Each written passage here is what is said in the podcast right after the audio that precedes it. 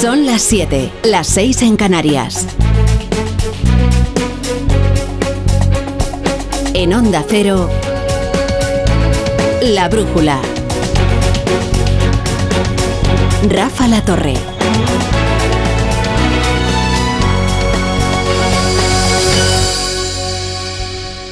El grupo proponente de la ley de amnistía insiste en que no va a introducir ningún cambio en el texto pero me temo que anda con el crédito ya exhausto. Y esta es una de esas declaraciones que ya no se cree nadie. Los jueces han complicado aún más la impunidad de Carlos Puigdemont. La razón es que aparece señalado por delitos de difícil perdón y cuyo borrado provocaría una crisis en la Unión Europea. Él y su entorno. Hoy aparece señalado su entorno más cercano en la trama rusa del Prusés, cuya investigación se prorroga seis meses. Y también se prorroga otros seis meses la del juez García Castellón por el caso Tsunami Democratic. Rusia y los delitos de terrorismo de Tsunami Democratic, que complican el futuro procesal de Puigdemont, de tantos otros que van a ser amnistiados, a un día, solo un día, de que el Pleno del Congreso vote la ley de la amnistía.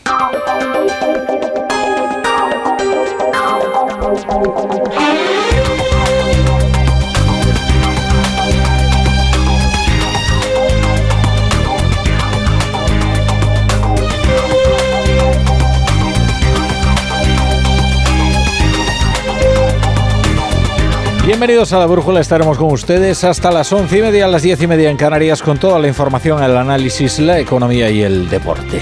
A ver si les contamos los detalles de la investigación que pone muy difícil el pago por la investidura, porque los términos de la transacción son perfectamente claros. De ahí los desvelos de los proponentes de la ley de amnistía, el PSOE, para satisfacer todas las demandas de los abogados de Carlos Puigdemont y del resto de delincuentes a los que pretenden amnistiar. De ahí la reescritura y la negociación de enmiendas hasta ultimísima hora. Pero los jueces no se lo están poniendo fácil. No solo García Castellón, ¿eh? a los que los socialistas señalan cada día como si fuera un prevaricador. No solo García Castellón. Esto sería una conspiración puñetera. El titular del juzgado de instrucción número uno de Barcelona, Joaquín Aguirre, ha prorrogado la investigación del caso Volhov. Está investigando vínculos de personas del entorno más cercano de Puigdemont con el gobierno de Vladimir Putin, con el Kremlin, para que Rusia colaborase en la construcción de la República de Cataluña. Vamos a ver, por si alguien considera que estamos ante conspiranoias inverosímiles. No es ningún secreto que Rusia tiene como estrategia desestabilizar países occidentales mediante la injerencia en sus sistemas democráticos. Este esta sería una forma de guerra no convencional que el Kremlin practica y ha practicado. En manos del juez obran pruebas materiales de que hubo reuniones, de que hubo intercambio de información y de que el independentismo de Cataluña buscaba una alianza con Putin para la construcción de su república. En esta investigación estarían implicados el ex responsable de Relaciones Internacionales de Convergencia, Víctor Tarradellas, el jefe de la oficina del expresidente Carlos Puigdemont, Josep Lluís Alay, nombre conocido, y el informático Jaume Cavani.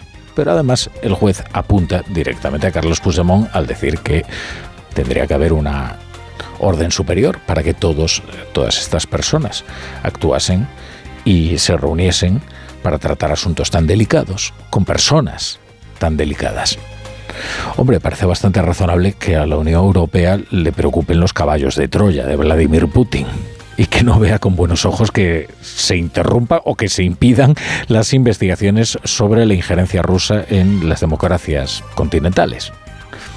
Pero es que además el articulado de la proposición de la ley de la amnistía al procés excluye, excluye expresamente el perdón de los delitos de traición contra la paz del Estado o los delitos que afecten a los intereses financieros de la Unión Europea. Y luego ya está lo de García Castellón un nuevo auto en el que amplía hasta el 29 de julio la instrucción del caso Tsunami Democratic en el que Carlos Puigdemont está siendo investigado por delitos de terrorismo.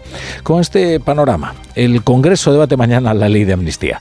Claro, el PSOE atribuye las decisiones de los jueces a una conspiración de la judicatura. A esto me refería yo con la conspiración puñetera. Porque lo cierto es que la retórica del PSOE cada vez es más indistinguible de la de cualquiera de sus socios antisistema. Su nueva portavoz se llama Esther Peña y dice que no están negociando para cambiar nada en la ley para sortear estos inconvenientes, lo que casi permite afirmar que efectivamente habrá algún cambio. No, no, no estamos negociando. Yo le he dicho que ahora mismo estamos cómodos y satisfechos del documento que surgió la semana pasada. Y es una evidencia que lo único que nos queda es tiempo, 24 horas, para que se produzca la votación. Ah, de aquí a mañana seguiremos hablando, como no, no hay ningún cambio al respecto.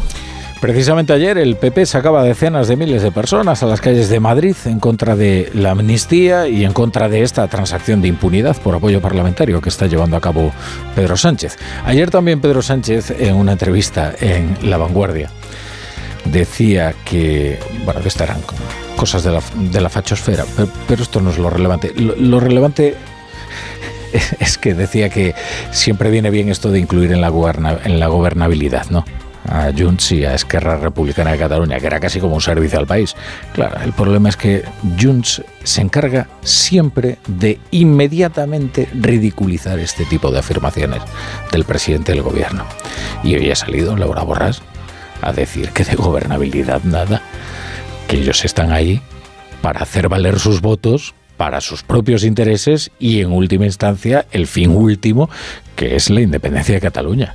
Qué gobernabilidad. Bueno, hoy Alberto Núñez Fijo ha acompañado al presidente de la Junta de Galicia, Alfonso Rueda, en un desayuno informativo organizado por el diario La Razón. A finales de esta semana comenzará una campaña crucial para ambos, las elecciones de Galicia que el día 18 decidirá quién gobierna la Junta. A Rueda solo le vale la mayoría absoluta. Los gallegos decidirán entre dos maneras de entender de las responsabilidades públicas. La que multiplica las dificultades, como lamentablemente están sufriendo los catalanes desde que se inició el proceso nacionalista e independentista, o la que resuelve. Y es evidente que el gobierno de España ha escogido la primera opción y la ha extendido a toda la nación exclusivamente por su conveniencia partidista y por su, la conveniencia personal del presidente no va a tener representación y por lo tanto si hay que hacer una llamada al voto útil creo que esto es el ejemplo perfecto de que los votos de Vox serán muy celebrados, los que tenga, muy celebrados por la izquierda en Galicia. Vamos a conectar con Francia porque es el escenario de la noticia. En concreto, París columnas de tractores de los agricultores indignados han, en han marchado sobre la capital y están poniendo en jaque al gobierno de Macron. Es uno de esos asuntos verdaderamente importantes. ¿eh? Primero porque es un conflicto que con mayor o menor ira está afectando a todos los países europeos. La agenda verde, la competencia de la agricultura de fuera, eh, está enajenando a los que viven en el campo, que se están revolviendo contra sus gobiernos. El caso de Francia concierne especialmente a España, porque los agricultores franceses acusan a sus vecinos, que somos nosotros, de competir con normas más laxas y mejores precios, y están reclamando más proteccionismo y también sus piquetes se están ensañando contra los transportistas españoles en imágenes que nos son pues demasiado familiares, ¿no? Derribando las cargas que llevan los transportistas españoles y lesionando sus, sus, legítimos intereses, que es la de vender sus productos y la de seguir trabajando. Corresponsal en París, Álvaro del Río, buenas tardes. Buenas tardes, Rafa, y tú lo acabas de decir. Una de las principales reivindicaciones de los agricultores franceses es esa precisamente que se proteja a sus productos frente a la competencia que se pague el justo precio. Reconocen que esa distorsión no viene necesariamente de fuera, sino que la crea la cantidad de normas francesas que se superponen a las comunitarias, mercado común que algunos agricultores de hecho cuestionan. Es uno de los argumentos que más hemos oído en este punto, en este piquete en la autovía A1 al norte de París, donde nos encontramos aquí los tractoristas han instalado ahora mismo un auténtico campamento, están dispuestos a aguantar, dicen, como los 2.000 que cercan París en estos momentos. El gobierno se toma muy en serio estas protestas y estas amenazas porque, de hecho, ya anuncian medidas en las próximas 48 horas. Es cierto que el margen de maniobra es limitado porque hay demandas que solo pueden dirimirse en Bruselas. Emmanuel Macron tiene cita ya el próximo jueves, este jueves, con la presidenta de la Comisión Europea, Ursula von der Leyen, eh, sobre la mesa quizás renegociar el barbecho obligatorio, que es también algo que muchos nos han comentado aquí. En cualquier caso, urge dar respuestas porque el descontento que aquí se palpa es considerable. En Onda Cero, La Brújula, Rafa La Torre. Y repasamos ya otras noticias del día con Carlos Rodríguez y Pablo Albella.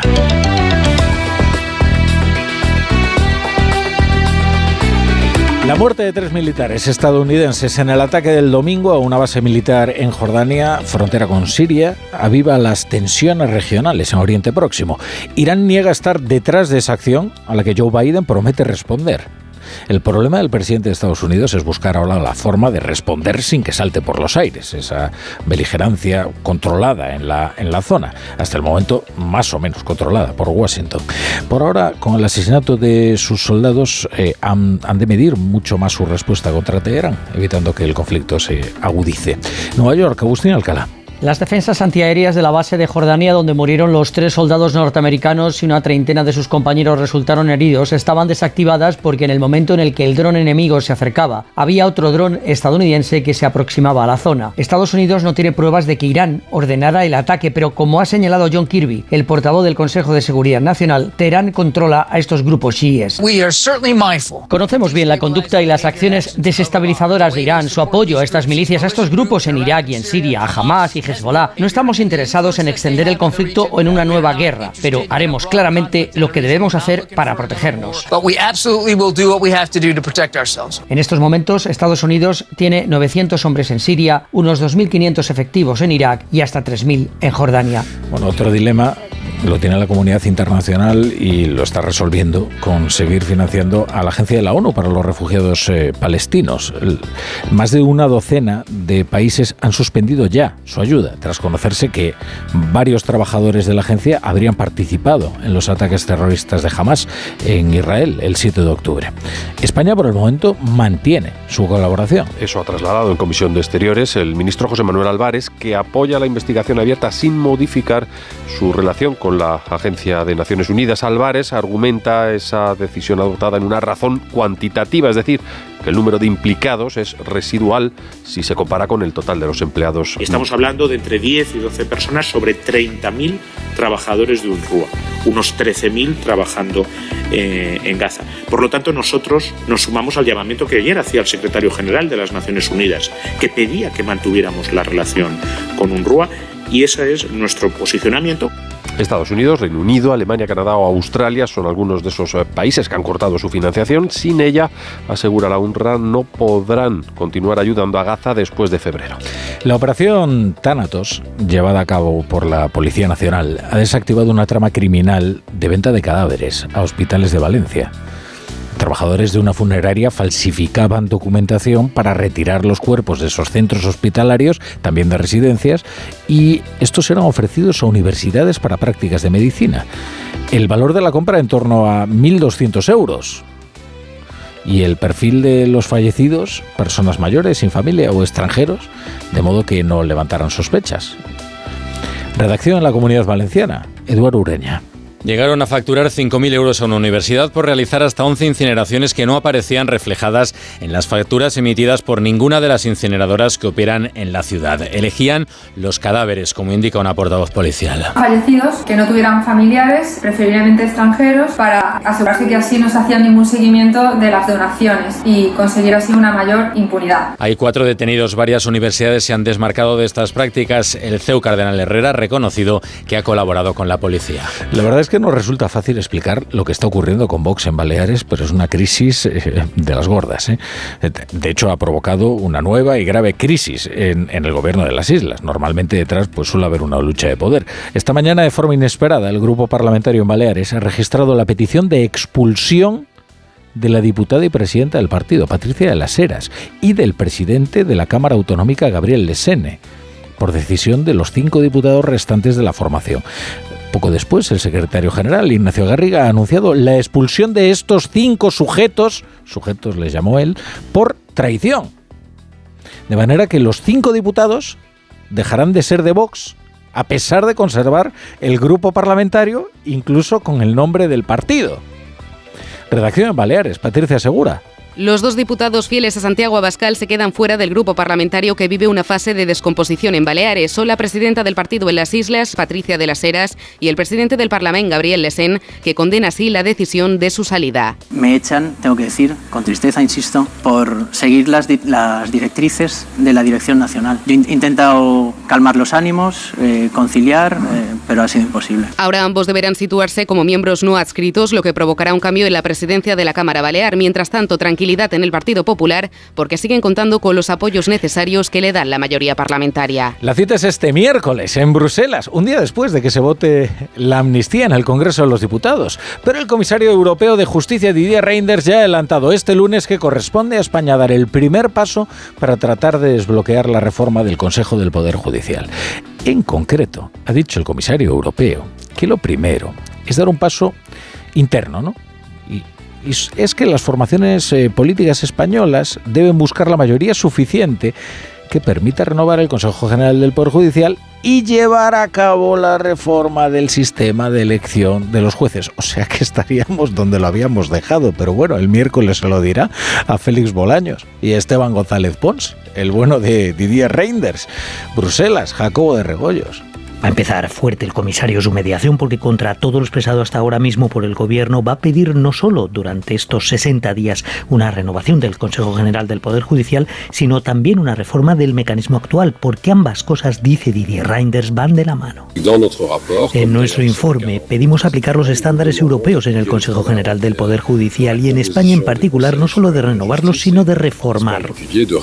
Mucha ambición de contenido, por tanto, y también de plazo, porque ahora el comisario de Justicia, que se había dado dos meses para llegar a un acuerdo, dice que espera que ni siquiera se agoten esos 60 días y que se llegue a un acuerdo antes. Este año se van a diagnosticar en nuestro país casi 287.000 nuevos casos de cáncer. Es un 2,6% más que el año pasado, según la estimación de la Sociedad Española de Oncología Médica, que pronostica que en España, como en todo el mundo, los, los casos aumentarán progresivamente. Habrá más casos también. Se espera un aumento de la mortalidad, pero también de la supervivencia, que se ha duplicado en los últimos 40 40 años y seguirá subiendo. Los más diagnosticados seguirán siendo los de mama, pulmón, próstata y colorectales. Destaca también que un tercio de las muertes por cáncer son eh, debidas a factores evitables, que nos describe César Rodríguez, presidente de la Sociedad Española de Oncología Médica. El consumo de tabaco, el consumo de alcohol, la obesidad, el sedentarismo, una dieta inadecuada y también la exposición a determinados carcinógenos ambientales como la luz ultravioleta, la contaminación ambiental. La brújula con la torre. ¿Te lo digo o te lo cuento? Te lo digo, soy buena conductora. ¿Y aún así me subes el precio? Te lo cuento. Yo me voy a la mutua. Vente a la mutua con cualquiera de tus seguros. Te bajamos su precio, sea cual sea. Llama al 91 555 5555. 91 555 5555. Te lo digo, te lo cuento. Vente a la mutua. Condiciones en mutua.es. Mira, cariño, los de la casa de enfrente también se han puesto alarma. Ya, desde que entraron a robar en casa de Laura se la han puesto todos los vecinos. Deberíamos hacer lo mismo, porque no estoy tranquila, siendo los únicos sin alarma. Pues esta misma tarde llamo a Securitas Direct para que nos la pongan. Protege tu hogar frente a robos y ocupaciones con la alarma de Securitas Direct. Llama ahora al 900-272-272.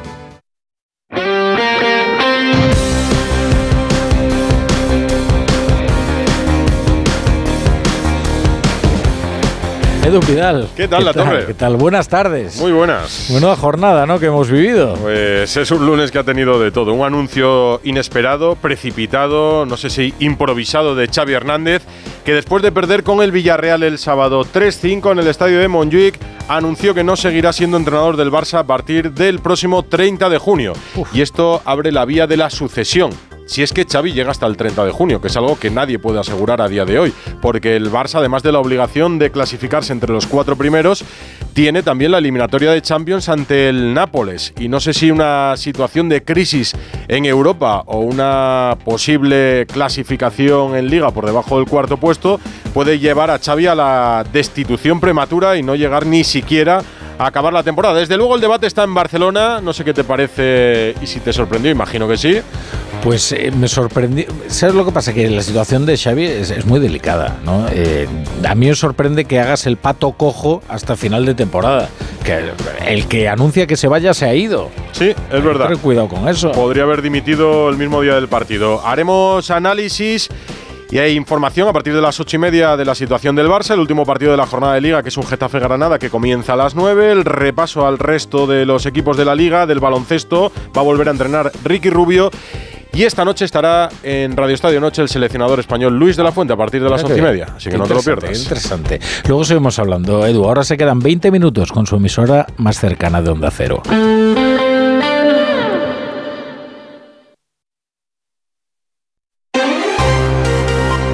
Cero, la brújula de Madrid.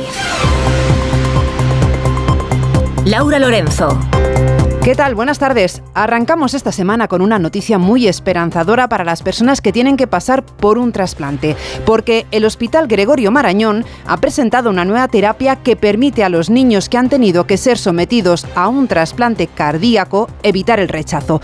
Por primera vez se han utilizado células de una glándula que está cerca del corazón y que trabaja para el sistema inmune para conseguir garantizar este rechazo. Irene ha sido la primera paciente a la que se le transfirieron estas células a la semana del trasplante y ha conseguido mantener el correcto equilibrio inmunológico durante sus dos años de vida, que es precisamente el periodo de mayor incidencia de rechazo en este tipo de pacientes. Esto ha permitido, como ha explicado su padre, llevar una vida relativamente normal. Ella tiene la vida normal, son las precauciones del estar inmunodeprimida, pues es más eh, propensa a coger virus. ¿no? Entonces tenemos que tener alguna precaución en casa o cuando nos juntamos con amigos, los amigos están concienciados y tienen algún hijo que está enfermo, pues nos dicen, oye, o no nos vamos a ver o no vengáis al cumpleaños, pero por lo demás pues hace una vida normal. ¿eh? Ya han sido tratados con esta nueva terapia siete bebés que han necesitado un trasplante de corazón. Una terapia que además, que como cuenta Rafael Correa, que es el director del Laboratorio de Inmunoregulación del Marañón, abre la puerta a otros importantes avances. Pero los resultados iniciales que tenemos apuntan a que puede ser una vía para ir reduciendo la dosis de inmunosupresores e idealmente en un futuro que no sean necesarios los fármacos inmunosupresores para evitar el rechazo y conseguir, digamos, nuestro objetivo principal que es que un órgano sea para toda la vida. Ahora en el Marañón se ofrecerá esta posibilidad a todos los niños trasplantados de corazón, sobre todo para conseguir que cada vez menos tengan que depender de medicamentos inmunosupresores. Enseguida les contamos más noticias de este lunes, antes repasamos el tráfico y el tiempo. ¿Cómo se circula a esta hora en las carreteras de la región DGT? Lucía Andújar, buenas tardes. Muy buenas tardes. Hasta ahora estamos pendientes de un alcance que se ha producido en la salida de la A6 a su paso por Majadahonda. Al margen de esto van a encontrar tráfico lento en las salidas de lados en Torrejón de Ardoz, a Tres Rivas y a 42 a la altura de Parla. Complicaciones también si circulan en la M40 en Coslada sentido 3 o en Barrio La Fortuna hacia la A5. Les pedimos por ello mucha precaución en estos tramos y vías. En la M30 a esta hora, circulación tranquila. En cuanto al tiempo, predominio del sol para este martes, mientras que las temperaturas se mantienen estables en esta primavera improvisada. Las máximas llegarán como hoy a los 15 grados, mientras que las mínimas descienden ligeramente hasta los 6 grados. En la ganadería Organic producimos la mejor carne del mundo. Hacemos cría ecológica de las razas Angus y Wayu, 100% sostenible. Nuestra carne es deliciosa y saludable, extremadamente tierna y jugosa. Va del campo a tu casa, sin intermediarios, a un precio justo. Si pruebas Organic, solo comerás Organic. Nosotros te la llevamos gratis a tu casa. Haz tu pedido en el 910-2010, 910-2010 o carneorganic.com. Organic, la mejor carne del mundo. Un día descubres que tienes humedades en techos, paredes, están por todas partes. ¿Qué puedes hacer? Llama a Murprotec. Llama al 930 1130 o entra en murprotec.es. Si con las humedades te las tienes que ver, ¿qué puedes hacer? Llama a Murprotec. 930 1130. Murprotec. Cuidando tu hogar, cuidamos de ti. Si sufres hemorroides, ponte en manos de Ibismed, la solución real y definitiva al problema de hemorroides, sin dolor, ya que no es necesario tocar la zona anal. Más info en ibismed.es y en el 91 088 2943. Ibismed, más de 10 años y cientos de pacientes satisfechos nos avalan. La Regenta, la novela magistral de Clarín en el Teatro Fernán Gómez hasta el 3 de marzo. La Regenta, un espectáculo único sobre los límites de la pasión, el amor y los celos. No te lo puedes perder. Dirección de Elena Pimenta y adaptación de Eduardo Galán. La Regenta en el Teatro Fernán Gómez. Enciende la tele. Pon la temperatura del salón a 25 grados. Reproduce la lista de música jazz relajante. ¿A quién no le gusta que se lo pongan fácil? Con el servicio de recogida y entrega de Audi Retail Madrid, no tendrás que preocuparte de nada.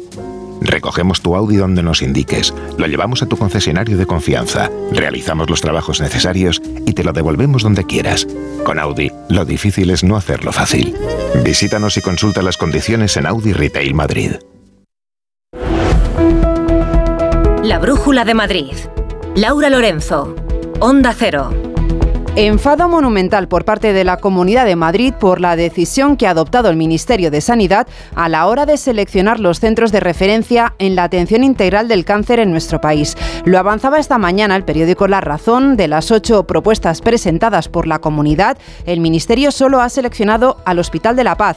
La consejera de Sanidad, Fátima Matute, acusa al Ministerio de falta de transparencia. Desde luego, lo que está claro es que esta decisión ha sido precipitada, opaca y con una ponderación que no conocemos y que creemos que se basa más que en criterios científicos y de excelencia, en una descentralización y en unos criterios geográficos que creo que no debemos de contemplar en un sistema nacional de salud. Y es que se da la circunstancia que es en Madrid donde se tratan el 40% de los casos de cáncer en nuestro país. La inteligencia artificial es ya casi una realidad en nuestro día a día, también en la educación, aunque a la mayoría de las familias no les termina de convencer. Cuatro de cada diez padres reconocen que han tenido que utilizar la inteligencia artificial con sus hijos a la hora de hacer los deberes. Es un dato que forma parte de un estudio que ha dado a conocer el impacto real de la IA en la educación, una presentación a la que ha asistido la presidenta Isabel Díaz Ayuso. Reconoce que no se puede dar la espalda a estas nuevas tecnologías, pero aboga por impulsar la escuela tradicional pachilinaza. Consciente de que poco puede hacer a nivel más global al margen de prohibir móviles en las clases, salvo cuando sean necesarios, analizar las adicciones a las pantallas, planes contra el acoso y el nuevo regional por la pluralidad y la calidad de los colegios, Díaz Ayuso aboga por la escuela más tradicional. En materia de regulación, como comprenderán, poco podemos hacer desde un gobierno autonómico, pero sí desde luego lo puede hacer el gobierno nacional y mucho más puede hacer Europa y otros organismos internacionales que existan pactos por la juventud, por el aprendizaje, por un uso bajo unos controles éticos para juntos afrontar todo lo que está por venir. Fomento de la lectura, de los dictados, propone la presidenta regional, de memorizar contenidos para ayudar en la concentración de los escolares, cuidar la ortografía y nunca, nunca sustituir a los docentes, a los profesores por chatbox o asistentes virtuales. A día de hoy y desde el pasado 1 de enero, la Comunidad de Madrid ha atendido a un total de 809 menores no acompañados. La mitad han llegado por primera vez a Madrid y de estos, 293 han llegado a través de barajas. Por eso esta tarde la consejera de Familia, Juventud y Asuntos Sociales, Sana Dávila, ha pedido en el marco de la Conferencia Sectorial de Infancia y Adolescencia que se aborde la cuestión de los menores no acompañados. He trasladado en reiteradas ocasiones mi máxima preocupación por el incremento de llegada de estos menores a través del aeropuerto de Barajas, especialmente desde el pasado mes de noviembre. El gobierno de Sánchez tiene que ponerse a trabajar ya para resolver el caos que ha generado con su política migratoria. Una cuestión que finalmente ha sido incluida en el orden del día y que se está discutiendo esta misma tarde. En la Asamblea de Madrid vuelve ya esta semana la actividad parlamentaria y lo hace abriendo la puerta a una reforma del Estatuto de Autonomía.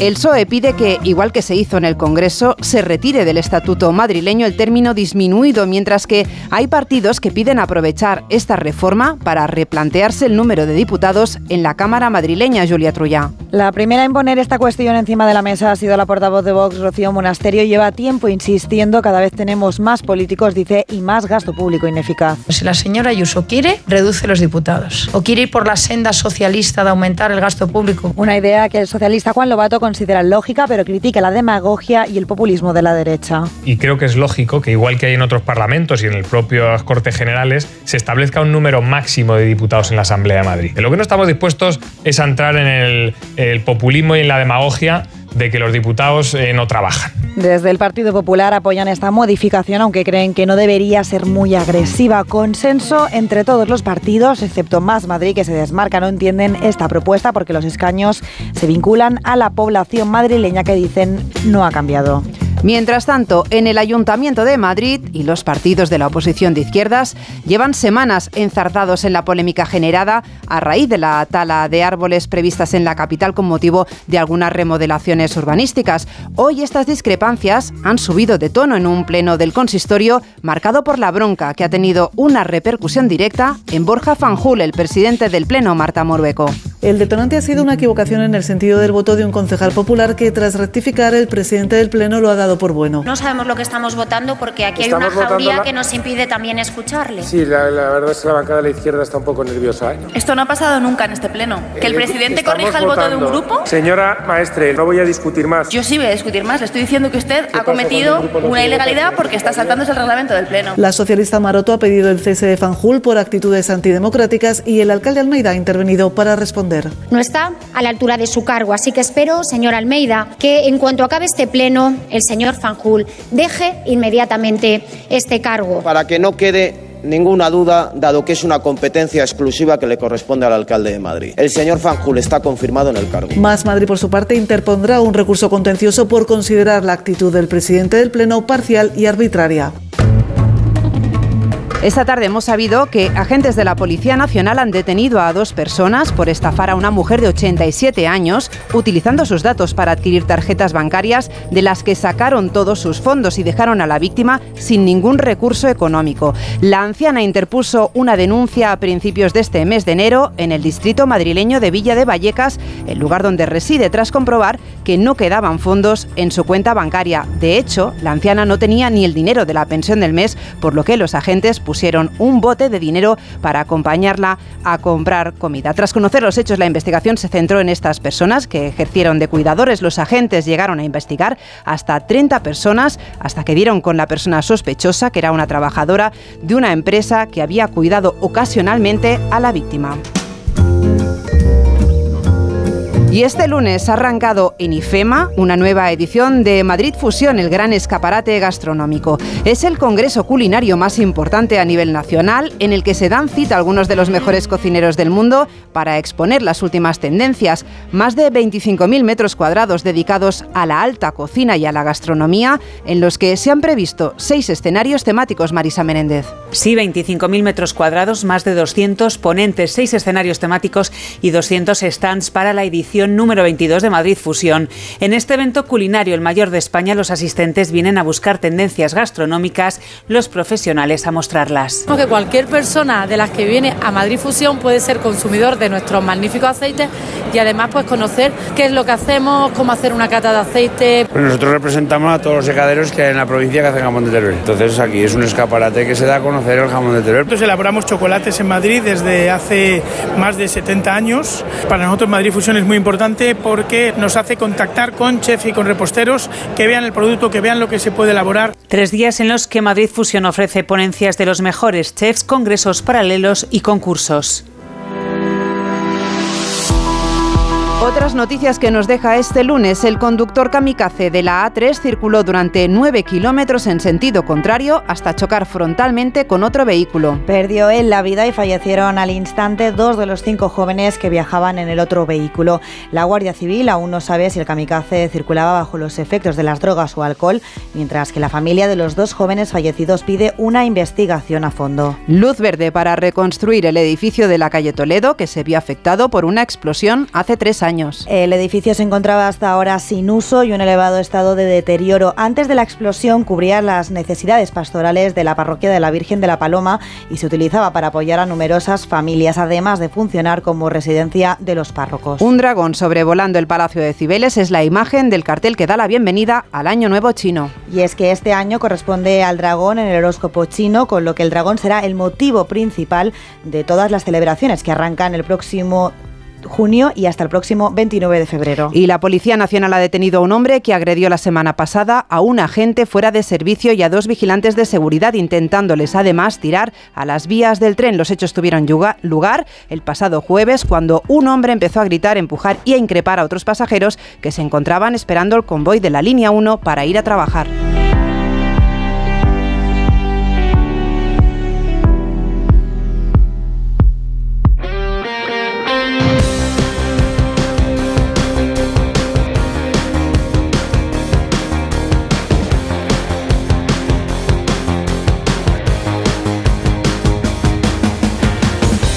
Tiempo ya hasta ahora a las 7 y 35 para la información del deporte con Aitor Gómez. Buenas tardes. Hola Laura, buenas tardes, ¿qué tal? Pues mm, yo bien. Me alegro. Después de este Así fin de semana. Sí, hombre, fin de semana entretenido de fútbol. Sí, ha habido mucho fútbol este fin de semana. Hoy hay fútbol otra vez.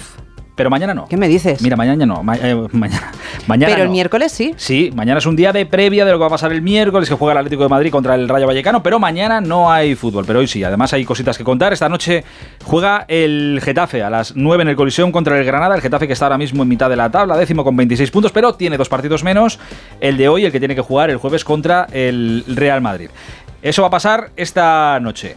Pero ha sido muy, eh, muy intenso el día en el Atlético de Madrid. El Atlético ya ha presentado un jugador, ha hecho el reconocimiento médico a otro, están contentos por la victoria de ayer, preocupados porque hay dos lesionados que hay, Dios mío, a ver cuándo vuelven. Febrero es un mes importantísimo en la temporada. Hola, Janito Mori, buenas tardes. Hola, Aitor. Pues vamos muy rápidamente porque, como tú dices, hay muchísimas cosas en el Atlético de Madrid. Primero, las pruebas médicas para Jiménez y Morata en el día de hoy. Pues bien, eh, Jiménez, que se retiró en el minuto 59, esas pruebas han determinado que sufre una lesión muscular grado 1 en el muslo. Es menos grave de lo que se esperaba, pero va a ser baja entre dos y tres semanas. Es decir, se pierde el partido ante el Rayo, el derby del domingo ante el Real Madrid y la idea es que vuelva frente al Inter de Milán en los octavos de final de Champions el 20 de febrero. Tampoco jugaría la Copa del Rey frente al Atlético de Bilbao ni los partidos de Liga Sevilla y Las Palmas. Mejores noticias para Morata, eh, que eh, después de esas pruebas se han determinado que no hay lesión. Tiene, eso sí, los isquios tocados por un golpe. No jugará el miércoles ante el Rayo por precaución, pero podría llegar para el derby del próximo domingo ante el Real Madrid en el Bernabéu, en el día en el que se ha hecho oficial la marcha de Soyunchu, cedido al Fenerbahce hasta final de temporada. Con la lesión de Jiménez y de Azpilicueta, tan solo cuenta ahora Simeone con cuatro centrales. Hermoso, Bissell, que no es central, pero juega ahí, Savic y Reinildo. Ha sido presentado Vermilen esta mañana en el auditorio del Metropolitano para lo que resta de temporada y seis más, dorsal 18, 18 años, medio centro, ha dicho estar feliz, impresionado por la acogida, el estadio y la afición del Atlético, también ha reconocido que debe mejorar en la parcela física y ha dicho que su ídolo futbolístico es Iniesta. Y como tú dices, Moise ha pasado las eh, pruebas médicas y mañana será presentado. Por cierto, de Correa no hay noticias y si el, el Al Ittihad no sube su oferta de 10 millones, continuará siendo rojiblanco. Gracias, Janito. Un abrazo. Eh, oye, y nada, una cosita quería preguntarle a Pereiro del Real Madrid, porque es noticia un jugador que no ha jugado, precisamente es noticia por eso. Pereiro, ¿hay caso Luca Modric en el Madrid muy buenas? Hola, Aitor, querido, ¿qué tal? Muy buenas. Bueno, pues vamos a ver hasta dónde llega, porque es una circunstancia que ya ha pasado esta temporada. En los dos partidos que ha jugado el Madrid en el Metropolitano ha sido Modric titular y después de las dos derrotas, Modric no ha calentado siquiera en los eh, dos encuentros siguientes. Eh, dijo Ancelotti el otro día, después de balbucear, que iba a estar listo para el partido frente al Getafe, pero dudo yo, eh, con lo que le viene ahora al Madrid, tanto ese partido como el del Atlético Madrid y el Girona, que vaya a tener muchas opciones. La realidad es que es el último centrocampista, del resto solo hay tres bajas, vuelve Bellingham, están fuera Courtois, Militao y Álava, y el Madrid a seguir peleando por el liderato de la Liga con ese partido que tiene pendiente. Gracias, Pere. Y un recordatorio, esta noche Luis de la Fuente, seleccionador nacional de fútbol, en el estudio de Onda Cero, en el estudio de Radio Estadio Noche. Hasta mañana y Adiós. En la ganadería Organic producimos la mejor carne del mundo. Hacemos cría ecológica de las razas Angus y Wayu, 100% sostenible. Nuestra carne es deliciosa y saludable, extremadamente tierna y jugosa. Va del campo a tu casa, sin intermediarios, a un precio justo. Si pruebas Organic, solo comerás Organic. Nosotros te la llevamos gratis a tu casa. Haz tu pedido en el 910-2010, 910-2010 o carneorganic.com. Organic, la mejor carne del mundo. ¿Preparado para la transformación? ¿Para un viaje sin retorno? Film Symphony Orchestra presenta su nueva gira, Genko, un emocionante espectáculo inspirado en las bandas sonoras más conmovedoras de todos los tiempos. La Roca, Pocahontas, Indiana Jones, Mulan, El Padrino, Star Trek, Desayuno con Diamantes, Harry Potter y el Cáliz de Fuego y muchas más. 2 de febrero, Auditorio Nacional. Genko, el espectáculo que te transformará. Entradas a la venta en filmsymphony.es. La banda madrileña Sidecar celebra 18 años sobre los escenarios y para celebrarlo han decidido poner en marcha una gira que los llevará a algunos teatros de nuestro país en conciertos de pequeño formato. Recalan en Madrid en el Circo Price este miércoles. En la realización de este informativo ha estado David Peñalba y en la producción Julia Trullá. Nosotros volvemos mañana con más noticias de Madrid. Lo más fácil me resulta complicado. La Brújula de Madrid. Laura Lorenzo. Onda Cero.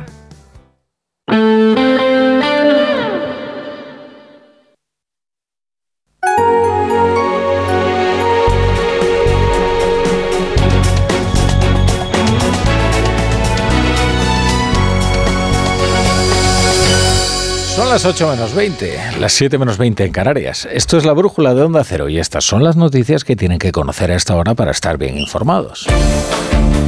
El juez de la Audiencia Nacional Manuel García Castellón ha acordado la prórroga por seis meses más de la instrucción de la causa de Tsunami Democratic al faltar diligencia y estar pendiente el recurso ante la Sala de lo Penal y reitera que el objetivo de Tsunami era subvertir el orden constitucional. El juez de la trama rusa del proceso dificulta la posible amnistía de Carlos eh, Puigdemont, ha prorrogado la instrucción e insiste en el apoyo económico y militar de Rusia al expresidente catalán. Emisarios del Kremlin defendieron en octubre de 2017 la desestabilización de la Unión Europea y Ucrania. La Casa Blanca realiza una cumbre con los servicios de inteligencia para analizar posibles respuestas tras los 150 ataques que han sufrido las bases de Estados Unidos en Siria, Irak y Jordania desde el pasado 7 de octubre y sobre todo el ocurrido con drones este fin de semana que ha provocado la muerte de tres militares y otros 34 han resultado heridos. La Comisión Europea mantendrá los fondos a la Agencia de Naciones Unidas para los eh, refugiados palestinos tras las acusaciones de actos de terrorismo de 12 de sus miembros el pasado 7 de octubre, pero pide una auditoría interna para depurar responsabilidades. España no suspenderá los fondos. Israel afirma que el 50% de los efectivos de Hamas o están muertos o han resultado heridos en las operaciones militares en Gaza. En la franja, hoy 215 palestinos han muerto y 300 han resultado heridos en las últimas 24 horas, según el Ministerio de Sanidad del enclave controlado por Hamas. Vox expulsa a los diputados autonómicos críticos de Baleares que han sacado de su grupo al presidente del Parlamento y a su líder autonómica, retando a la dirección nacional. Vox es clave para sostener el poder del Partido Popular en la comunidad autónoma gracias a sus ocho diputados electos que ahora quedan divididos en cinco por un lado y tres por otro. La policía desmantela en Valencia una red de venta de cadáveres a universidades. Falsificaban documentos para retirar los cuerpos y venderlos a estas universidades y usarlos en las prácticas de medicina. Se han arrestado a los dos responsables de la funeraria Montesinos de Valencia y dos de sus trabajadores. Detectan por primera vez cinco casos de Alzheimer por contagios. Según una investigación británica, los pacientes adquirieron la enfermedad al ser tratados durante su infancia con hormonas del crecimiento extraída de la pituitaria de cadáveres de donantes, eh, práctica que se interrumpió a mediados de los años 80. La brújula con la torre.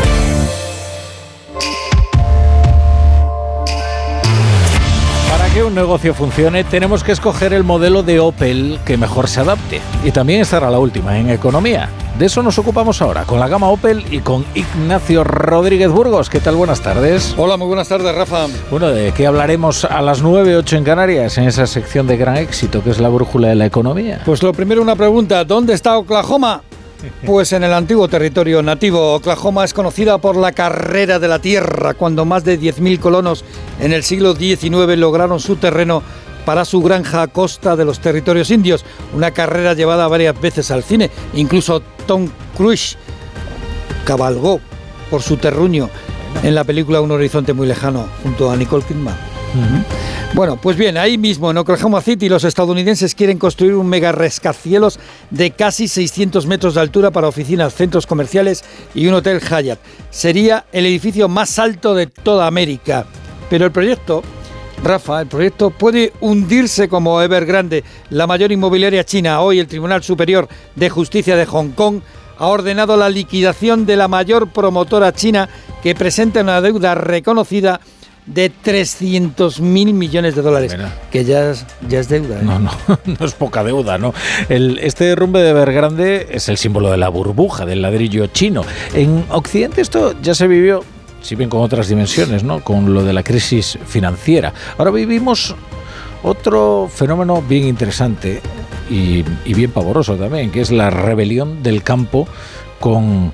Eh, fin, estos sucesos en, en Francia, con el sitio a París por parte de columnas de tractores. Sí, el gobierno español contesta al Ejecutivo francés y a los agricultores galos. La agricultura española no goza de privilegios y la legislación y regulación es la misma que en Francia. Pues es la misma, es similar en toda Europa con la política agraria común. Los transportistas calculan unas pérdidas de 600 euros por camión y día, mientras denuncian que los gendarmes franceses obligan a pagar a los transportistas españoles la limpieza de la mercancía desparramada por los agricultores galos cuando Bruselas niega que haya competencia desleal. O sea, que ya los gendarmes pasan de ser parte pasiva de todo este asunto a incluso, incluso eh, reprimir a los, no, no a los que están atacando a los transportistas españoles, sino a los transportistas españoles. Oye, hay más noticias, incluso de la inteligencia artificial. ¿no? Sí, muy rápido. España necesita un acuerdo global para el impulso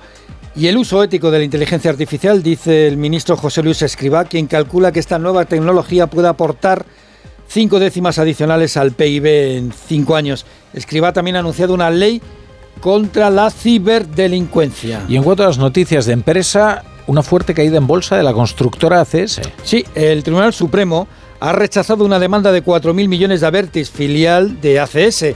Los títulos de esta constructora han caído en bolsa hoy un 10%. Además, Amazon cancela la compra de Rumba, ¿eh? el motor, este, el robot que, que Ah, limpia. sí. Pues lo ha dejado limpio, porque no lo va a comprar. ¿Por qué? Pues las reticencias de la Unión Europea por competencia. Y el AVE del desierto que une la Meca y Medina, gestionado por Renfe, alcanzó los 7 millones de pasajeros el pasado año. Y habrá tiempo, Rafa, para hablar de Mark Knopfler.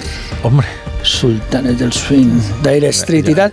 Después te lo cuento. Luego me A lo las cuentas, nueve. luego a las 9, las 8 en Canarias. Tiene ¿eh? que ver con el dinero. Aquí te espero. Hasta Ignacio. ahora. Hay un Opel para cada... Para cada... Y para cada... Hay un Opel para cada negocio. Descubre la gama de vehículos comerciales ligeros y turismos de Opel y escoge qué modelo se ajusta mejor a tu negocio. Nos vemos en tu concesionario Opel más cercano. Más en opel.es. ¿Un cóctel o un refresco? ¿Desayuno con zumo o café? Con la promo todo incluido de Costa no tienes que elegir. Las bebidas son gratis. Reserva tu crucero hasta el 12 de marzo y disfruta del paquete de bebidas gratis. Infórmate en tu agencia de viajes o en costacruceros.es. Costa. Si estás de fin de semana en un balneario pero no consigues relajarte porque estás pensando si van a entrar en tu casa, te interesa el seguro de hogar de línea directa, que es tan completo que además de ahorrarte una pasta, incluye cobertura por ocupación ilegal y se encarga de todo lo importante en caso de que ocupen tu vivienda, para que siempre estés tranquilo. Cámbiate y te bajamos el precio de tu seguro de hogar, sí o sí. Ven directo a lineadirecta.com o llama al 917-700-700. El valor de ser directo. Mira, cariño, los de la casa de enfrente también se han puesto alarma. Ya, desde que entraron a robar en casa de Laura se la han puesto todos los vecinos. Deberíamos hacer lo mismo, porque no estoy tranquila, siendo los únicos sin alarma. Pues esta misma tarde llamo a Securitas Direct para que nos la pongan. Protege tu hogar frente a robos y ocupaciones con la alarma de Securitas Direct. Llama ahora al 900-272-272. ¡Vigor, gor, gor, gor, gor, gor, Toma Energisil Vigor. Energisil con maca contribuye a estimular el deseo sexual. Recuerda, energía masculina, Energisil Vigor. Cuando buscas, no siempre encuentras. Pero en las rebajas del corte inglés, siempre encuentras lo que buscas. Ahora con un 20% de descuento adicional en marcas como Lee, Timberland, Gap, Chantel, Guess, No Lover o Napa Pifri. Del 25 de enero al 4 de febrero, las rebajas del corte inglés. En tienda, web y app.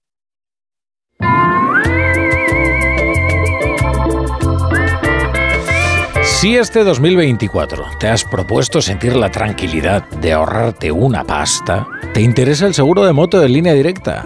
Porque te bajan el precio de tu seguro, sí o sí, y además tienes cobertura de equipación técnica para casco, guantes y cazadora. Ve directo a lineadirecta.com o llama al 917-700-700. El valor de ser directo, consulta condiciones.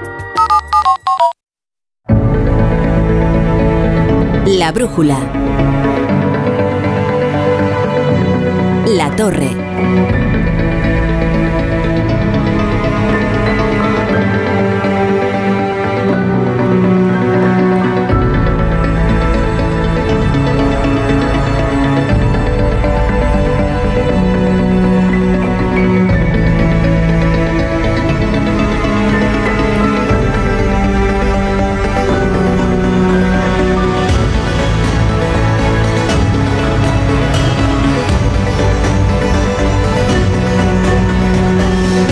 Hoy es lunes.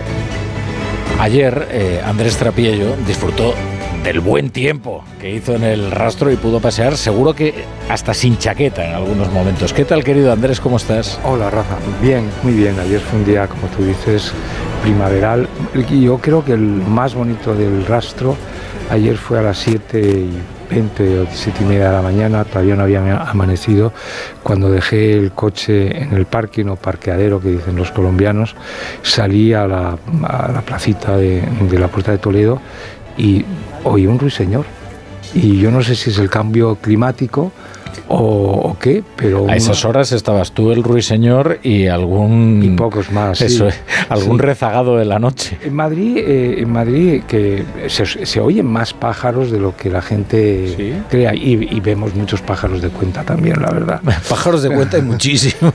Pero lo del ruiseñor fue como una especie de milagro. Al principio siempre piensas, bueno, no, es un mirlo, pues sabes, los mirlos es un pájaro que imita eh, a los cantos de otras aves, ¿no? Pero no, era, era nítidamente. Y, y es muy raro porque los ruiseñores entran en España, se supone, pues a partir de, de marzo, últimos de febrero, marzo, ya en la primavera, y cantan pues como hasta finales de abril, mayo, ¿no? Oye, pero sí que vas temprano tú al rastro los domingos. Bueno, siempre he ido a esta, quizás un poquito más tarde, a las 8, desde luego ya estoy paseando.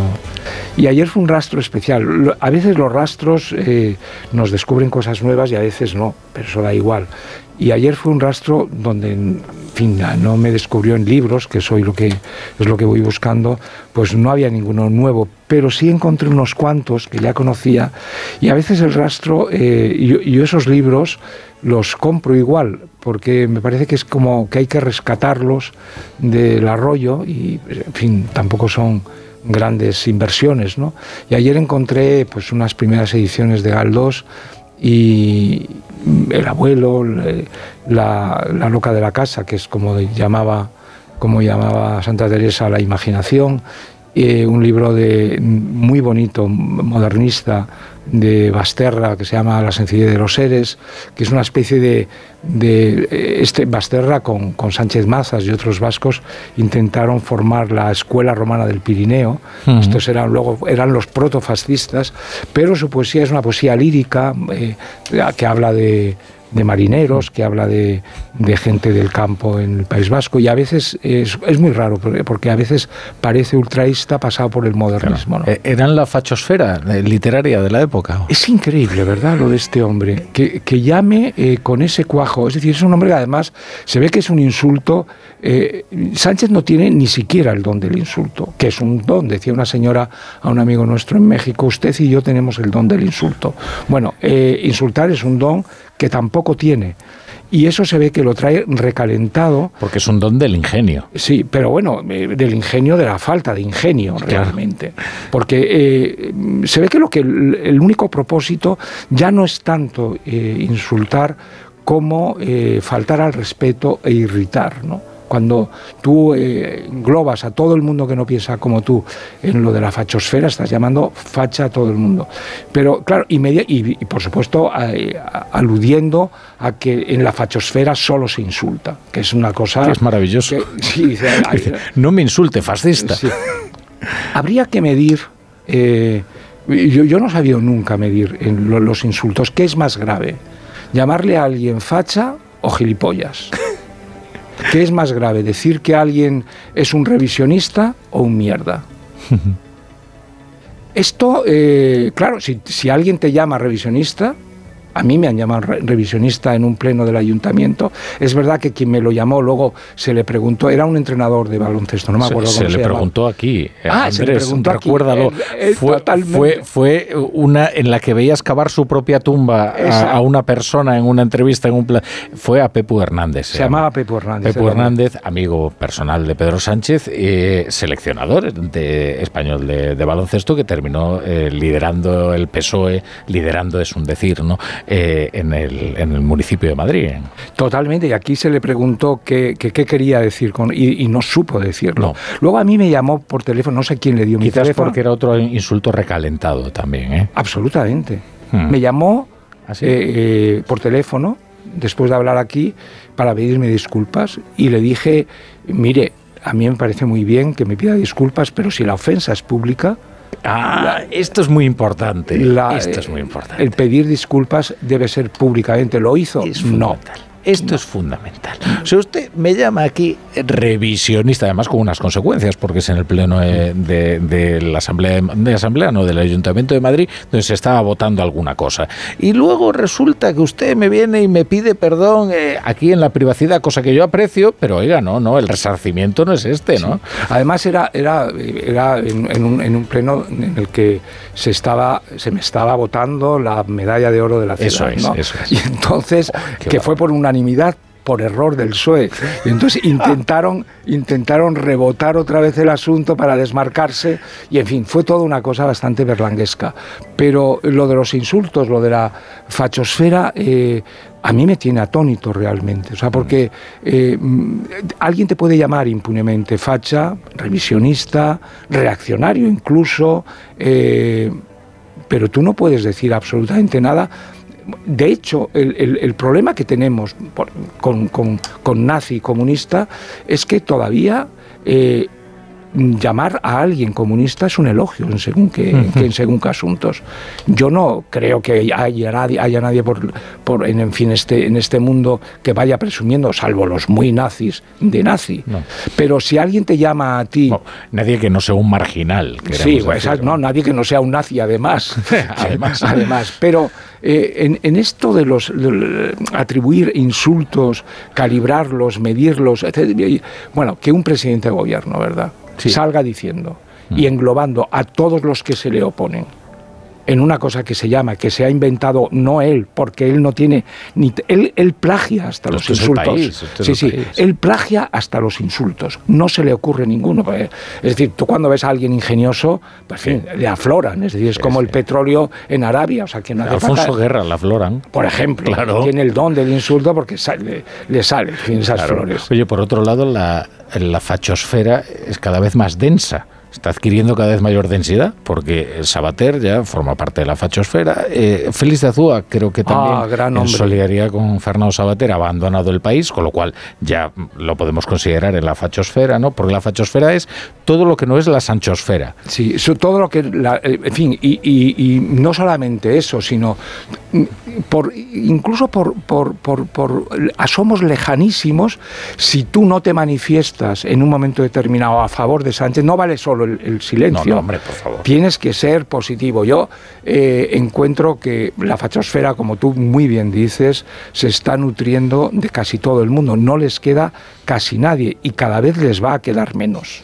Hmm. Cada vez les el, el, otro día leía una entrevista en El Mundo de, es el mundo en el que, el que yo me muevo también, de, la literatura, de un escritor estupendo, Luis Landero, que decía, la verdad es que el argumento era un, argumento, a mi modo de ver, un tanto pedestre. Él estaba en contra de la amnistía, él decía que un era un votante socialdemócrata, entiendo que socialista, pero que no veía ya, en fin, lo de la amnistía, porque entendía que era una cosa eh, transaccional y, en fin, corrupta en cierto modo, ¿no?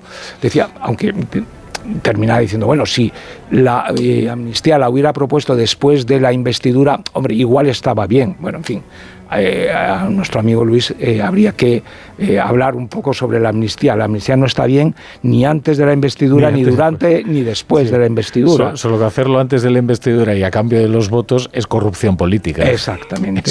Y esto es lo que estamos viendo. Es decir, que hay mucha gente que ya incluso que han sido, hemos hablado aquí me parece en algún momento del caso Cercas, el caso Landero y tal, llegará un momento en que bueno, no les quede nadie a favor de esto. Bueno, eh, Sánchez. Sí. Bueno, Sánchez y todos los que cobran del gobierno y todos los que tienen cargos. el problema de la sanchosfera es, la velocidad a la que se mueve Sánchez, ¿no? Que no todos pueden seguirle, no todos tienen esa cintura mm. tan liviana, ¿no? Como de extremo izquierdo brasileño. Es muy difícil. Sí, bueno, oye, vamos a, Yo quería simplemente contar una cosa como en la radio. De las cosas que compré en el rastro, compré una cosa maravillosa que ya tenía que era el discurso de Andrés Segovia en la entrada en la Academia de San Fernando, que se llama, eh, eh, me parece que se llama eh, mi, guitarra y yo o algo así, que es tenía 85 años, acaba de tener un hijo hacía 6 o 7 años y cuenta las cosas de una manera maravillosa. Yo haciendo, entrando en internet. Eh, pasé toda la tarde escuchando un concierto de, de Andrés bueno. Segovia y que bueno, que recomiendo, es fácil encontrarlo en, en YouTube eh, y para olvidarnos de esto. Gracias, Andrés.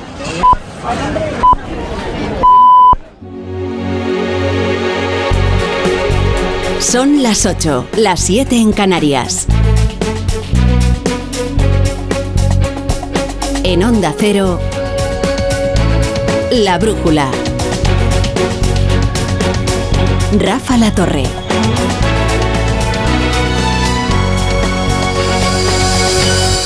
Bueno, es que había una colusión de intereses. Puigdemont necesitaba ayuda en su aventura enloquecida para construir su República Catalana y es bien conocido que Rusia practica una forma de guerra no convencional que consiste en el sabotaje de los sistemas institucionales de las democracias occidentales. Esta es la tesis de partida de la operación Volhov, que está investigando el juzgado de instrucción número uno de Barcelona. Su titular, Joaquín Aguirre, suma su nombre al del juez García Castellón como gran leviatán del gobierno, como gran saboteador de la ley de la amnistía. Ambos han decidido prorrogar sus investigaciones y con ello complican muy seriamente la transacción del gobierno de cambiar apoyo parlamentario a cambio de impunidad. ¿Qué tal cosa es la ley de amnistía? eh? Que mañana se vota en el Pleno del Congreso de los Diputados. Tsunami Democratic y sus presuntos delitos de terrorismo y la trama rusa y sus presuntos delitos de alta traición complican el pago del precio de la investidura. Porque Pedro Sánchez, con su proverbial cuajo, insiste en que la amnistía pretende la pacificación de Cataluña. Pero Junts se encarga cada día de ridiculizarlo al recordarle de qué va todo esto. Hoy mismo, Laura Borrás le contestaba a Pedro Sánchez. Es que Pedro Sánchez decía ayer en su entrevista en La Vanguardia que esto de incorporar a Junts a la gobernabilidad de España era prácticamente un favor que, ob- que obraba en interés nacional de España. No, no. Inmediatamente Laura Borras ha salido a ridiculizar este argumento y a recordarle que ellos están aquí por lo que están, para hacer valer sus votos para su agenda política y, en última instancia, para la independencia de Cataluña. La Brújula. Con La Torre.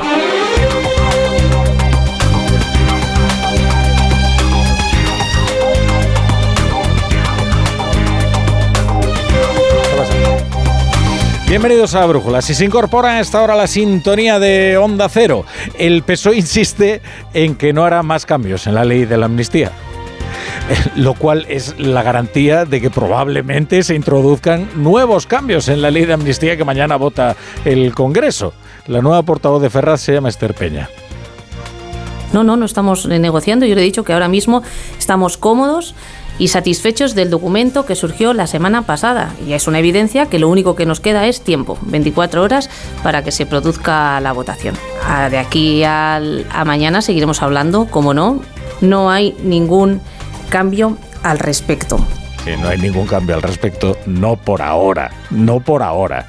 Miren, hay una entrevista muy interesante en VilaWeb, es una web independentista, ¿no? Al, al abogado de Carlos Puigdemont, a Gonzalo Boye. Y dice, la actual redacción de la amnistía no es suficiente, caerá mucha gente. Verán ustedes cómo efectivamente se están negociando los términos en los que está redactada esa amnistía, porque el fin es garantizarle la impunidad a Carlos Puigdemont y sin eso no hay gobierno. Y ya lo ha dicho Gonzalo Boye, y si lo ha dicho Gonzalo Boye, ya se han puesto todas, vamos, van a tener que poner a trabajar a todo ritmo al equipo de parches legislativos, porque es verdad que los jueces están complicando sobremanera la impunidad de Puigdemont y su entorno más cercano, no solo García Castellón, ¿eh? Este juez eh, de la Audiencia Nacional ha dictado un nuevo auto en el que amplía hasta el 29 de julio la instrucción del caso Tsunami Democratic en el que Puigdemont está siendo investigado por delitos del terrorismo. Ha añadido García Castellón que son delitos que además de atentar contra el convenio de la Unión Europea atentarían contra el convenio de Nueva York, que persigue la financiación de las actividades terroristas. Son delitos, en fin, difíciles de amnistiar. Pero no es solo García Castellón. Igual o casi peor lo de la trama rusa. No es un secreto que a la Unión Europea le preocupan mucho los caballos de Troya de Vladimir Putin en las democracias continentales, más si cabe después de la invasión de Ucrania. Y le resultará difícilmente tolerable que se interrumpa una investigación en curso sobre la injerencia del Kremlin en un país comunitario. Ustedes fíjense lo que se está investigando en el caso Volhov. ¿eh? Leo. Puigdemont tuvo una reunión con intermediarios rusos, entre ellos con el empresario Nikolai Sadovnikov. Esta es una persona de la órbita de Putin, según consta en la investigación, en la vivienda oficial del presidente de la Generalitat. En esta cumbre también estuvieron el Sartadi y Víctor Tarradellas. En el encuentro, los emisarios rusos ofrecieron ayuda económica y militar a Cataluña una vez culminada la secesión. En concreto, plantearon pagar parte de la deuda pública con España y prometieron 10.000 soldados rusos, si eran necesarios. A cambio, reclamaron una legislación favorable para hacer negocio con criptomonedas. En esta investigación, estarían implicados el exresponsable de Relaciones Internacionales de Convergencia, Víctor Tarradellas, el jefe de la oficina de Carles Puigdemont, que se llama Josep Lluís Salai, que es un hombre muy cercano al expresidente, y luego el informático Jaume Cavani. Cavani. Pero sobre el papel de Carlos Puigdemont dice el juez, si los contactos con el Kremlin existieron antes y después de octubre de 2017, puede extraerse la deducción de que había alguna persona común a Tarradellas y Alay por encima de ellos que permitía tales contactos entre dirigentes de Convergencia, ahora Junts, y el Kremlin. Y ahora recuerden ustedes que el articulado de la proposición de ley de amnistía al proceso excluye expresamente del perdón los delitos de traición y contra la paz del Estado o los delitos que afecten a los intereses financieros de la Unión Europea. Les repito el titular de la entrevista concedida por el abogado Gonzalo Boye a Web. La actual redacción de la amnistía no es suficiente. Caerá mucha gente. Y en realidad estos son sutilezas y matices. ¿eh? La amnistía, per se, es eh, una transacción vil, porque consiste en canjear impunidad por apoyo parlamentario. Y eso es pura corrupción política. Eso es lo que se vota mañana en el Congreso de los Diputados. Y ya veremos en qué términos. Porque sí, claro que estarán negociando los nuevos términos de las enmiendas a la ley de la amnistía. Solo faltaría que hubiéramos hecho todo este viaje para que un par de jueces lo interrumpan abruptamente. Precisamente ayer el PP sacaba decenas de miles de personas a las calles de Madrid en contra de la amnistía y de esta transacción de impunidad por apoyo parlamentario que está llevando a cabo Pedro Sánchez. Hoy Alberto Núñez Feijo ha hablado en un desayuno informativo organizado por La Razón. ¿En qué beneficia a los ciudadanos que una serie de políticos queden eximidos de cumplir la ley? que se eliminen o suavicen delitos de corrupción y malversación política? ¿Y en qué beneficia a los ciudadanos rebajar el listón del terrorismo? Eh, estaba presentando en realidad al presidente de la Junta de Galicia y candidato a seguir siéndolo, Alfonso Rueda. A finales de esta semana comenzará una campaña crucial para ambos. Las elecciones de Galicia que el día 18 decidirán quién gobierna la Junta. ¿A Rueda solo le vale la mayoría absoluta? El fin de semana y hoy se publican algunas encuestas muy halagüeñas para, para Rueda, pero hoy ha insistido en llamar al voto útil no vaya a ser que ese 3% sin representación que se le calcula a Vox termine obrando a favor del BNG. No va a tener representación y por lo tanto, si hay que hacer una llamada al voto útil, creo que esto es el ejemplo perfecto de que los votos de Vox serán muy celebrados, los que tenga, muy celebrados por la izquierda en Galicia. Bueno, vamos a conectar ahora con Francia porque hoy desde luego es el escenario de la noticia. Hay una gran protesta en París, hay una gran protesta que está poniendo en jaque al gobierno de Manuel Macron que no sabe muy bien cómo reaccionar. Hay columnas de tractores que están bloqueando las carreteras, agricultores en Rage que están marchando sobre la capital y que están poniendo desde luego en apuros a Emmanuel Macron. Eh, es un asunto muy delicado. ¿eh? Eh, este es un conflicto que con mayor o, menor ira, con mayor o menor crudeza, está afectando a todos los países europeos. la agenda verde la competencia de la agricultura de fuera, todo esto está enajenando a los que viven del campo. Se van a reproducir protestas también en otros países, pero el caso de Francia concierne especialmente también a España, porque los agricultores franceses están acusando a los agricultores españoles eh, de competir con normas más laxas, mejores precios, están reclamando más proteccionismo, lo que están reclamando son más trabas para que no entren los productos españoles y compitan con los franceses, como si esto no fuera un mercado común, ¿verdad? Y además los gendarmes franceses parece que están actuando ya no de forma pasiva, sino incluso eh, de parte completamente de los piquetes, porque están, eh, nos contaba antes Ignacio Rodríguez Burgos, que le pedían a los agricultores españoles que limpiasen la carretera después de que les eh, echasen la carga a perder cosa que ya es añadir pues un insulto al agravio. ¿no? Eh, vamos a conectar con el corresponsal en París, con Álvaro del Río, para ver cómo está transcurriendo esta jornada turbulenta de hoy. Álvaro, ¿qué tal? Buenas tardes. Buenas tardes, eh, Rafa. Pues mira, a esta hora hay que decir que cae la noche aquí en París y el cerco que habían prometido los agricultores, eh, podemos decir que es ya una realidad. Aproximadamente unos 2.000 tractoristas ocupan y bloquean las principales autovías de acceso a la capital francesa. Admiten que no se trata de aislarla herméticamente, pero sí de sembrar el caos necesario, el caos suficiente para que el gobierno reaccione a sus demandas. Quieren que se les pague el precio justo por lo que producen y sobre todo acciones contra lo que llaman ellos la competencia desleal, empezando por aliviarles de todas esas normas nacionales superpuestas a las comunitarias que les hacen más ecológicos pero menos competitivos. El gobierno ya ha prometido anuncios para aplacar este malestar que es patente. Aquí en este piquete señalan a un ejecutivo desconectado del mundo rural, pero también responsabilizan a Bruselas y muchos cuestionan, de hecho, el mercado común. Urge, por tanto, dar respuestas y evitar que la crisis se enquiste. El primer ministro Gabriel Attal ha recibido esta tarde a los sindicatos mayoritarios. Mañana eh, desvelará medidas y Emmanuel Macron espera este jueves en Bruselas poder también desencallar la situación. En Onda Cero, La Brújula, Rafa La Torre.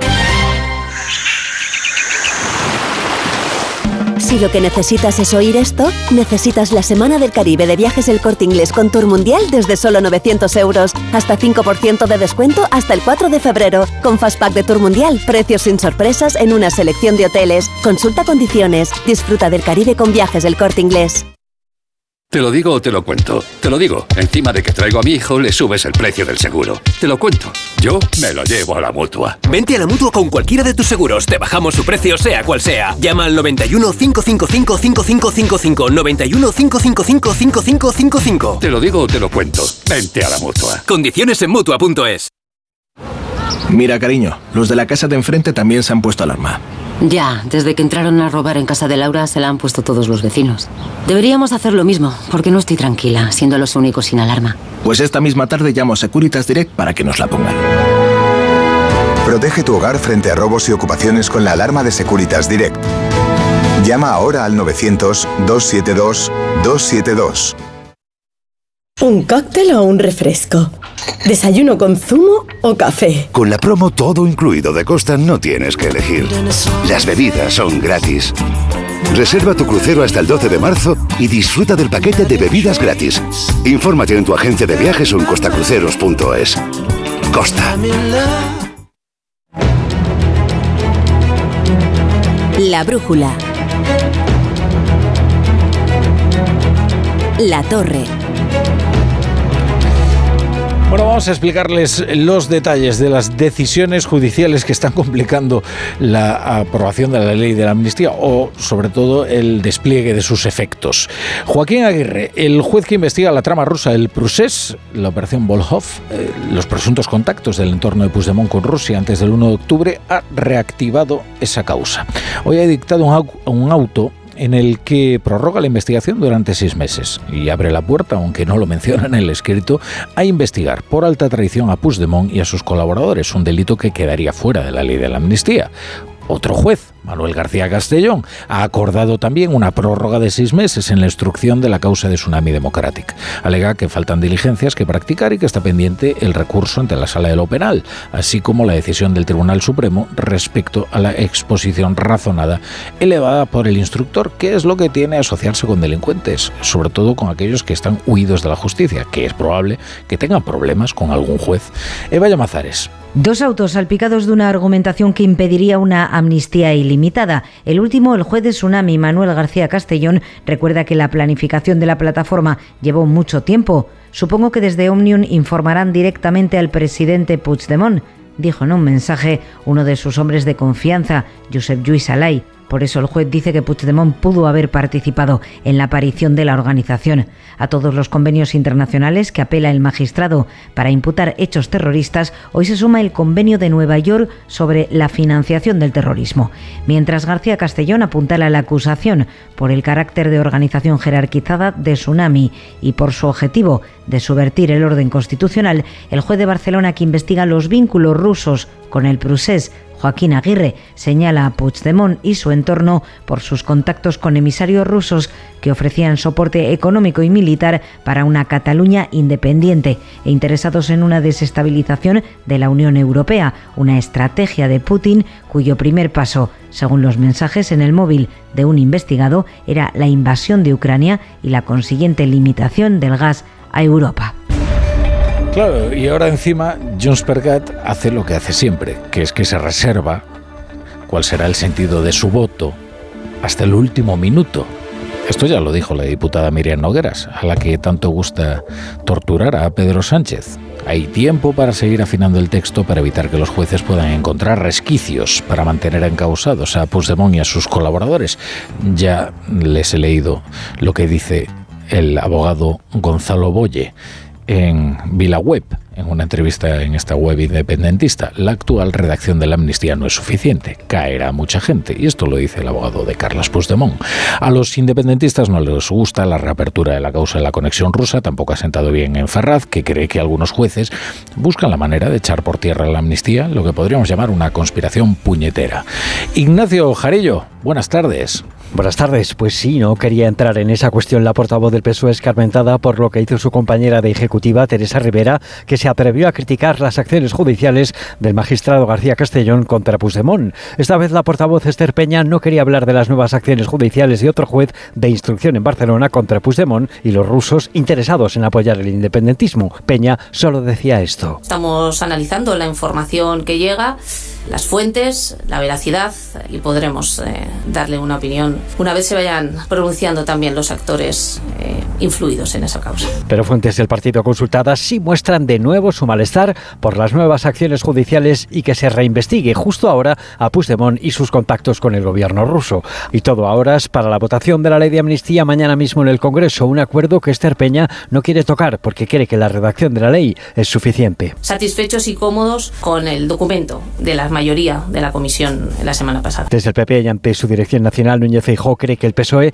lo fía todo a la amnesia de los ciudadanos y que a Sánchez nadie va a amnistiarlo. España no va a olvidar y, por supuesto, España no va a amnistiar al Partido Socialista. La ley se vota mañana en el Pleno Monográfico que comienza a las 3 de la tarde con Junts, que siempre puede dar la última sorpresa. A ver si conseguimos explicarles lo que está ocurriendo en el Parlamento de Baleares y más en concreto en el grupo de Vox. Es que hoy anunciaba el grupo de Vox la expulsión de la presidenta de la formación en Baleares, Patricia de las Heras, y del presidente del Parlamento de la Cámara, Gabriel Lesén, alegando circunstancias internas del grupo y para conseguir la mejor unidad posible. Esta era una decisión que tomaban por mayoría los cinco diputados restantes, los que no son ni de las Heras ni Lesén. Y poco después, desde Madrid, el vicepresidente y secretario general de Vox, Ignacio Garriga, eh, ha anunciado que solicitará al Comité de Garantías la expulsión inmediata del partido de esos cinco diputados que se han quedado con el grupo. Los ha calificado de traidores. Un lío que además pues, eh, causa muchos problemas al gobierno de la popular Marga Pruens que se apoya en Vox para gobernar en las islas. Desde Onda Cero Mallorca, informa Patricia Segura. El sector crítico de Baleares ha tomado el control del grupo, pero solo de forma momentánea, porque el vicepresidente de Vox pedirá la expulsión de los cinco diputados críticos por haber echado esta mañana a otros dos miembros, la presidenta de la formación en las Islas, Patricia de las Heras, y al presidente del Parlamento, Gabriel Lesén, que pasarán a tener la condición de diputados no adscritos. La todavía portavoz del grupo parlamentario, Idoia Rivas, justificaba así la expulsión de sus compañeros. Por eh, circunstancias internas de este grupo y para conseguir la mejor organización posible, la, la, mejor unidad posible. Los dos diputados fieles a Santiago Abascal se quedan ahora fuera del grupo parlamentario que vive una fase de descomposición en Baleares. Gabriel Lesén es el todavía presidente del Parlamento. Me echan, tengo que decir, con tristeza, insisto, por seguir las, las directrices de la Dirección Nacional. Yo he intentado calmar los ánimos, eh, conciliar, eh, pero ha sido imposible. De esta forma, de los ocho diputados que iniciaron la legislatura, Vox se quedará con solo dos representantes en la Cámara Autonómica, que ni siquiera formarán parte del grupo parlamentario que lleva el nombre de la formación.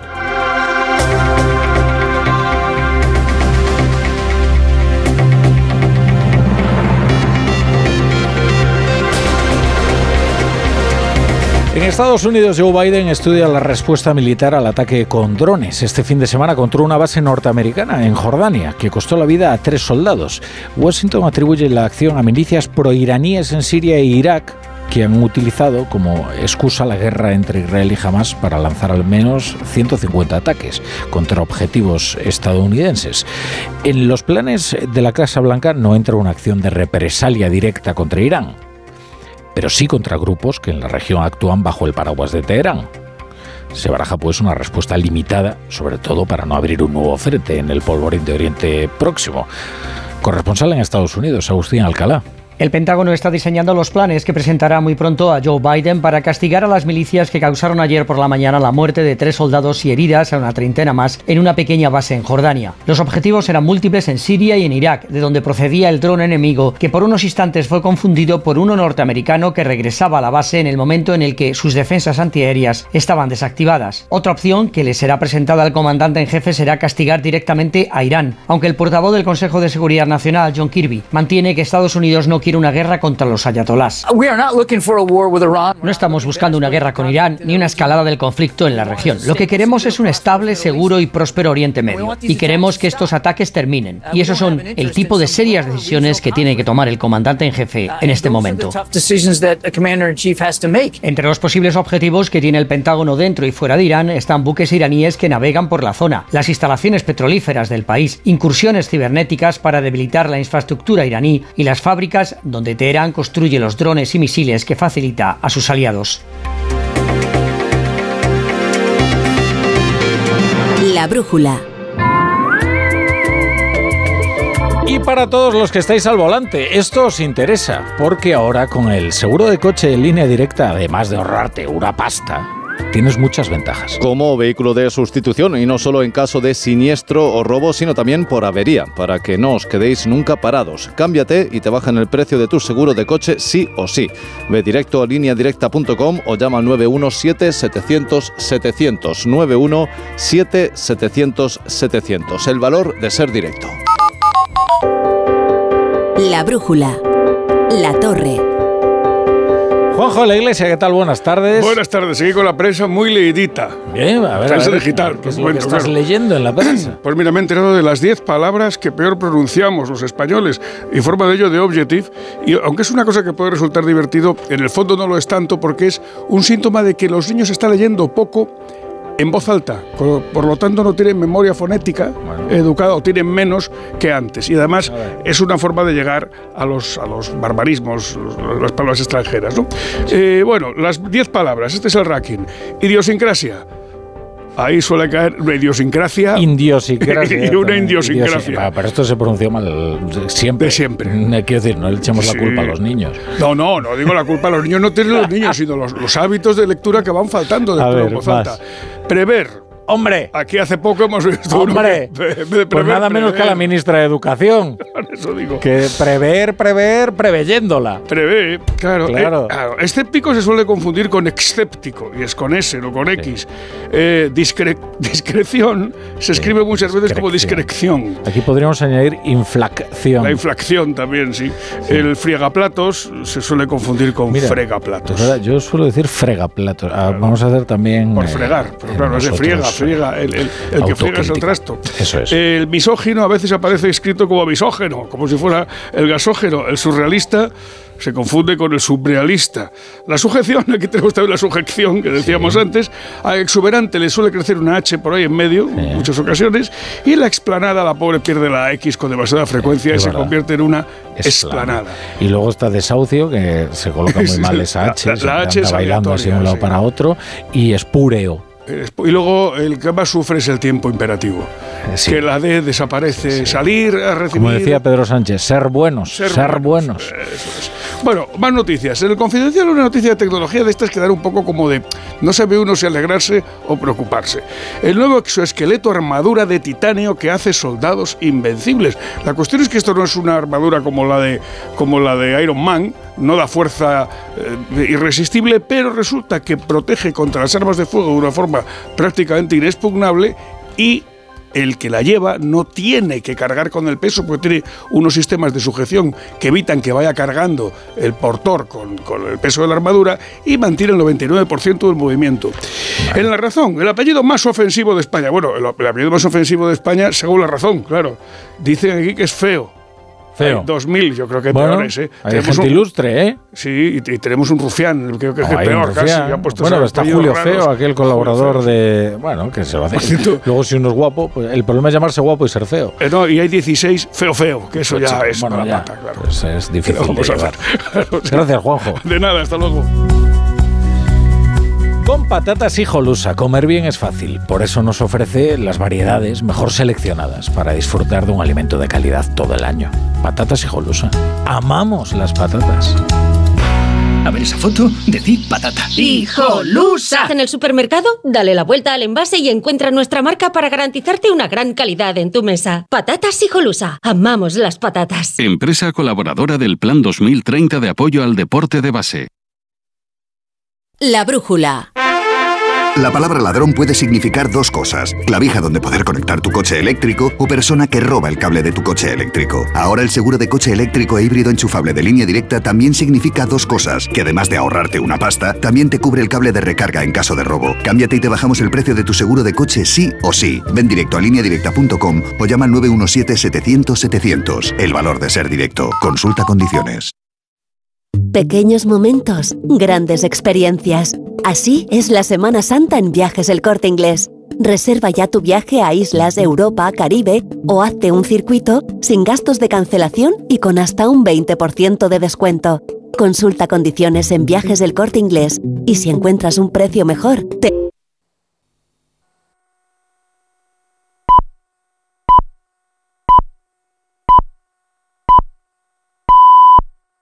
La brújula.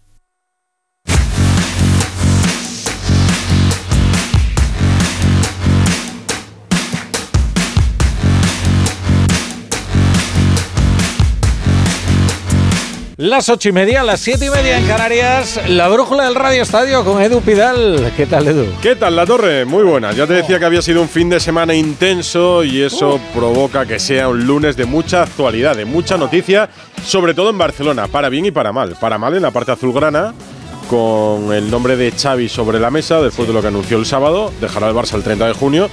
Si es que llega el 30 de junio, digo yo, añado Es yo. que, Lo que te decía es que al final eh, debilitas mucho tu autoridad Mm. cuando dices que te vas. El propio Barça debilitó mucho la autoridad de Xavi el día que públicamente le prácticamente dirigió una convocatoria para un partido de la Champions. Ahí yo creo que ya quedó muy tocada la autoridad de Xavi de Sí. cara a, a todo. Pero ¿quién te dice que un fracaso en Europa o la posibilidad de quedarse fuera de la Champions no precipite un cambio de entrenador antes de junio? Pues probablemente, ¿sabes? Sí que vaya trabajando en el proyecto y en la temporada que viene, pues Mm. ya veremos. Puede pasar. Además, nos acompañará esta noche el seleccionador Luis de la Fuente en Radio Estadio Noche a partir de once y media. Y te decía que hay buenas y malas noticias en Barcelona. La buena, que vamos a volver a ver a Ricky Rubio o que al menos estamos un poquito más cerca de verle competir otra vez Sí. sobre una cancha. Porque ha anunciado que comenzará entrenamientos con el Barça después de haber dejado la NBA y ojalá acabemos disfrutando otra vez del baloncesto de Ricky. Fantástico. Eso eh, me, ilusionó mucho, ¿eh? A mí también. Leerlo. Pues mira, Fantástico. por eso precisamente vamos a empezar con Ricky este lunes 29 de enero. Pues vamos allá.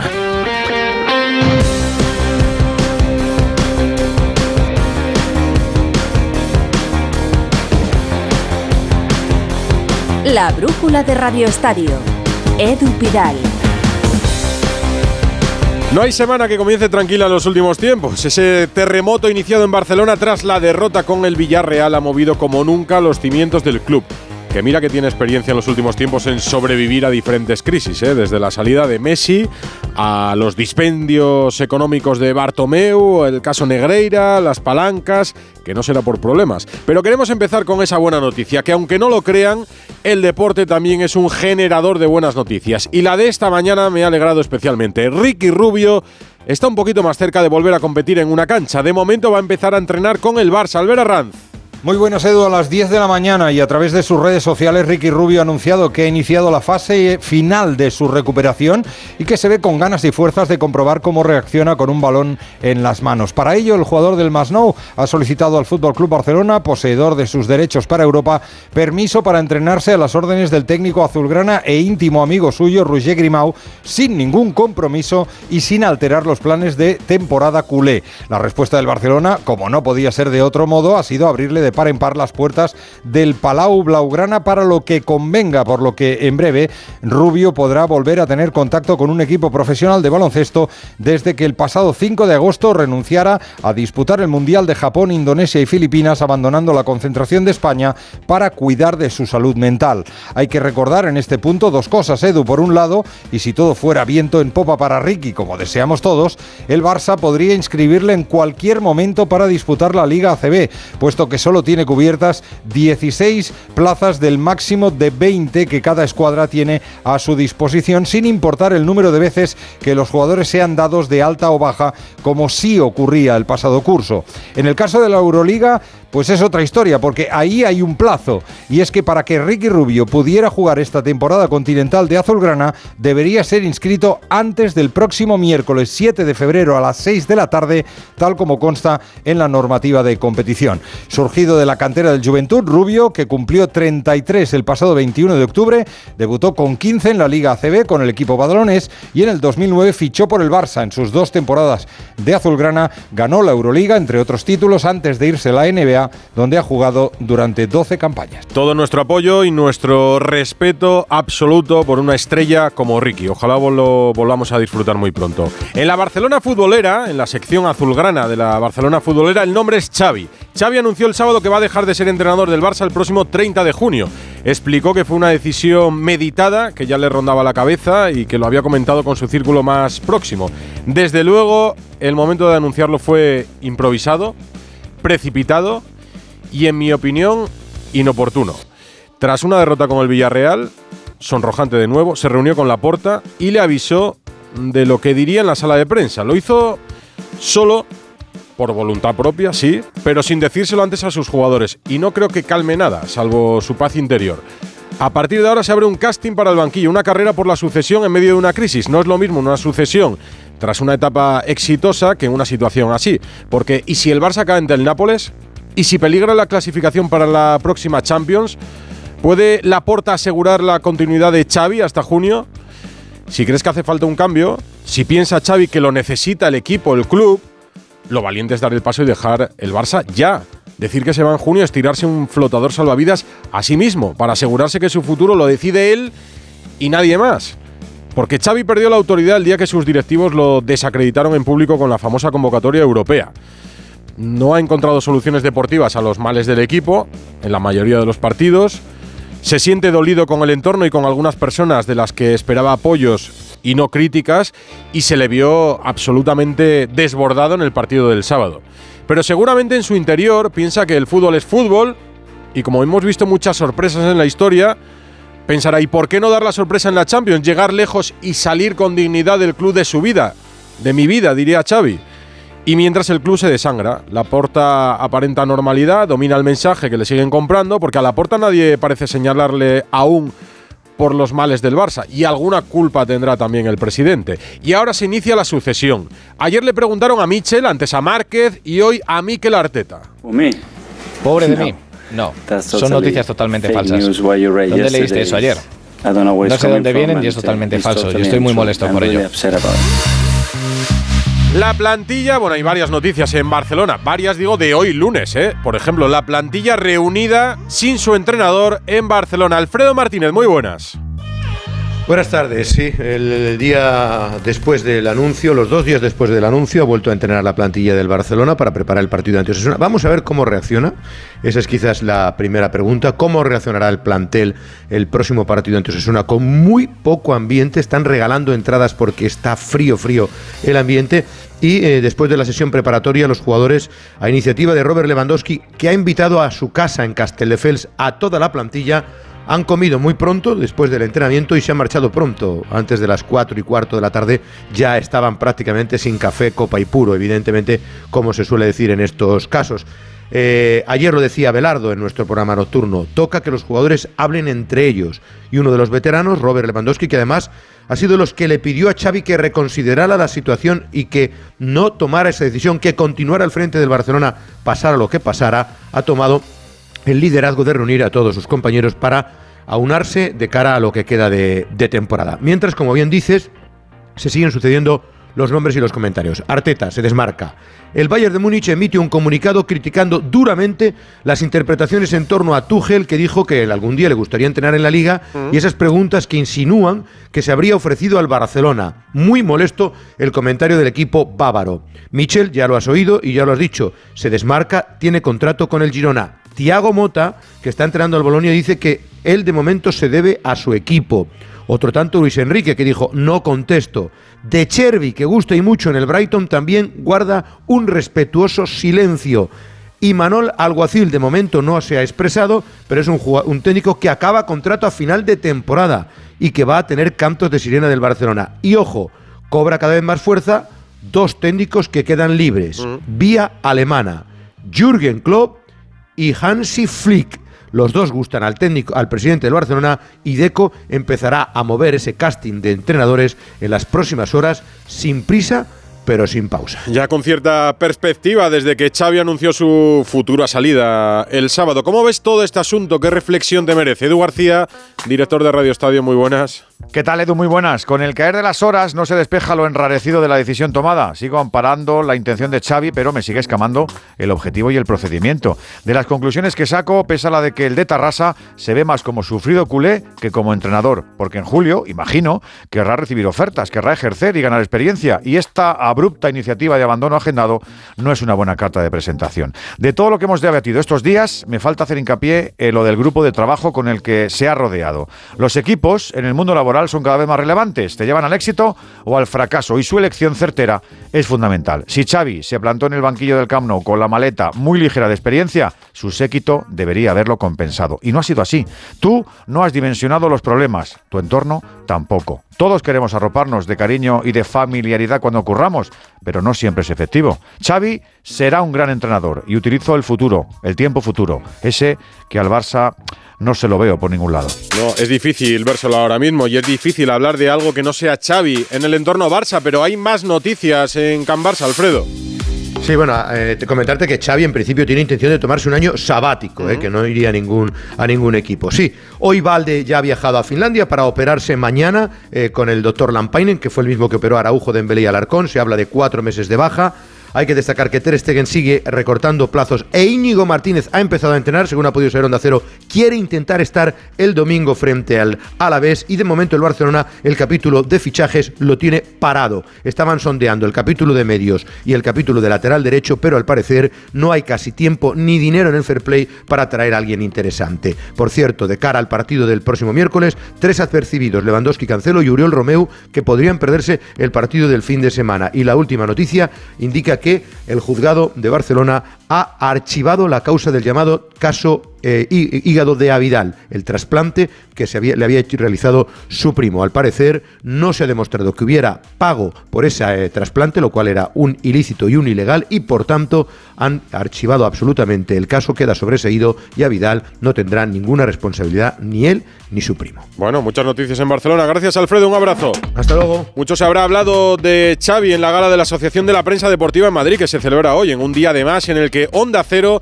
ha contado que la federación ha decidido desistir en la demanda contra la Liga por el acuerdo con CVC, que derivó en la Liga Impulso. Solo Real Madrid y Atlético Club de Bilbao siguen adelante con esa demanda. Pues en esa gala están Tebas, está Pedro Rocha, está Uribes Y Rafa Fernández, ah, que está hablando Tebas con Rafa Fernández. Escuchamos al presidente de la Liga, Tebas. Presidente, eh, voy a ser muy directo y siempre se moja usted. ¿Qué porcentaje le da a la llegada de Mbappé al Real Madrid?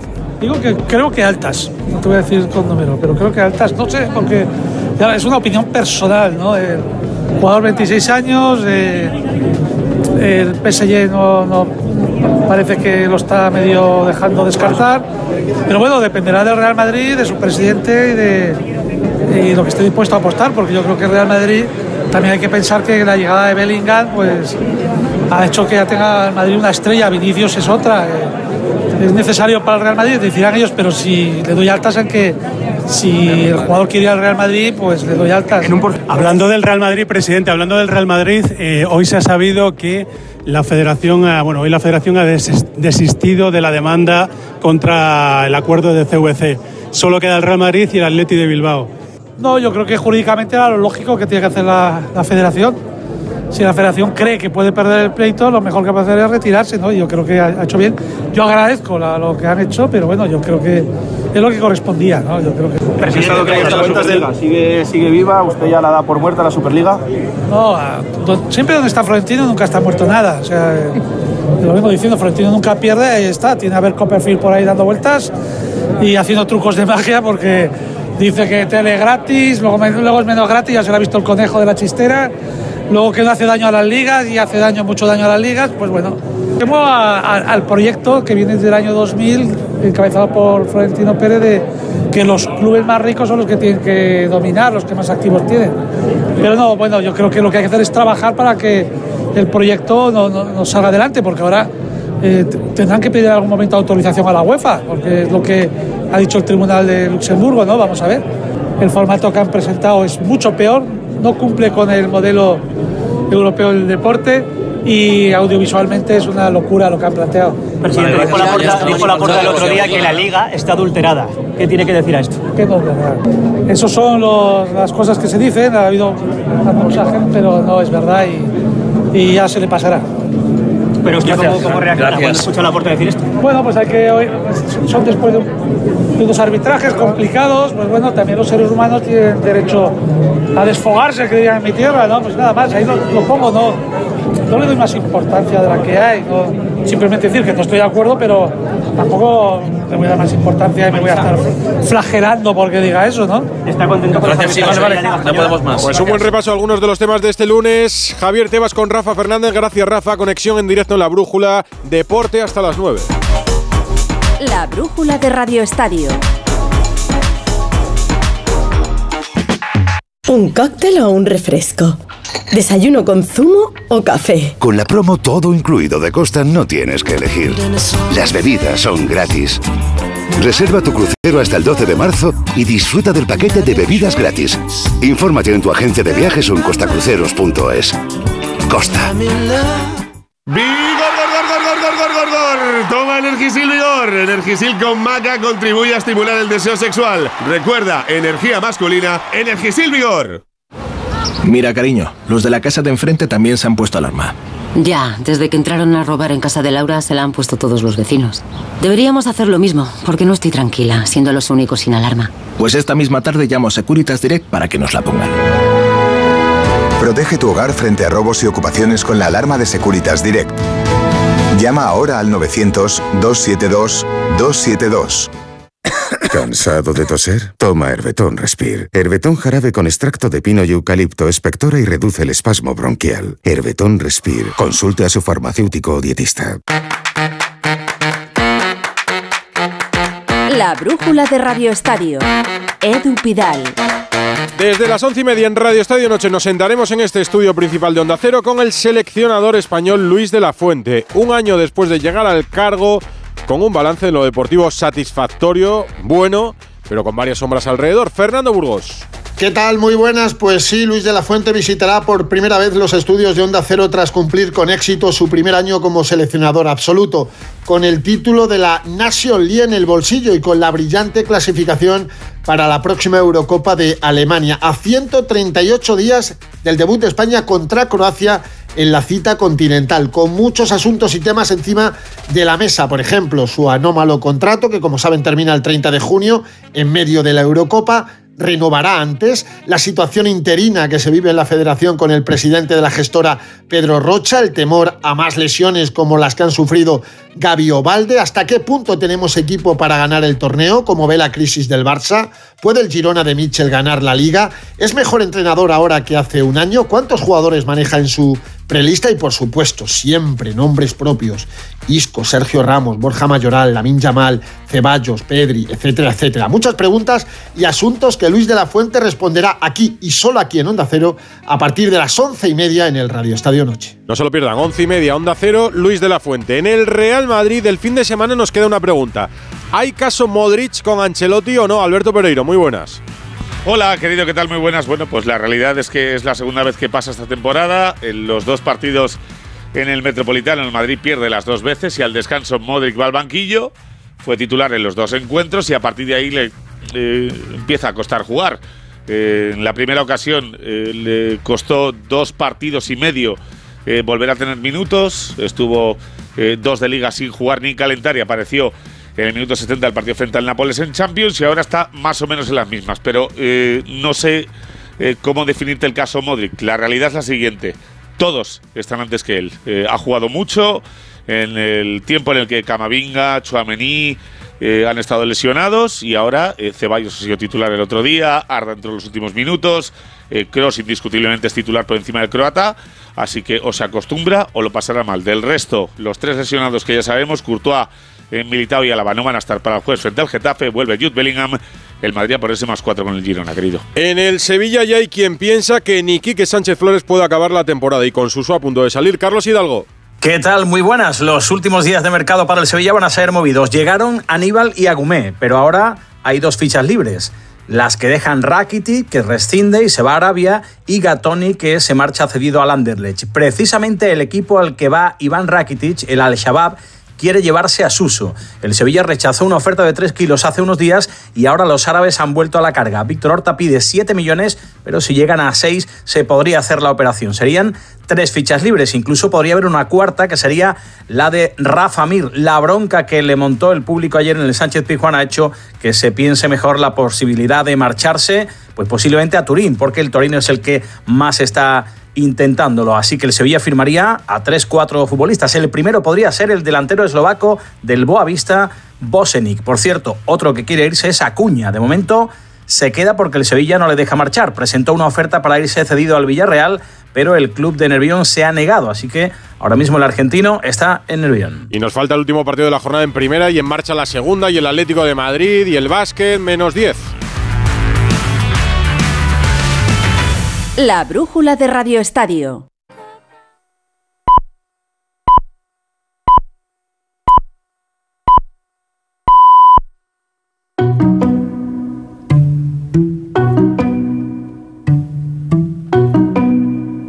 En Onda Cero, La Brújula, Rafa La Torre.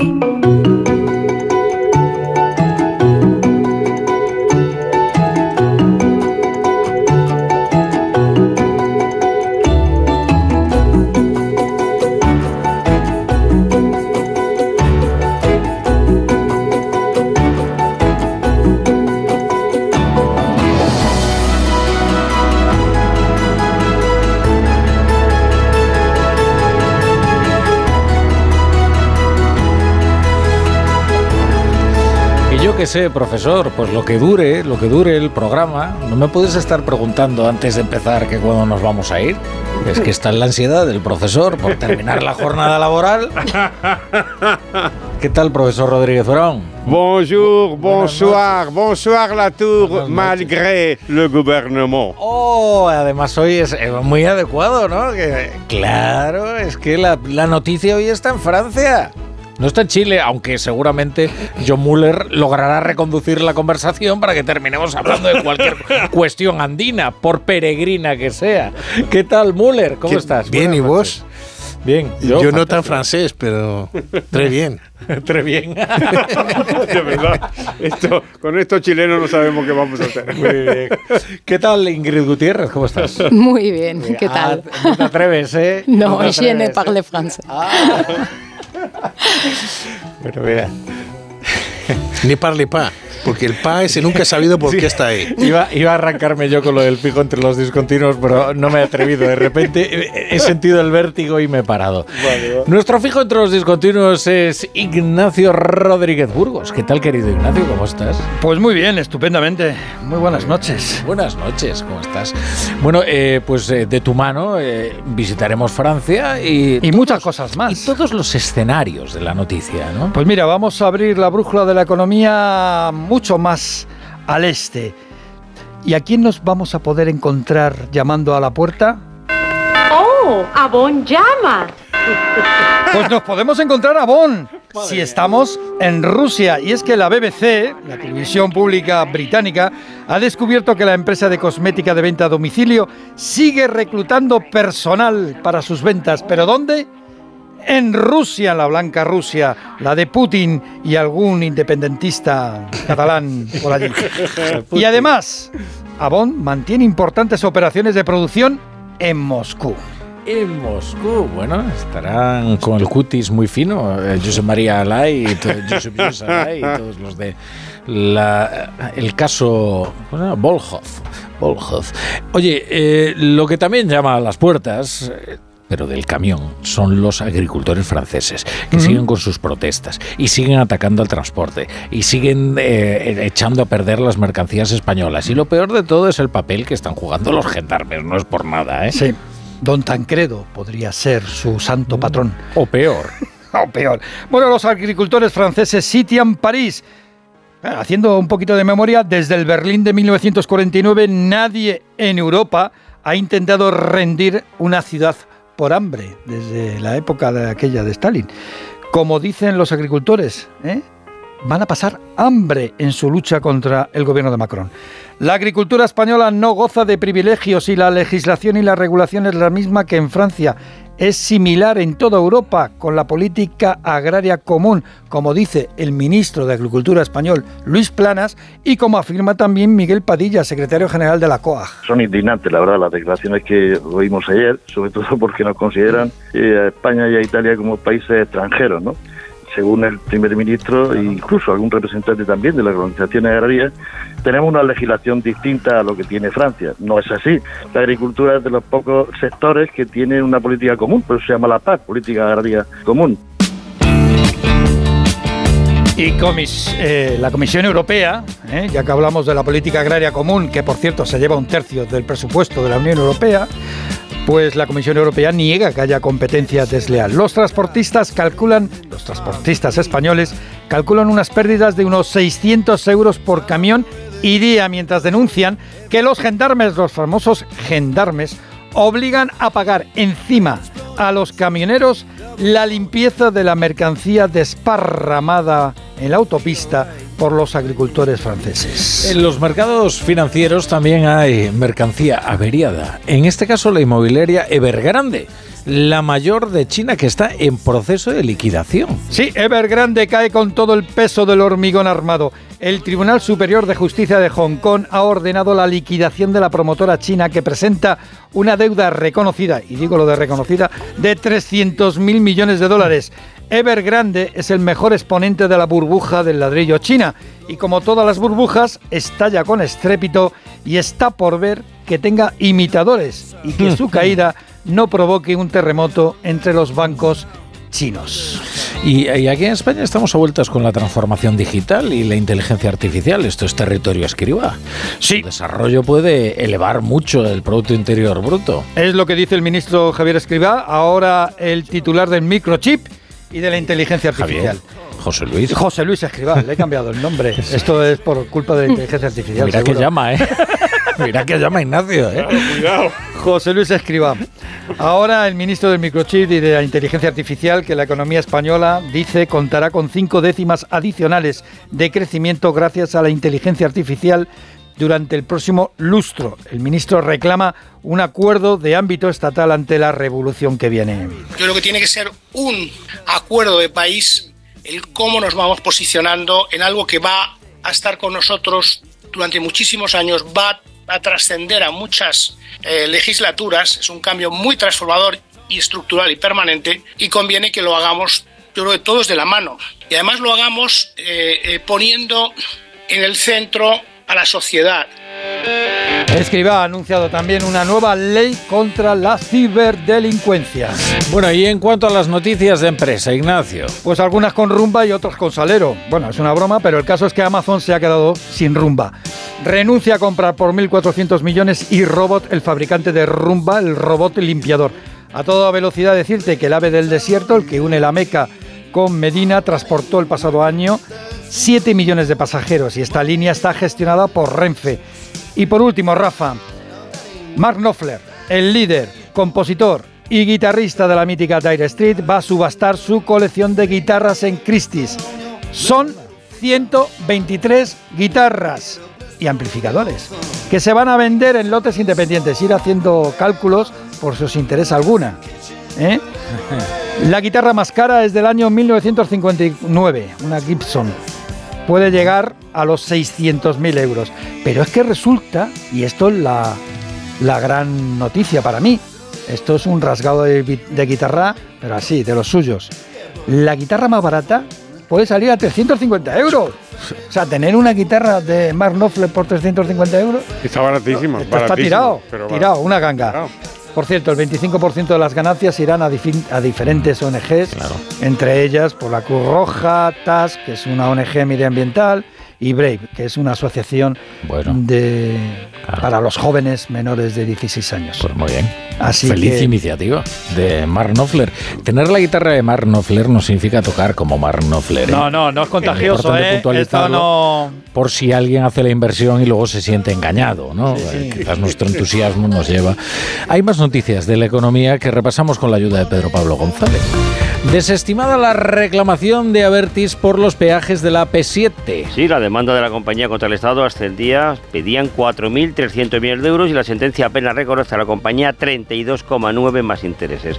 Recordemos que Avertis, una filial, gestionó hasta el 31 de agosto del 2021 por los tramos de la autopista de peaje Barcelona-La Junquera, Barcelona-Tarragona, Montmeló-El Papiol y el de la AP2, el Zaragoza, hacia el Mediterráneo. El gobierno lanzará un PERTE del el- vehículo eléctrico de 300 millones y retrasa el de 1.250 millones. Ahí está, ha hecho un poco de, digamos, hoy para aquí, para ti no, y tiro para adelante como el rugby. La yenca, ¿no? Ah, no, el Y es que el PERTE del vehículo eléctrico 3, que se esperaba para este primer trimestre con esa dotación que decías de 1.250 millones, pues pasará a ser un PERTE de vehículo eléctrico 4 y se publicará en el segundo semestre. Antes, en este trimestre, pues uno más chiquitito, de 300 millones, que se va a publicar en los próximos meses, 200 de subvención y 100 en préstamos. ¿Qué puede pasar importante? Pues un grupo muy importante en Europa como es Stellantis, que tiene numerosas marchas y factorías en España, estaba a la espera de ese PERTE para anunciar inversiones. Y si no se anuncian aquí, Allá. se pronuncian en otro sitio. Arranca el juicio a la excúpula de UGT Andalucía, que pudo desviar más de 40 millones. Sí, la Fiscalía Anticorrupción ha asegurado que el sindicato institu- institucionalizó un fraude mientras el sindicato, que figura como responsable civil subsidiario, lamenta lo que llama criminalización de una cuestión estrictamente administrativa.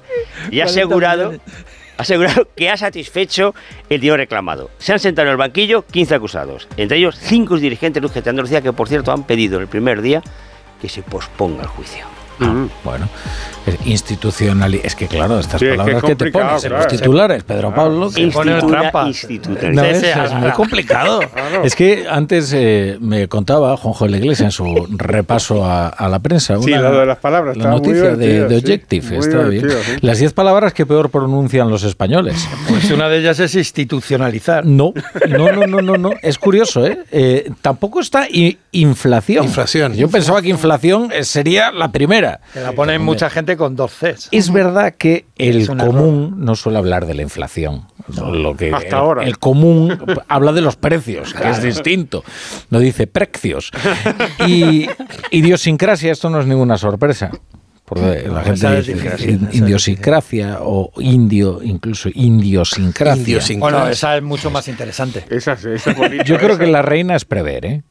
Prever. O sea, la conjugación del verbo prever ha provocado monstruos, ha generado monstruos. ¿no? Como por ejemplo el día que Pedro Sánchez dijo aquello de preveyéndola. Porque él conjuga como el verbo veyendo. Veyendo. En lugar del verbo ver, el verbo veyer. No es por nada, pero el otro día el otro día la, la ministra portavoz, que esto, es- Portacoz. esto ya es grave, pero que a la sazón es ministra de Educación. Así es, yo también lo vi. Dios mío, en el Consejo de Ministros debió de decir eh, prever, eh, no sé si entre 10, 15, 20 o 30, o sea, parecía que lo hacía a propósito, o sea, era un ensañamiento. Y la No lo veo claro. Ha tenido alguna peor, pero ahora no me acuerdo, desgraciadamente, porque la memoria es frágil. Pero Sí, eh, ahí, eh. recomendar al portavoz Fue- que ponga cuidado con la lengua porque los portavoces son eh, referenciales. Sí, fue confundió un adjetivo con un sustantivo. Eso es. se utilizó. Sí, ahora no Sí, sí, recuerdo sí, exactamente cuál es, ¿no? A finales del año pasado.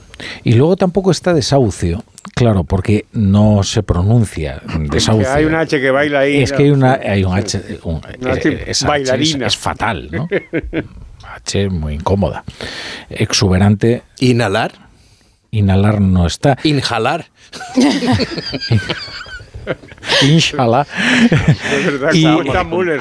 Pero hay una, ah, bueno, misógino, ¿no? Que esto es como lo de espurio, que la gente dice espúreo, ¿no? Y, y la- y hay mucha gente que dice misógeno. Qué bonito, como gasógeno. Sí. Debo decir luego- que la palabra, la palabra espúreo, con E, que está mal, mal dicha como sabemos, porque es con I, eh, aparece en los episodios nacionales. Yo lo he visto. Yo, como la pandemia fue muy larga, aproveché y me leí los episodios nacionales. Sí que fue larga, sí. y dije, qué raro. O sea que a lo mejor era una, una- Llegó a una- ser. una expresión Sí. del siglo XIX, a lo mejor se decía. De pronto la ultracorrección, ¿no? Es que es esto lo de Bilbado. O sea, Y pues, la ultracorrección podía haber de- llevado de espurio a espurio. Efectivamente. de toda la vida. Oye, ¿os acordáis cuando eh, había sido Ana Botella? Que dijo Bilbado, precisamente. ¿Dijo Bilbado? Ah, Claro, no lo porque es la ultracorrección la que café y café. Sí. Con Entre, leche. entre colacado y colacado. Y eh, es que es verdad que, que Galdós no, no es Cebrián, que en su primera novela escribió Clitorix. Esto, esto No lo eh, lo, contaba eso. con mucha maldad Martín Prieto, pero luego se corrigió y no llegó. Es que a en formación del espíritu nacional no se veía eso. Y luego está escéptico, ¿no? Que se confunde con excéptico, pero claro que los gallegos pronuncian escético, porque es verdad que los gallegos tenemos una dificultad eh, para las eh, consonantes previas a otra consonante, ¿no? Por eso eh, lo de conceto. ¿No podéis hablar lenguas eslavas? Y por eso no hay ningún gallego que diga inflación. Porque, Porque no, inflación. claro. Y ya Lo está. decís bien. Bueno, hasta aquí. eh, Este, este- este- Hasta aquí el recorrido por la lengua. la lengua y la vida. Hasta aquí el dardo en la palabra. Eh, ahora, pues continúa la brújula de la economía. Muy bien. La brújula.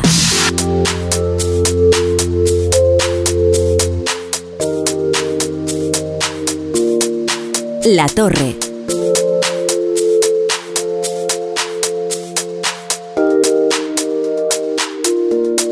Cero.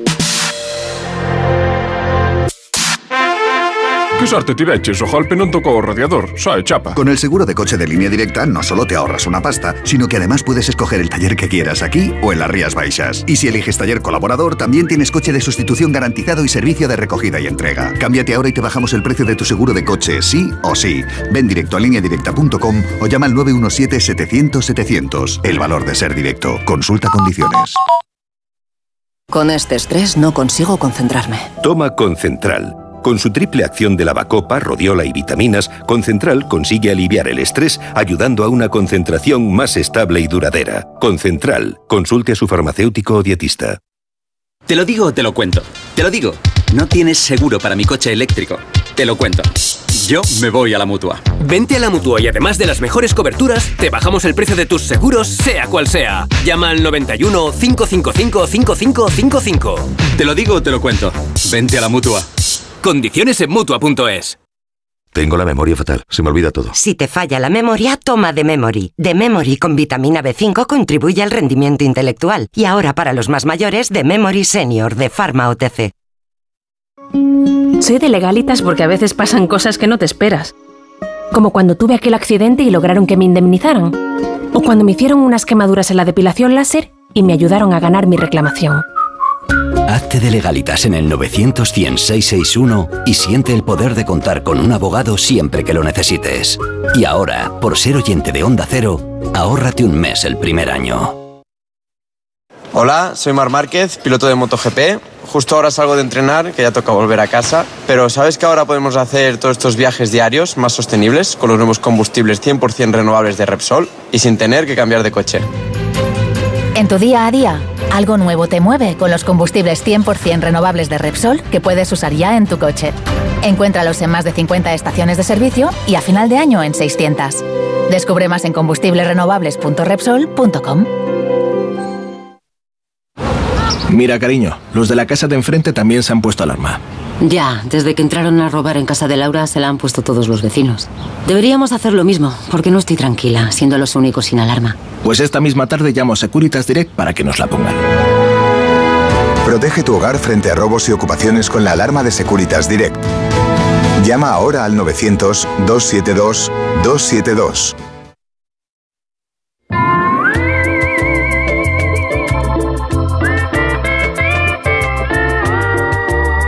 Si eres de los que apuesta por la movilidad sostenible y por el coche eléctrico o híbrido enchufable, Línea Directa tiene el seguro que necesitas.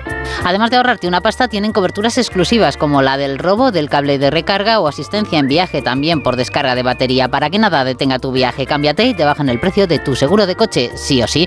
Ve directo a lineadirecta.com o llama al 917-700-700. El valor de ser directo.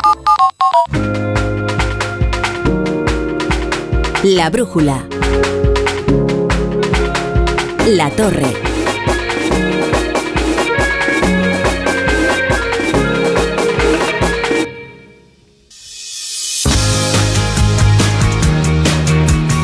La brújula de la economía con Ignacio Rodríguez Burgos, Ingrid Gutiérrez, John Muller y el profesor Rodríguez Brown. Ale, ale, contadme qué es lo que está ocurriendo en Francia y por qué debería preocupar o no a España. A mí me sorprende que todavía no se haya vivido aquí un cierto revuelo, al menos en el campo, o no se haya traducido, digamos, en un movimiento político, como estamos viendo en el resto de los países, porque los agricultores españoles también están siendo afectados por eh, todos estos males que denuncian eh, los polacos, eh, los franceses, los holandeses, ¿os acordáis? Cuando se aglutinaron en torno a aquella acción política. ¿Qué está ocurriendo? Pues a lo mejor el, el retraso de la protesta en España eh, obedece a que tenemos so- somos más competitivos en, en nuestro en nuestro agro, pero eventualmente llegará. A mí me interesa destacar varias, varias cosas de este asunto. Primero, por esta cosa de la vejez, que esto es viejo, ¿eh? Esto es viejo, ¿eh? Camiones españoles Hombre, volcados en la frontera francesa, oye, pero muchos, muchos años, ¿eh? De las los agricultores de fresas de Huelva o los de Murcia o los de Almería, en fin. Esto es, es- bastante antiguo. Lo que pasa ahora concretamente en, en Francia es efectivamente una cuestión de, una cuestión de costes en donde la reivindicación yo creo que en parte tiene razón y en parte es muy peligrosa. ¿En qué tiene razón? En que efectivamente hay una cantidad de regulaciones que lastran a los agricultores con unos costes muy elevados y entonces a lo mejor tiene toda la razón en protestar y desde la cuestión ecológica hasta el bienestar animal, todo eso que es tan bonito son costes para los agricultores, que en un mercado de competencia como es el europeo, pues obviamente tienen que resentirse por ello. Y esto me parece bien que protesten, igual que los impuestos elevados, todo eso. Pero, pero, pero, subyace también la cuestión proteccionista de fondo. Yo cada vez que oigo esto de la competencia desleal, me llevo las manos a la cartera, ¿no? Porque ya sabéis mi definición de competencia desleal. Se llama competencia desleal aquel que compite con nosotros y nos gana. y, y entonces, ojo con esto, porque va y no se va- ha dado el caso de se que el ganador eh, haya denunciado competencia no, desleal. no, eso no, eso jamás. Pero lo que digo es, subyace, y, y a veces, a veces in- incluso es explícito, la idea de que aquí lo que hay que hacer es cerrar el mercado y cerrarlo todavía más de lo que ya está cerrado. Es decir, ya sabéis que la Unión Europea es teóricamente un mercado libre hacia adentro, pero no hacia afuera.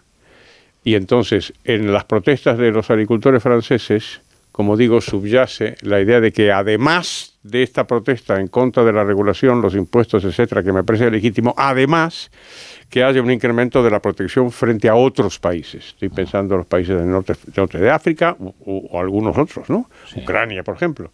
Algo O sea más que- tipo José Bové. ¿Te acuerdas de aquel José Pues Bové? claro, claro. Fue eurodiputado, ¿eh? No sé si sigue siendo. pues digo, estas cosas son Encantaba bastante quemar antiguas. McDonald's. Sí. Claro, claro. Bastante antiguas y yo creo que peligrosas. Bueno, yo creo que en estas acusaciones que hacen de que eh, se están viendo afectados por una competencia desleal, tanto de, hablan de España abiertamente, de Italia, eh, de países como Ucrania, creo que en realidad están equivocándose de enemigos, si es que podemos tacharlo así, entre comillas. Em, al final, eh, los agricultores de todos estos países están sometidos a las mismas reglas. Pero sí que creo que el problema está en los acuerdos que la Unión Europea hace con otros países, con países extracomunitarios en los que tradicionalmente, o al menos sí que ha sucedido así en las últimas décadas, creo que el campo se ha utilizado o la agricultura un poco como moneda de cambio. Quiero decir, eh, se han cerrado acuerdos con grandes potencias como China, acuerdos con países eh, del entorno, hablaba el profesor de Marruecos, col- de los que la Unión Europea evidentemente eh, pretende suministrarse de, de todo aquello que carece, como pues desde las tierras raras a cubrir sus necesidades energéticas, eh, en tecnología. eh, y sin embargo, y se ha utilizado, como digo, para ello el campo o la agricultura como moneda de cambio. En un momento en el que esto supone un tiro en el pie realmente, porque tú sí que les estás exigiendo a tus agricultores unas normas cada vez más estrictas, dado que estás cambiando todo el modelo de producción y esto afecta a la vez a la agricultura. Entonces, en- si realmente tú crees que este es un sector estratégico, como a raíz de la crisis en Ucrania y los problemas que ha habido con la eh, de suministros alimentarios, así has considerado, al mismo tiempo estás haciendo todo un cambio de modelo de producción hacia una producción más sostenible, digámoslo así, eh, entonces, claro, en algún punto tienes que eh, proteger que no digo eh, sin llegar al intervencionismo, como decía el profesor, pero en algún punto tienes que proteger a tu producto, a lo que se está eh, haciendo desde dentro con normas más estrictas. Eh, luego también hay que preguntarse de dónde vienen eh, o de dónde pueden venir los mayores costes de los productos o de determinados productos agro franceses. Y aquí creo que cuando dejemos atrás la, crisis inflacionaria en la que todavía en el fondo seguimos y cuando ya no se hable de, lo, de la subida del precio de los alimentos como un problema, sí que quizá debería hacerse un poco de pedagogía. Y voy a lo siguiente. Eh, esta pedagogía, desde luego, es imposible en momentos como este, en momentos de shocks, eh, de periodos convulsos o en los que las familias, evidentemente, tienen problemas para llegar a fin de mes. Pero si tú quieres que un producto se elabore o se produzca en condiciones dignas y además cumpla unos mínimos estándares, ese producto va a costar más. Y esa pedagogía es necesario hacerla. Primero, porque supone que se está produciendo de una forma digna y que el trabajador cobra lo que debe cobrar por, por eh, fabricar este producto o por producir ese bien o lo que queramos que sea, y luego después por el tipo de, eh, de condiciones que lleva implícita. Y he leído, eh, ya es lo último, em, cómo atraía estos meses de atrás la vendimia francesa a los trabajadores españoles. Y claro, se habla de que allí, como mínimo, se les paga como mínimo 11,52 euros la hora con una jornada máxima de 35 horas y que cada hora que supera esa jornada se paga como una hora extra. Ahí es donde voy con, con el, quizá la pedagogía esta o no que hay que hacer. John Muller. Bueno, hay como cada, cada país y estas historias del sector primario se pueden contar de muchas maneras. Fíjate que yo recuerdo cuando era un estudiante de secundaria, eh, se produjo la desregulación de los mercados en Chile eh, por parte de la dictadura del general Pinochet y se produjo un desarme arancelario. Se decidió quitar todos los aranceles y dejar un arancel muy bajo y parejo del 5%. Y entonces la mantequilla de Holanda que empezó a llegar a Chile era muchísimo más barato que la mantequilla que se producía en Chile. Eh, y, y el argumento que daba el ministro de Economía de aquella época era que no tenía ninguna, no, te- no entendía por qué los, lo- los ciudadanos chilenos tenían que financiar a una empresa incompetente, ineficiente, que producía a costes muchísimo más altos que los de Holanda. Claro, nunca se habló ahí de que en realidad la mantequilla holandesa traía un subsidio potentísimo, súper fuerte, eh, que, durante muchos años la PAC sirvió para eso, para subsidiar nuestros productos agrícolas de cara al exterior. Recuerdo que eh, en, en 1980-90, en un viaje a Marruecos, compraba una cajita de quesitos de la vaca que ríe eh, y costaba, o sea, costaba, costaba una cifra ridícula respecto de lo que costaba el producto alternativo local, ¿no? La agricultura también ha ido cambiando. Hoy, a diferencia de los 80 o de los 70, la tecnología agrícola está a disposición de todo el mundo. O sea, hoy se ha igualado mucho que la capacidad de producir en, en Vietnam ya no es la misma que, que, que, tenían en los 70, cuando tenían que sembrar a mano los campos de arroz y hay maquinaria ya a disposición de casi todos los países. ¿no? Eh, con lo cual, aquí hay mucha tecnología. Yo creo fundamentalmente que lo que está pasando con los campesinos, con los agricultores franceses, alemanes, polacos, tiene que ver con... Esta mañana yo escuchaba gente en las tertulias que decía, eh, la ultraderecha ha intoxicado mentalmente a los campesinos, a los agricultores europeos y les han puesto indispuesto contra el cambio climático. Y yo creo que pasa todo lo contrario. La ultraderecha se está haciendo eco de unos campesinos que se han sentido marginados por la apuesta verde de la Unión Europea. Claro. Eh, una apuesta verde que en esta etapa de la Comisión von der Leyen ha sido rotunda y clara.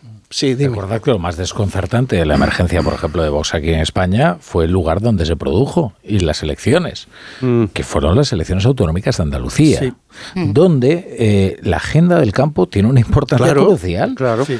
Donde la renta Porque, agraria es fundamental. Mm. Y, por ejemplo, hablabas de subvenciones y del, de Holanda y tal.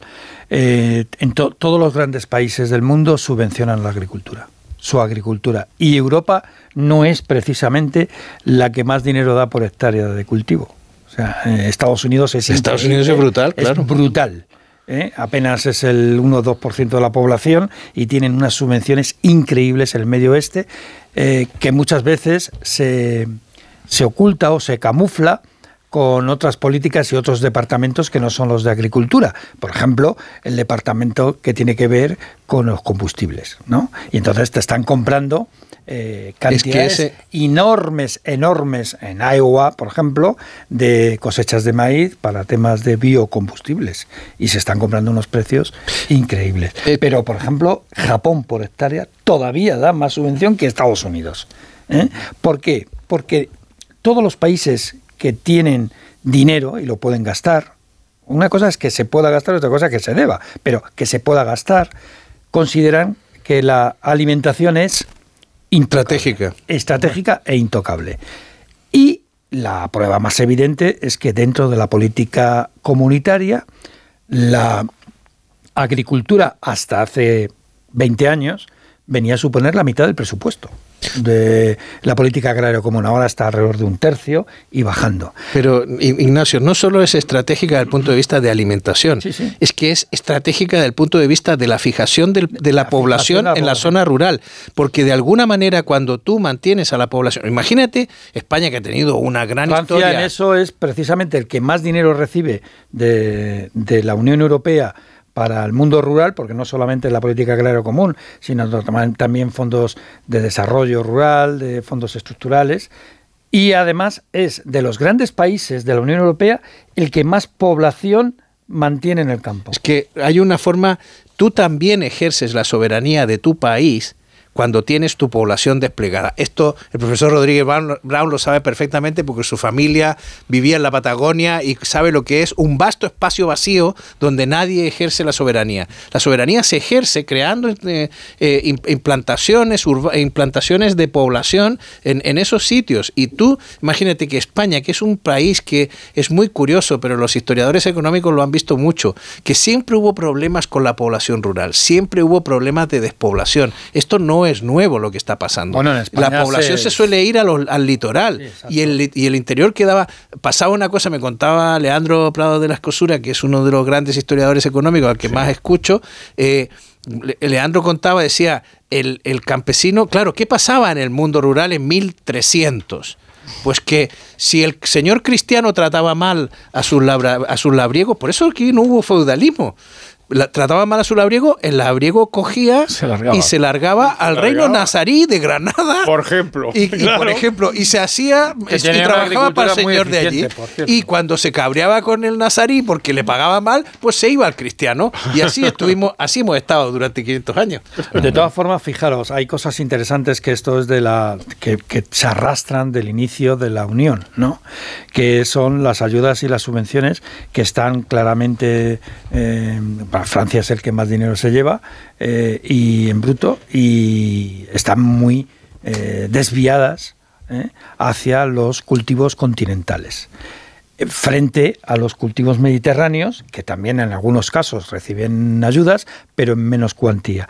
Y hay algo interesantísimo que ha ido ocurriendo en los últimos 20, 25 años, y es la potencia de los cultivos que se hacen en invernadero con tecnologías más, mucho más avanzadas que han ido eh, desplazando a cultivos de secano o de grandes latifundios como pueden ser los cerealistas y tal, ¿no?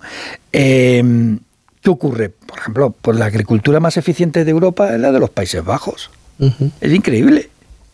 Nadie piensa que, que los Países Bajos tienen una agricultura muy potente. Pues la tiene. Y tiene unos mercados muy desarrollados y unos sistemas de distribución increíbles.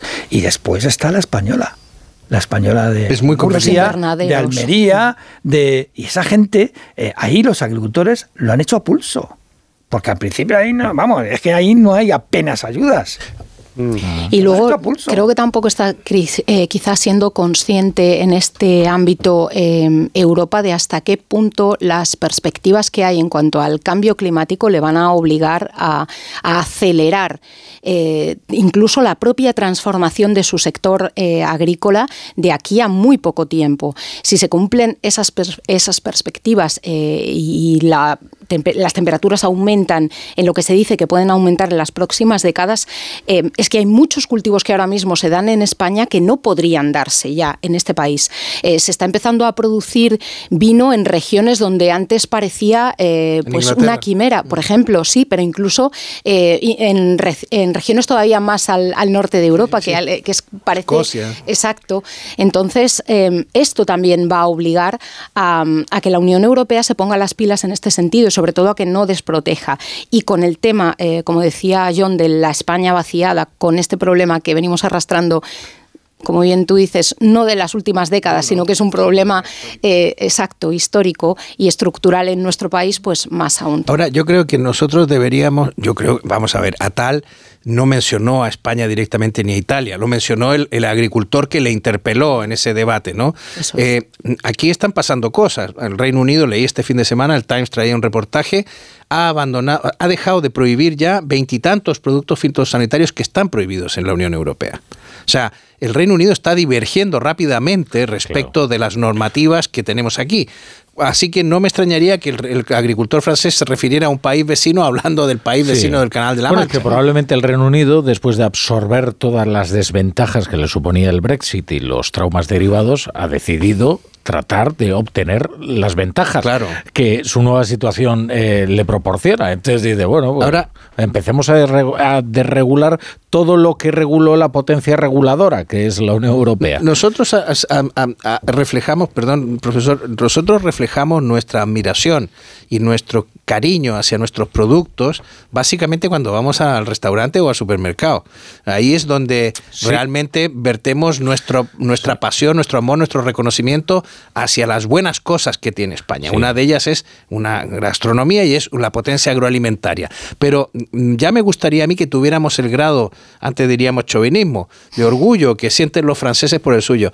A mediodía, Televisión Española en la 2 pone o los carnets de Julie de Julie André, los, los- las recetas de Julie, que es un programa de promoción gastronómica de Francia. Y ahora, esta semana, como se quedaron sin programas, han estado poniendo las visitas de Rick Stein a Francia. Y el programa es una maravilla, porque ves a Rick Stein, que es un gran cocinero eh, no- inglés, eh, viajando por Francia y promocionando las distintas comidas que hay en las distintas regiones. La de capacidad que ha tenido Francia siempre para divulgar las bondades de lo suyo, muy por encima además del valor que tiene. O sea, eh, y yo no le no digo que, que- que- que sea nulo ese valor, está fantástico, es una cocina extraordinaria. Tiene una música también extraordinaria, tiene una literatura que no está nada mal. Algunas hazañas históricas directamente se las han inventado, pero es verdad que ellos consiguen, consiguen eh, elevar el valor de todo lo suyo mediante una comunicación muy orgullosa La eh, salsa. que lo engrandece. La Eh, salsa. Eso hay que reconocerlo. La O sea, grandeur. Sí, sí, sí, sí. y generalmente, generalmente, lo francés está, eh, digamos, peleando por encima de su peso. Generalmente, ¿eh? O sea, y en esto me refiero a casi todo, ¿eh? Dejarme que vuelva un poquito a la, a la agricultura. Efectivamente, la agricultura, como tantos otros sectores, está muy intervenido en todo el mundo. La intervención no siempre es del lado de la subvención. Si me permitís poner el ejemplo de la Argentina, mi Argentina natal, es tan competitiva la Argentina que lo que hace el gobierno en lugar de subsidiar el- al, al agro es castigarlo.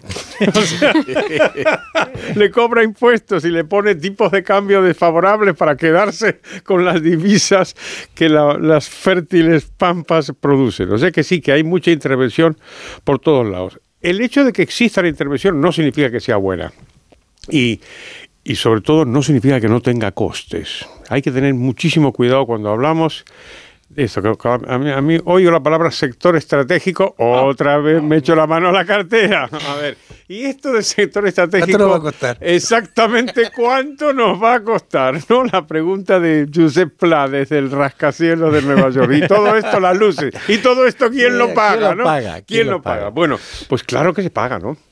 Claro que se paga. Entonces, cuando hablamos de estas cosas que hay que hacer y las ayudas y las subvenciones y la población y no sé qué, pues tengamos mucho cuidado porque hay un ciudadano que al final lo paga en términos de impuestos y en términos de precios de productos y alimentos más caros, ¿no? Ujú. Mire, eh, Alfredo Taboada, que es un oyente muy atento, eh, que suele hacer puntualizaciones muy exactas, dice que Rick Stein ya hizo programas de cocina en España, hasta estuvo en la fiesta del Percebe en Corme y preparó unas almejas a la marinera. Qué ¿eh? bueno, Las qué almejas bueno. a la marinera, plato excelso. a ver si ponen esa serie de la, de la- del paso por España de Rick Stein. Qué bueno. No, hay pocas cosas tan divertidas como ver a un extranjero comer eh, cosas que nosotros ya naturalizado. Como Claro. por ejemplo ese vídeo del, de la Lonely Planet comiendo oreja en una taberna de Santiago, Sí. de Compostela. Es, es un momento en el que eh, es- ese shock cultural, ¿no? que sientan algo que tú ves perfectamente natural. ¿no? Yo no soporto a Phil, este, den de comer a Phil. No sé si has visto esa Ah, serie. no lo he visto. Bueno, yo vino, estuvo aquí en uno de los mercados de Madrid y lo trataron maravillosamente, pero, pero yo no lo soporto a él. El, Ah, voy a el verlo. personaje- el personaje me resulta Yo soy. Arguiñano. Sí. Ah, no, Bueno, es un genio la es el-. El number one, el maestro, el número No, pero uno. estos hombre. tíos no cocinan. Estos tíos saben cocinar, saben de gastronomía y lo que hacen es turismo gastronómico, o sea, promoción cultural de distintas comidas. Yo te voy a decir una cosa, yo me trago todos los productos de gastronomía, es decir, eh, digo audiovisuales, ¿eh? o sea, yo no me pierdo ni chicote, ni si descubro a Claro. este, eh, me, lo- me va, me va a encantar, o sea, yo veo hasta vídeos de gente que hace retos de comer picante, ¿sabes? Sí. Y, y puedo estar horas, o sea, y te diré que, eh, que está, está, está muy bien, está muy bien eh, nuestro, eh, está muy bien Arguiñano, es un genio de la comunicación, Sí. pero ojo con David Jorge, ¿eh? Hombre, David de Jorge es enorme, ¿no? David de Jorge... Ojo con Robin Hood. No, no, Sí, es, espe- es espectacular. Pero hay- Primero porque te diré que no está... A Arguiñano nunca lo han llevado a la, a la radio, ¿eh? Y, y aquí David Jorge ha conseguido hacer una sección eh, radiofónica. No, no, da paso incluso a los boletines informativos. Fantástica. Pero en la tele hay gente magnífica. Bueno, y luego te diré- Julius Wiener, por ejemplo, Sí. en Canal Cocina, o Sergio Fernández, o mu- Ay, Sergio. Hay un montón de gente que lo hace Sí, sí. súper bien. Comunica muy bien y lo hace comunica muy, muy bien. bien. Tenían en, en el canal este de Ay, gastronomía, el el canal chef José Cocina... Andrés, ¿no? Haciendo José Andrés, mira, una figura, un embajador. un Ah, bueno, José embajador. Andrés, por supuesto.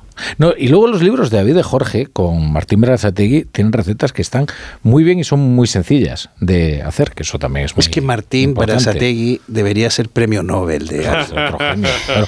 En 13TV tenían un programa muy curioso de cocina, que eran dos monjitas que estaban, eh, Sí. entonces enseñaban eh, la Y hay un fraile de- también. Y era fantástico, ¿no? Era todo, a- aparte, claro, siempre llevaban a una hermana a, eh, a- a cocinar, era como la invitada, ¿no? Esto lo llevaba pues la presentadora, que era una monja, y entonces Ajá. iba trayendo a Sor no sé quién. Claro, era, ya eran señoras muy mayores. Y entonces en la tele era un ejercicio televisivo realmente difícil. Porque claro, la señora no se dedicaba a explicar a cámara lo que estaba haciendo. Era una cosa bastante Era complicado. Pero sí, sí, era Pero tú complicado. no, tú no conoces, por ejemplo, ¿tú has explorado Tastemade? ¿O has explorado, Ah, Sí, claro, por ¿Has explorado el, el Pluto TV y lo- los canales de cocina que hay allí? Test made, sí, pero el. Y, has- Ah, pero y- aquí hay y- dos y autoridades y en locos el por tema, el ¿eh? asado, Bueno, el canal de YouTube un hambre. de los asadores argentinos. ¿En dónde, por cierto, dónde? le tengo que mandar un, un- un- un saludo a mi compañera Josefina Stegman, que Ah. nos está oyendo y me ha dicho, por favor, mándame un saludo.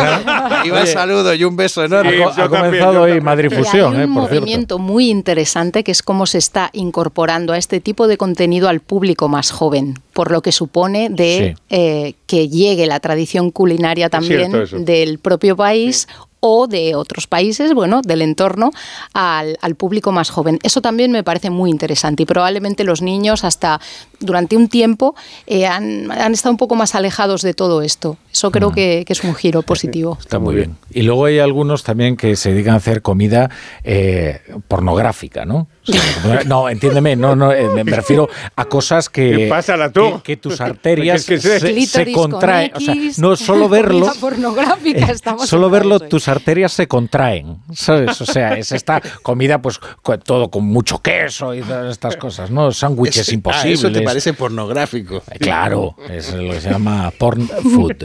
Eh, claro, es verdad. Bueno, yo os iba a preguntar por Evergrande, pero chicos, ya se nos ha ido el tiempo. Evergrande, bueno, ya veremos, ¿no? Si, si las autoridades. Vamos a ver, si la justicia. Venga, vamos a hacer una ronda rápida con Evergrande antes de la Rápido. lupa. Venga, A ver, rápido, rápido. eh, la clave es que si em, eh, Guangzhou, Cantón, de donde es la comida cantonesa y la mayoría de los chinos que vinieron a España vinieron de ahí. Eh, en Cantón es una, no es una de las tres ciudades de China continental que acata los fallos de Hong Kong. Con lo cual, la sede, y la sede de Evergrande está ahí. Con lo cual, el misterio yo creo que es, ¿acatará la justicia de China continental la orden de liquidación dada por la jueza de Hong Kong? Hmm. Pues yo supongo, supongo que sí, ¿no? Pero lo, lo- lo interesante es que de pronto se, oye, los chinos son normales, ¿eh? Los chinos, oye, que los chinos son como nosotros, ¿eh? ¿No habéis visto qué pasa cuando hay cuando hay crisis? ¿Cuál es el sector que estalla? Si no es la banca, Los ladrillos. pues es la construcción. Así que nada, oye, este, estamos hermanados. Ingrid. Sí, que al final está bien que en los tribunales hayan dicho eh, ya está bien de ver grande, ande o no ande, porque llevamos año y medio, claro, es que llevamos Eso año. Eso ha estado bien, ¿eh? Estaba este esperando el juego de palabras, Pues te lo juro. Veía que no llegaba, no llegaba y estaba año fatal. y medio incumpliendo con los acreedores. Quiero decir que eh, es que llevamos con este problema mucho tiempo. Y, mm, como siempre, eh, está por ver si en este año y medio China, eh, el gobierno, ha conseguido mm, preparar eh, tanto a su sector inmobiliario como a su sector financiero para que esto no acabe en, en una cascada, ¿no? Yo siempre solamente voy a decir dos cosas. Una, eh, los jueces podrán acatar o no después la decisión de los jueces de la China de Guangzhou, Cantón, pero el mercado hoy, eh, las- los títulos de Evergrande han caído un 20% y llevan ya muchas caídas. Y segundo, en China la historia de los tres cerditos te lleva a la conclusión de que el tercero, el del ladrillo, tampoco aguanta. es verdad.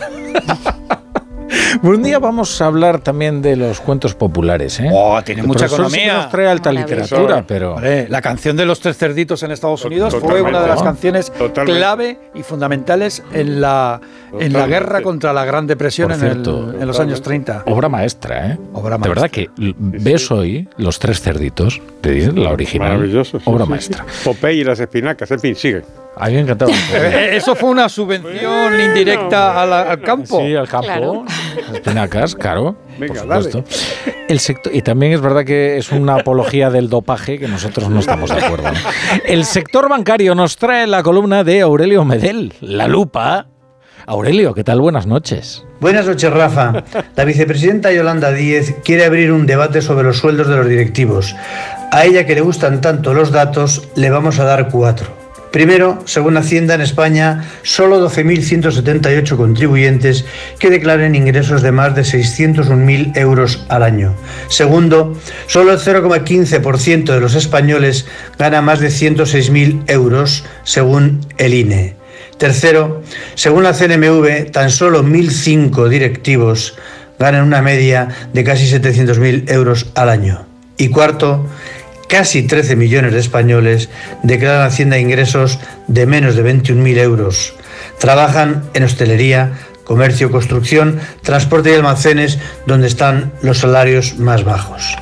Es evidente que faltan empleos con buenos sueldos, lo que aumentaría el consumo y la recaudación de impuestos y permitiría mejorar los servicios públicos. Rafa, el drama de este país es que hay millones de sueldos miserables y muy pocos millonarios. Pues sí, pues sí, pues sí. Uno de los dramas, pero sí, uno de los principales. Bueno, eh, querido profesor, deja de tocar ya la esfera del reloj. Ya va, ya va. Si todos sabemos que hoy es lunes y que por tanto tenemos al profesor Rodríguez Brown preparado desde el minuto uno para ilustrarnos con sus canciones económicas. Pues hoy, querido Rafa, queridos compañeros, queridos oyentes, vamos a escuchar una canción preciosa. Dejarme que haga una, presentación antes de ponerla, así la podemos, la podemos disfrutar. Es una canción preciosa y enormemente triste. Eh, es nada menos que de Cole Porter, quizá el compositor de música popular pues, más importante de, Estados Unidos, desde luego del siglo XX, sin, sin duda. Se llama Love for Sale, Amor en Venta. Y es una canción que provocó cierto escándalo en su, en su día, incluso ahora. Pues es una canción sobre la prostitución, en donde la protagonista es la prostituta que cuenta su vida.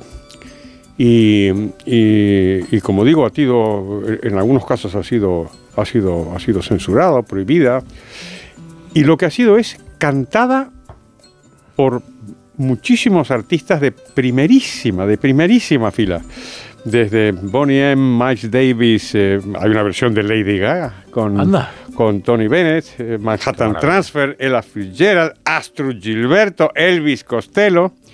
Pero ahora vamos a escuchar mi favorita, de la grandísima Billie Holiday. Pínchame eso, venga. Love for sale. Appetizing young love for sale.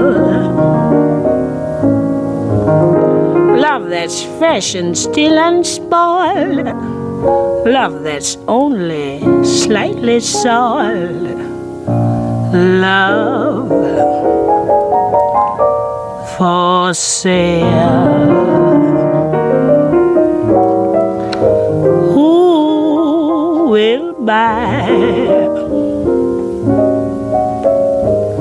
Who would like to sample my supply?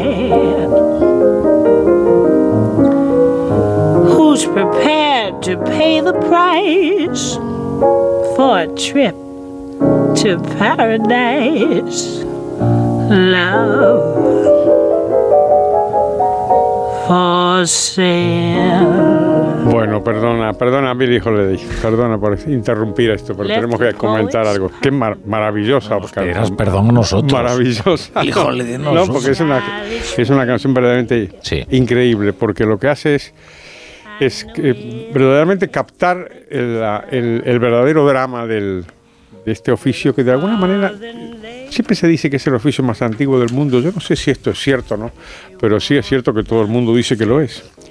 Y lo que tiene es un, un componente de trabajo. Aquí esto está, está ofreciendo una, una mercancía.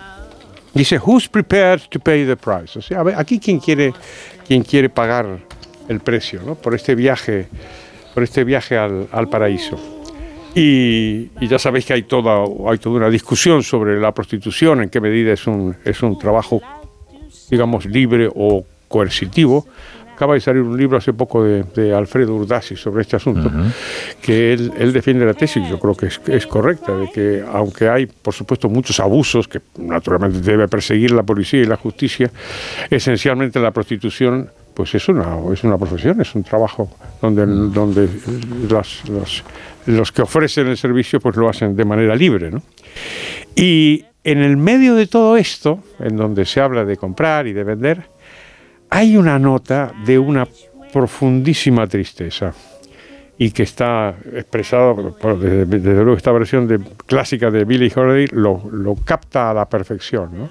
Esta idea de que, de que sí, es verdad que el, el- el- el amor dice, está en venta, pero por utilizar otra vez el francés, c'est pas la même chose, ¿no? C'est pas la même chose.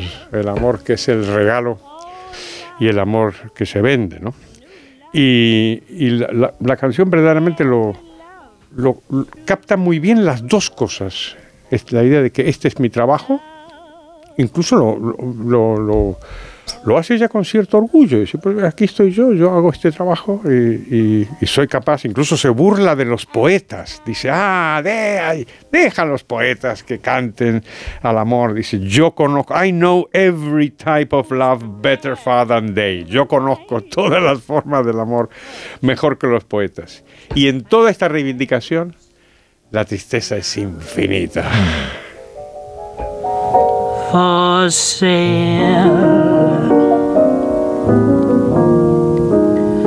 Let the poets pipe of love Ahí la tienes. Ahí está. in their childish way.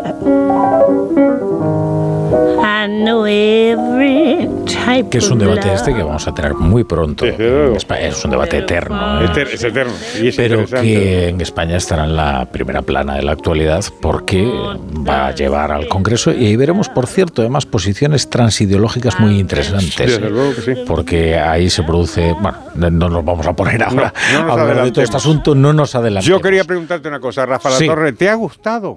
Me ha encantado, profesor. Pues entonces vamos a cantar. 不是那么说 Pasar de Billie Holiday a lo que viene. Soy yo ahora el que les pide perdón, pero en fin. No me ¿Qué? hagáis eso, además Ingrid se ríe, yo me Vamos. río yo también. Se va. Se va. Caserita, no te cuentes a dormir sin comer un cucurucho Yo de maní. Oye, oye, Ni oye. tan mal, ¿eh? Hoy, hoy se lo ha ganado. Sí, sí. Hoy, hoy sí, ¿eh? No está mal, ¿eh? No está Hoy, mal. hoy está bien, Ingrid, dilo. Sí, sí, sí. Pero vamos, como un agricultor francés. Queridos, pues os tengo que echar de aquí. ¿eh? Vale, vale, Con pues lo cual podréis disfrutar de lo que queda del día, que no es mucho tampoco, pero bueno, suficiente. Hala, John Muller, Ingrid Gutiérrez, profesor Rodríguez Bravo. Adiós, liberales. Te espero mañana, que para algo eres el fijo entre los discontinuos. Hasta mañana. La brújula. La torre. Los tiempos están cambiando y las empresas deben adaptarse a ellos. Los clientes son cada vez más conscientes de la importancia de la sostenibilidad y por ello exigen productos que les permitan vivir de manera sostenible. Esta es una de las principales ideas que ha transmitido Guillem Bargalló, responsable de sostenibilidad de IKEA Cataluña, durante su conversación con la decana de OBS Business School, la doctora Casilda Well, en el primer encuentro directivo de OBS Business School 2024. En los últimos 10 años, las necesidades de los clientes han cambiado y las empresas han entendido que la sostenibilidad y la circularidad ha de ser la base a la hora de fabricar sus productos. De hecho, asegura Guillem Bargalló que esta tendencia va a ir a más en el futuro. Las tendencias también están cambiando y la mentalidad de todos y todos nosotros está yendo para que valoremos finalmente la circularidad. Ahí es donde verá la gente y también que se bajarán los precios. Porque también hay un tema que es tecnológico. Al final, muchas de estas tecnologías son aún más caras, una porque no han podido ser aplicadas a nivel, a nivel de escalabilidad y, y dos porque son incipientes. Pero a la que ya estamos avanzando cada vez más y se está mejorando la tecnología que hay aplicada en estos procesos de reciclaje, cada vez van a bajar más los precios, por tanto vamos a conseguir que sea mucho más asequible para la mayoría de las personas. Para conseguir esta transición en las empresas hacia la circularidad y la sostenibilidad, el secreto, según Bargalló, pasa por ser asequible, atractivo y tener compromiso de los directivos. La brújula. Si lo que necesitas es oír esto, necesitas la Semana del Caribe de Viajes El Corte Inglés con Tour Mundial desde solo 900 euros. Hasta 5% de descuento hasta el 4 de febrero. Con Fastpack de Tour Mundial, precios sin sorpresas en una selección de hoteles. Consulta condiciones. Disfruta del Caribe con Viajes El Corte Inglés. Mucha gente medita para dormir. A otros les recomiendan leer para conciliar el sueño. Nosotros queremos ser sinceros contigo. Si lo que quieres es dormir, escuchar Radio Estadio Noche no ayuda. ¿Qué le vamos a hacer? Es imposible pegar ojo, porque es imposible despegar la oreja. Disfruta sin descanso de la mejor actualidad deportiva y los debates más encendidos con Rocío Martínez y Edu Pidal. Cada noche a las once y media y siempre que quieras en la web y en la app. Onda Cero, tu radio. A ver esa foto, decir patata. ¡Hijolusa! Es que decir patata es decir hijolusa. Entre nuestra gran variedad encontrarás la patata perfecta para tu plato, siempre con la misma calidad. Patatas hijolusa. Empresa colaboradora del Plan 2030 de apoyo al deporte de base.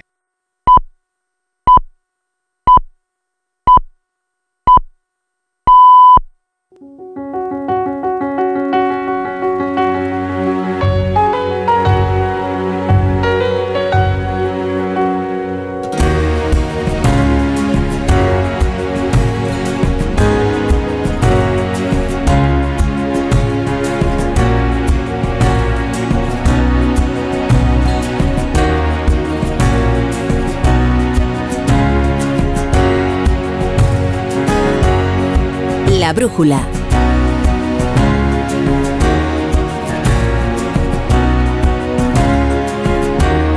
La torre.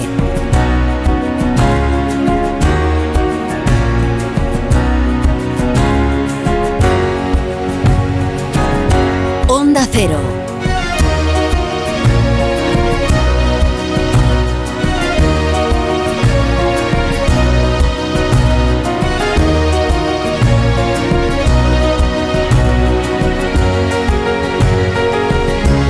Las 10 y un minuto, las 9 y un minuto en Canarias, comienza la tertulia de la brújula. Vamos a recoger los pedazos de este día que nos deja algunas decisiones judiciales que van a complicar mucho lo de mañana.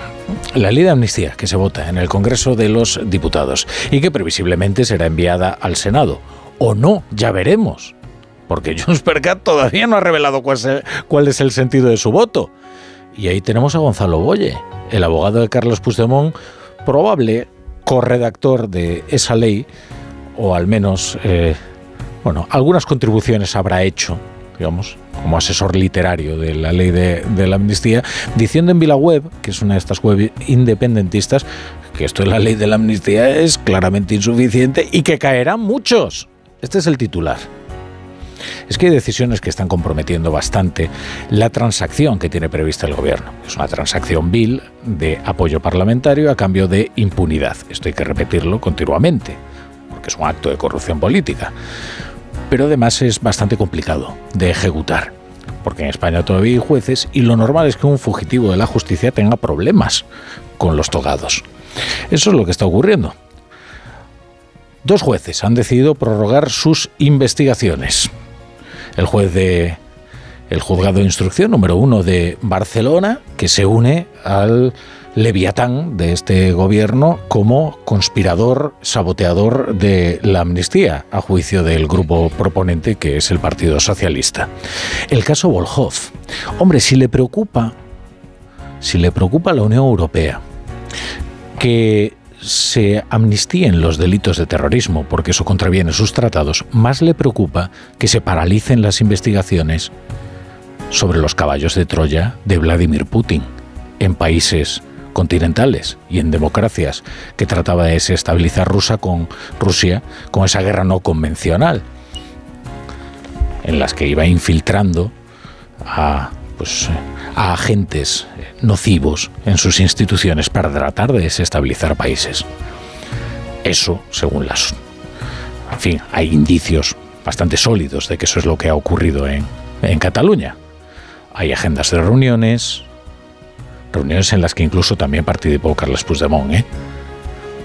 Y hay también una colusión de intereses entre la Rusia de Vladimir Putin, el, el Kremlin y, y el independentismo de Cataluña. Pero es que además lo reconoció en su día, Josep Lluís nada menos que en TV3. ¿Amb el senyor Dimitrenko? O... Amb el senyor Dimitrenko, sí, sí, el senyor Dimitrenko. Con el señor Dimitrenko, sí, sí, con el señor Dimitrenko. Pero con el señor Dimitrenko, si yo voy allí a hablar con él, obviamente no vamos a hablar de caviar, ni de la ópera rusa, ni de vodka. L'òpera russa, ni de vodka, ni de... Anem a parlar, doncs, de... de, de... Vamos a hablar de cosas que interesan para la creación de un Estado independiente en el futuro. Y yo creo que eso no es delito. Jo crec que això no és cap delicte. Bueno, pues ahí lo tienen. Es difícil ¿eh? amnistiar esto. Esto es, un audio que acaba de recuperar muy oportunamente José María Olmo, periodista del Confidencial. Muy oportunamente, tan oportuno como el auto del juez que prorroga esta investigación. Dice el PSOE que está muy cómodo con la actual redacción de la ley de amnistía, que no está negociando ningún otro cambio, lo cual, dada la credibilidad del Grupo Socialista, es probablemente la garantía de que efectivamente se van a introducir nuevos cambios para tratar de sortear estas decisiones de los eh, jueces en esta ley tan controvertida que mañana eh, se votará en el Pleno del Congreso. Vamos con la tertulia. Carmen Morodo, ¿qué tal? Buenas noches. Muy buenas noches. Joaquín Manso, buenas noches. ¿Qué tal? Buenas noches, Rafa. ¿Por qué te ríes? Estás como... Estamos aquí dando la energía al programa. Ah, bien, Buenas bien, noches. Aquí la, la alineación titular de los Sí, lunes. Sí, sí, es, es lunes grande. Pablo Pombo, ¿qué tal? ¿Qué tal? Buenas noches. Encantado. Ahora, ahora me dirá alguno de los tertulianos que llamo de vez en cuando los lunes, me dirá, oye, ¿qué pasa? Y que cuando voy yo, que... Bueno, no, hombre, no. Suplentes de lujo, eso es así. No, yo los quiero a todos por igual. Mira cómo viene manso, ¿eh? ¿Has visto? Vamos, a leer, arriba. vamos con el menú de la tertulia, que, que hay mucho de lo que hablar. ¿eh? José Miguel Azpiroz, ¿qué tal? Buenas noches. Buenas noches, eh, La Torre. Pues arranca la semana de la amnistía que mañana previsiblemente se aprueba en el Congreso. Y digo previsiblemente porque con los autores y beneficiarios de la ley nunca se sabe si a última hora saldrán con nuevas exigencias para blindar aún más el perdón. En el PSOE dicen que no, que esta vez no. No, no, no estamos eh, negociando. Yo le he dicho que ahora mismo estamos cómodos y satisfechos del documento que surgió la semana pasada. De aquí a mañana seguiremos hablando, como no. No hay ningún cambio al respecto. Pero frente a la portavoz Esther Peña se han encargado en Junts de filtrar que todavía no hay acuerdo y que podrían votar en contra si no se añade a la ley una de las enmiendas rechazadas, la que perdonaría todo tipo de terrorismo y también los delitos de traición contra la paz y la independencia del Estado. ¿Terminará cediendo otra vez el gobierno? ¿Votará en contra Puigdemont? Hoy hemos conocido dos nuevos autos judiciales, hablabas de ellos hace un momento, Rafa, que complican más si cabe los planes de los independentistas y el gobierno. El del juez de Barcelona, Joaquín Aguirre, que investiga la trama rusa del Prusés, los vínculos entre Puigdemont y su entorno con elementos cercanos al Kremlin. El instructor amplía el tiempo para investigar porque tiene indicios de esa estrecha relación y de que Rusia habría ofrecido apoyo económico y hasta 10.000 soldados para respaldar la independencia de Cataluña y desestabilizar Europa. No solo eso, habla de contactos de los independentistas de Junts con partidos y organizaciones de extrema derecha de Alemania e Italia. Posible delito, traición, a esta hora fuera de la amnistía. El del juez García Castellón, otro más, ampliando también la investigación del caso Tsunami, que tiene al fugado investigado por terrorismo e insistiendo en que era una organización jerarquizada que buscaba subvertir el orden constitucional, desestabilizar el Estado y alterar el orden público. ¿Cómo se explica en Europa una amnistía para terrorismo y traición con Putin de por medio? Cada semana de Sánchez haría caer a cualquier gobierno de Europa. Han llegado a justificar el terrorismo y a decir que los actos terroristas no son tan malos. Y en su ida hacia adelante, el Partido Socialista ya es más crítico con los jueces que investigan el terrorismo que con los políticos que lo justifican y que están investigados por ello. Pase lo que pase mañana, lo que van a explicar el miércoles en Bruselas, Gobierno y PP, es su visión de la renovación del Consejo General del Poder Judicial y el cambio en el método de elección de sus vocales. Félix Bolaños y Esteban González Pons, cara a cara con el comisario Reinders de Arbi. En nuestro informe pedimos aplicar los estándares europeos en el Consejo General del Poder Judicial y en España en particular, no solo de renovarlos, sino de reformarlos. Se conseguirá en Bruselas lo que no se ha logrado en el Congreso. Confía la tertulia en el poder mediador de Reinders. Además de la semana de la amnistía, es también la semana de la campaña, la que el viernes arranca en Galicia de cara a las elecciones autonómicas del 18 de febrero. Casi todas las encuestas siguen dando mayoría absoluta al PP después de que el CIS se la quitara la semana pasada. La última de esas encuestas acaba de salir de Sigma 2 para Antena 3 y repite el resultado, mayoría absoluta para los populares. Hay informaciones, no obstante, que hablan de sondeos internos en el partido que cuestionan esa mayoría. Hoy el presidente y candidato Alfonso Rueda pedía el famoso voto útil. No va a tener representación y por lo tanto, si hay que hacer una llamada al voto útil, creo que esto es el ejemplo perfecto de que los votos de Vox serán muy celebrados, los que tenga, muy celebrados por la izquierda en Galicia. ¿Hay nerviosismo en el Partido Popular o no dar por hecha la absoluta es una táctica para movilizar al votante de centro derecha? La verdad es que en Vox las cosas mm, siguen revueltas. Ahora la crisis la tienen Baleares. Cinco diputados expulsan del partido, otros dos, al presidente del Parlamento y a la presidenta de la formación. Ambos fieles a Santiago Abascal, que ahora expulsa a los rebeldes. Cinco diputados de manera unilateral, sin absoluta autorización ni información a la Dirección Nacional del Partido. Voy a proponer al Comité de Garantías del Partido la expulsión cautelar inmediata de estos cinco sujetos, que evidentemente se han movido exclusivamente por una ambición personal. Está Vox en un proceso de descomposición interna como ha ocurrido en otros jóvenes partidos. De la crónica internacional, la encrucijada de Joe Biden tras el ataque este fin de semana de milicias proiraníes contra una base de Estados Unidos en Jordania con tres soldados muertos. Tiene que decidir si responde directamente contra Teherán, como reclaman los republicanos, o se limita a bombardear a alguno de estos grupos. John Kirby, portavoz de Seguridad Nacional. No estamos buscando una guerra con Irán ni una escalada del conflicto en la región. Lo que queremos es un estable, seguro y próspero Oriente Medio. Y queremos que estos ataques terminen. Y esos son el tipo de serias decisiones que tiene que tomar el comandante en jefe en este momento. ¿Debe Biden seguir apostando por la prudencia o ha llegado la hora de parar los pies a los ayatolas? Y la polémica de la UNRWA, la agencia de la ONU para los refugiados palestinos, que ha despedido a 12 trabajadores de Gaza presuntamente, que presuntamente participaron en los ataques del 7 de octubre de Hamas. Varios países, con Estados Unidos a la cabeza, han cancelado sus aportaciones a este organismo. España no. No modificaremos nuestra relación con UNRWA, aunque seguimos de cerca la investigación interna y el resultado que pueda arrojar por los actos de en torno a una decena de personas de los 30.000 trabajadores de UNRWA.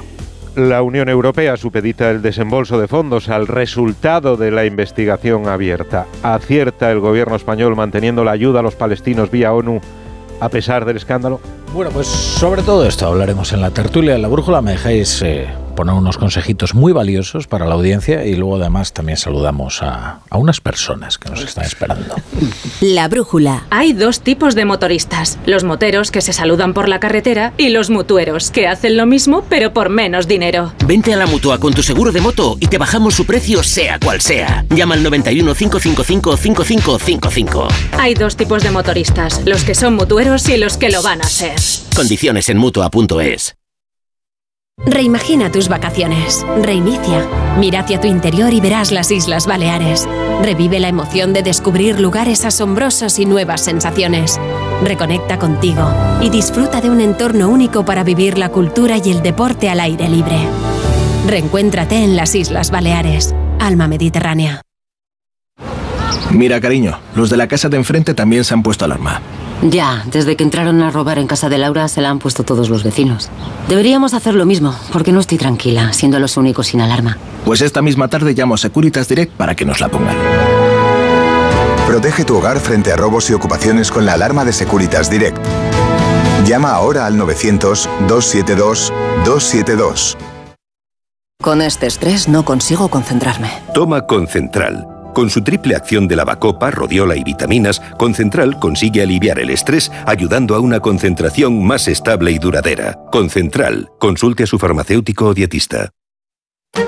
Luis Lacasa, inspector de policía. Dos brillantes policías. No olviden que manda aquí. Condenados a entenderse. Nadie puede abandonar la isla, déjaselo claro a esa mujer. Para descubrir al asesino. Ese rollito con descendiente de godo colonialista te lo puedes meter por donde te quepa.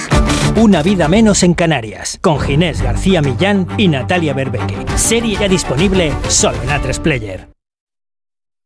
Cada día tengo peor la memoria. Toma de Memory. De Memory con fósforo y vitamina B5 contribuye al rendimiento intelectual normal. Recuerda, de memoria, de Memory. Y ahora también de Memory Senior, de Pharma OTC. Soy de legalitas porque a veces pasan cosas que no te esperas. Como cuando tuve aquel accidente y lograron que me indemnizaran. O cuando me hicieron unas quemaduras en la depilación láser y me ayudaron a ganar mi reclamación. Hazte de legalitas en el 900 y siente el poder de contar con un abogado siempre que lo necesites. Y ahora, por ser oyente de Onda Cero, ahórrate un mes el primer año.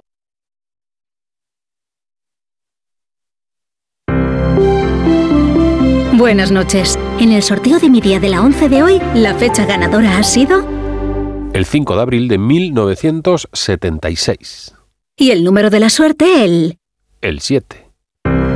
Recuerda que mañana, como cada martes, tienes un bote millonario con el sorteo del Eurojackpot de la 11. Y ya sabes, a todos los que jugáis a la 11, bien jugado. ¿Sabes qué es el branded content? ¿O cómo será el mundo cookieless? Si tienes preguntas sobre comunicación publicitaria, visita comunicatalks.com, un espacio de la Asociación de Agencias de Medios creado para resolverlas. Porque saber comunicar es una parte muy importante de tu empresa y también de la nuestra. Agencias de Medios, para que la comunicación funcione.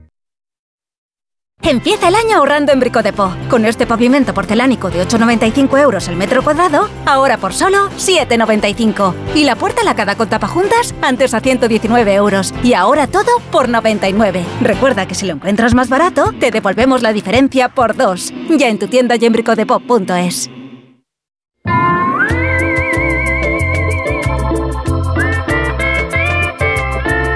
Si quieres relajarte, pero te preocupas demasiado por si alguien entra en tu casa, te interesa el seguro de hogar de línea directa. Es tan completo que además de ahorrarte una pasta, es el único con cobertura por ocupación ilegal y se encarga de todo lo importante en caso de que ocupen tu vivienda. Cámbiate y te bajan el precio de tu seguro de hogar sí o sí. Ve directo a lineadirecta.com o llama al 917 700 700 el valor de ser directo.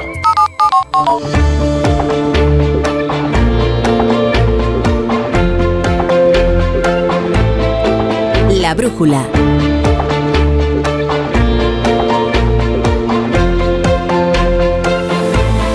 La torre.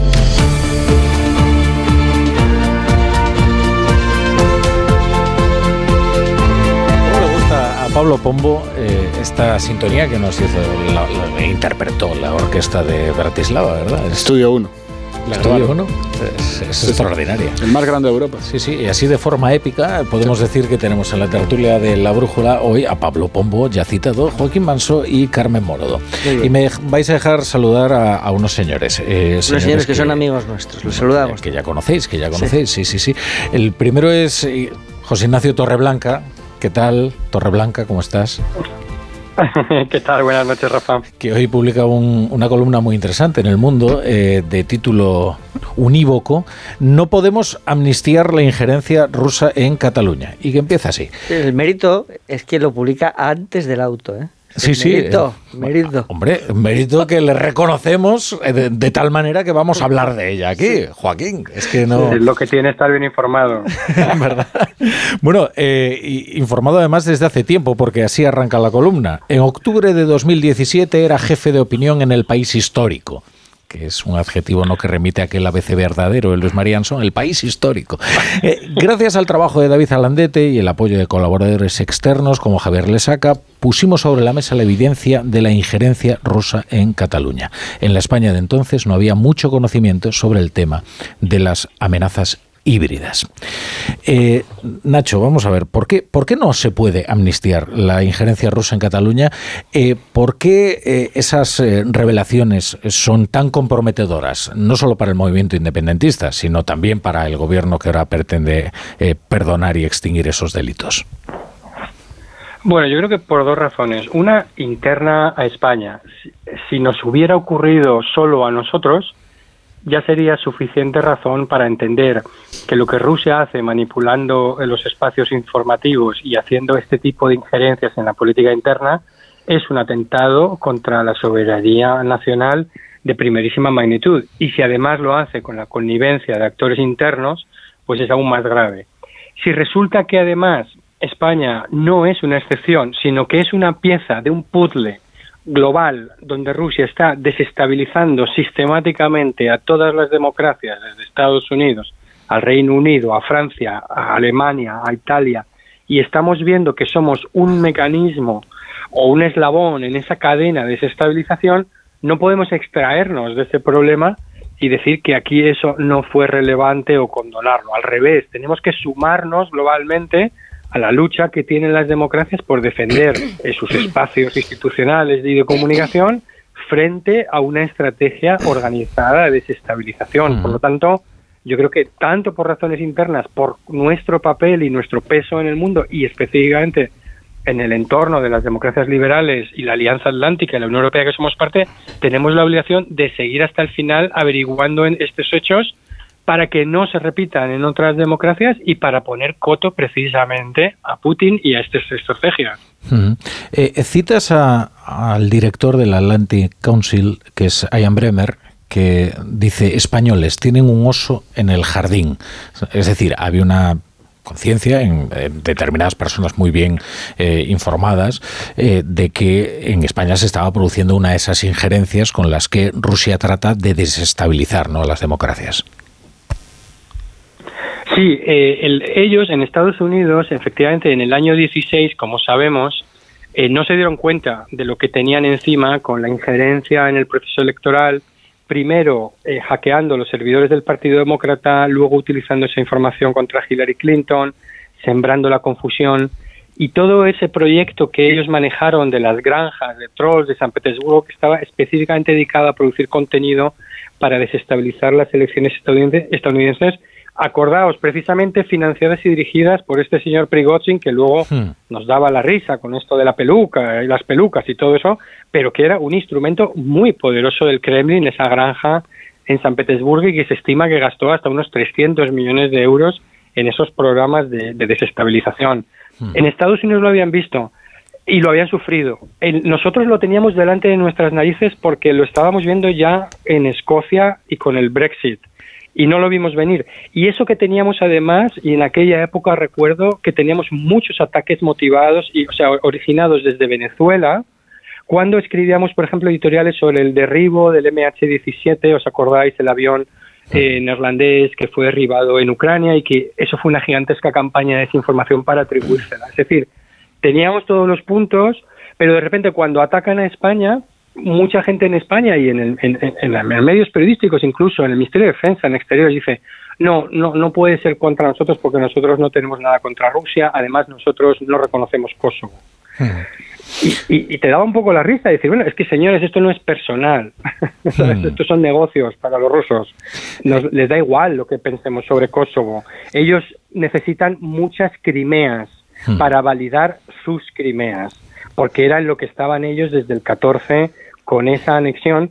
Te recuerdo además que eh, el día 1 de octubre en, en, programa, el 2, que era lunes, recuerdo, en un programa de radio en la SER, eh, estaba, estaba Enrique Juliana y salió el tema del referéndum. Y me, y me preguntaron, ¿qué te ha parecido el referéndum? Y digo, le dije exactamente igual que en Crimea y saltó por los aires, ¿no? Aquella conversación. ¿Cómo te atreves a comparar esto? Y yo, no, es que es perfectamente lo mismo. Es una estrategia precisamente de sembrar toda Europa y estaban mirando Venecia, o sea, estaban el Véneto, ¿no? Y la, la vía eh, eh, en Venecia, estaban mirando en toda Europa, Escocia, etcétera, para promover todos esos movimientos seccionistas que debilitaran en nuestras democracias, ¿no? Hmm. Eh, es interesante que digas lo de la risa. Esto provocaba risa y tal, porque es verdad que algún día se estudiará el papel que jugó el humor en su peor versión en el procés y de cómo el sarcasmo vino a sustituir a los argumentos. Se pretendía ridiculizar determinadas investigaciones mediante el sarcasmo, el, bueno, estos humoristas de, de, TV3. Eh, David Alandete, que aparece citado en tu, en tu columna, lideró esa investigación en el país Eh, hoy es eh, corresponsal en Washington, escribe para el diario ABC, pero entonces era director, director adjunto de, de El País. ¿Qué tal, David? ¿Cómo estás? Hola Rafa, ¿qué tal? Un gusto estar aquí. Y yo recuerdo cuando tú eh, liderabas esa investigación, eh, ofrecías los datos, los argumentos, cómo inmediatamente eh, te tachaban de paranoico, trataban de ridiculizarlo y sufrías ataques además muy constantes y bastante masivos, ¿no? Bueno, hasta el punto, Rafa, que me tuvo que en un momento amparar la Asociación de la Prensa de Madrid por unos ataques. O sea, yo, fui a testificar al Parlamento británico junto con Mira Milosevic eh, y, con otra gente y con Borja Laseras, a quien, a quien conoce eh, Torreblanca, que ha estado hablando un poco de, este tema, ¿no? Eh, y, oye, después hicieron un vídeo como que yo aparecía como con con un casco de papel de aluminio, con la música del Tetris. Pero ¿sabes de quién copia eso el independentismo hmm. catalán? de Sputnik. Claro, de los medios rusos. Ellos tienen a, a Boban y no sé qué, no sé cómo se llaman. Acuérdate cuando llamaron a, a Cospedal haciendo toda la broma. Esto es como Polonia, ¿no? Y el sarcasmo lo envuelve todo y como, como escribió eh, Ana Politkovskaya, que es una de las periodistas asesinadas por el régimen, en de Putin todo es posible. Una cosa, la contraria, lo demás para allá. Eh, y yo creo que España de la mano de esta crisis ha entrado también en ese terreno. Y resulta que, como estamos viendo ahora y respaldan las investigaciones de los jueces, pues no era cosa de paranoicos con papel albal en la cabeza ni nada parecido. ¿Tú cómo tuviste noticia de que aquí había algo? Es decir, de que, habría que había que investigar esos lazos y de que probablemente Rusia estaba tratando de desestabilizar España. Pues mira, hay dos momentos que para mí son cruciales. Eh, el primero, eh, yo trabajé mucho tiempo en Estados Unidos, mantuve una fuente diplomática y hay una parte del Departamento de Estado que se llama Global Engagement Center, que básicamente se dedicaba, por allá por 2016-17, a investigar desinformación. ¿Qué pasa? Que la investigaban y en Estados Unidos, Rafa, esto mm, delicado porque Trump era el presidente y menciónale tú a Trump que hay injerencia rusa, o sea, acuérdate las que armaban, ¿no? Eh, pues pasaban información a determinados medios y ahí en mis manos me encontré, esto se lo comenté a Nacho en, aquella época, menciones a eh, determinados puntos. Y hay una nota, una nota de 2014. Y 2014 es un año importantísimo porque es el año en que primero invade Rusia Ucrania y se anexiona Crimea y el mundo no hace nada, Obama en la Casa Blanca no hace nada, y ahí Sputnik empieza y de repente aparece una nota delirante con todos los estándares periodísticos, con el titular Una Cataluña independiente reconocerá que Crimea es rusa. Con, un par, perdona que lo diga así, pero era como declaraciones de uno que había ido a Moscú, a quien luego yo entrevisté en Barcelona. Esta persona se representaba a sí misma, pero fue a Moscú, dijo que era un independentista y esto le valió a Sputnik para crear la primera nota. Paralelamente a la anexión de Crimea y de Ucrania y todo lo demás, avanza esta campaña. Cuanto más susceptible Rusia de anexionarse Crimea, partes de Ucrania, más le interesa que la Unión Europea esté llena de independentismo. Y luego, muy brevemente, el mm. segundo punto importante es una imagen que nos pasa la inteligencia española, en la que se ve a un amigo de Puigdemont, no voy a decir amigo, esto es una cosa que yo deduzco, pero un, asociado del independentismo, un empresario que se llama Oriol Soler, que defiende ideas independentistas, miembro del famoso Sanedrín que es un consejo de políticos y demás, visitando a Juliana, Assange, esto fue en la portada del país, en la Embajada de Ecuador en Londres. Julian Assange, que después de eso fue imputado en Estados Unidos, en una corte de Washington, por 18 cargos de espionaje para Rusia. Y ahí, esas visitas, luego las recogería el juez Aguirre, quien es quien mantiene hoy esto. Este juez, por cierto, déjame decirlo, Rafa, un héroe, porque las contra él son tremendas. ¿eh? Claro. Oye, y, crees... acuérdate, perdona, David, que, que Assange empezó a tuitear en catalán. Eh, y a regañar a, los que eran libios, ¿te acuerdas? Los tweets en catalán a Assange? ¿Quién se los escribía? Tenía un subcontratado allí que regañaba a los que no eran lo suficientemente. Una, puso aquel tuit con Snowden de, de, Tiananmen y el tanque, ¿te acuerdas? Una, una anécdota, Rafa. Eh, le preguntamos a Soler por su visita a Assange. Y de repente nos manda una respuesta en un correo electrónico que era una traducción en castellano de lo que acababa de publicar Assange en su cuenta de Twitter en catalán. Entonces, imagínate el nivel de coordinación. Sí, sí, sí. O sea, era, eh, había una política de comunicación ahí, ¿no? Que eso es lo complicado. Fíjate que es difícil a veces comunicar coordinados en una misma empresa, hacerlo no, esto, lo llevaba muy bien todo, no tenían problemas de comunicación. Era una empresa común. Os pregunto a ambos, eh, ¿vosotros creéis que, en fin, que se entenderá el que se pretenda abortar esta investigación? Nacho ya me ha contestado más o menos, ¿no? Pero entiendo que la Unión Europea debería estar preocupada por los caballos de Troya de Putin, ¿no? Incluso más que por los delitos de terrorismo. Pues hay, inquietud en Washington y te, voy a decir por qué. Eh, eh, en noviembre tuvimos una reunión con dos eh, personas del Departamento de Estado que llevan este centro de investigación de injerencias, ¿no? diplomático. Y estas personas se sentaron con nosotros y dijeron, RT y Sputnik, los medios rusos, muertos, porque ya la marca se reconoce y han sido sancionados, y ahora operan esta red de injerencias a través de una forma totalmente distinta, que es empresarios pagan eh, por crear contenido y que medios distribuyan este contenido. Es decir, yo quedo contigo y te digo, Rafa, ¿por qué no te ofrezco yo crónicas desde el Donbass gratis? ¿Sabes? Para que tú las puedas distribuir y te va a dar visitas, etcétera, etcétera. Eh, y resulta, según nos dijeron, que 10 periodistas que escriben en uno de estos medios, que se llama Presencia, están en Barcelona. Hmm. Ahora, si tú ves, Estados Unidos ve que toda la anterior injerencia va a quedar mm, parada pues por decisión del gobierno, ¿cómo va a pedir Estados Unidos que se investigue la presencia de una nueva red en, Barcelona? Que es lo que han descubierto. ¿eh? Es que ahora, además. Y, si puedo añadir ahí, eh, Rafa, una cosa: que el juez investigue es una condición necesaria, pero no suficiente. ¿Por qué? Porque este tipo de delitos son de muy difícil atribución. Al final pasa como con los ciberataques, que casi el 0,001% acaban en un juzgado. ¿Qué es lo que se necesita también? Que sean los propios gobiernos los que tomen la iniciativa de respaldar estas investigaciones y actuar por sus propios cauces y entender esto no ya en la lógica estrictamente judicial, policial, sino en una lógica de seguridad nacional y de política exterior. En Alemania, por ejemplo, se han aprobado sanciones contra individuos que están detrás de estos procesos. La Unión Europea también tiene un mecanismo de sanciones contra directivos o personas que están involucrados en las injerencias.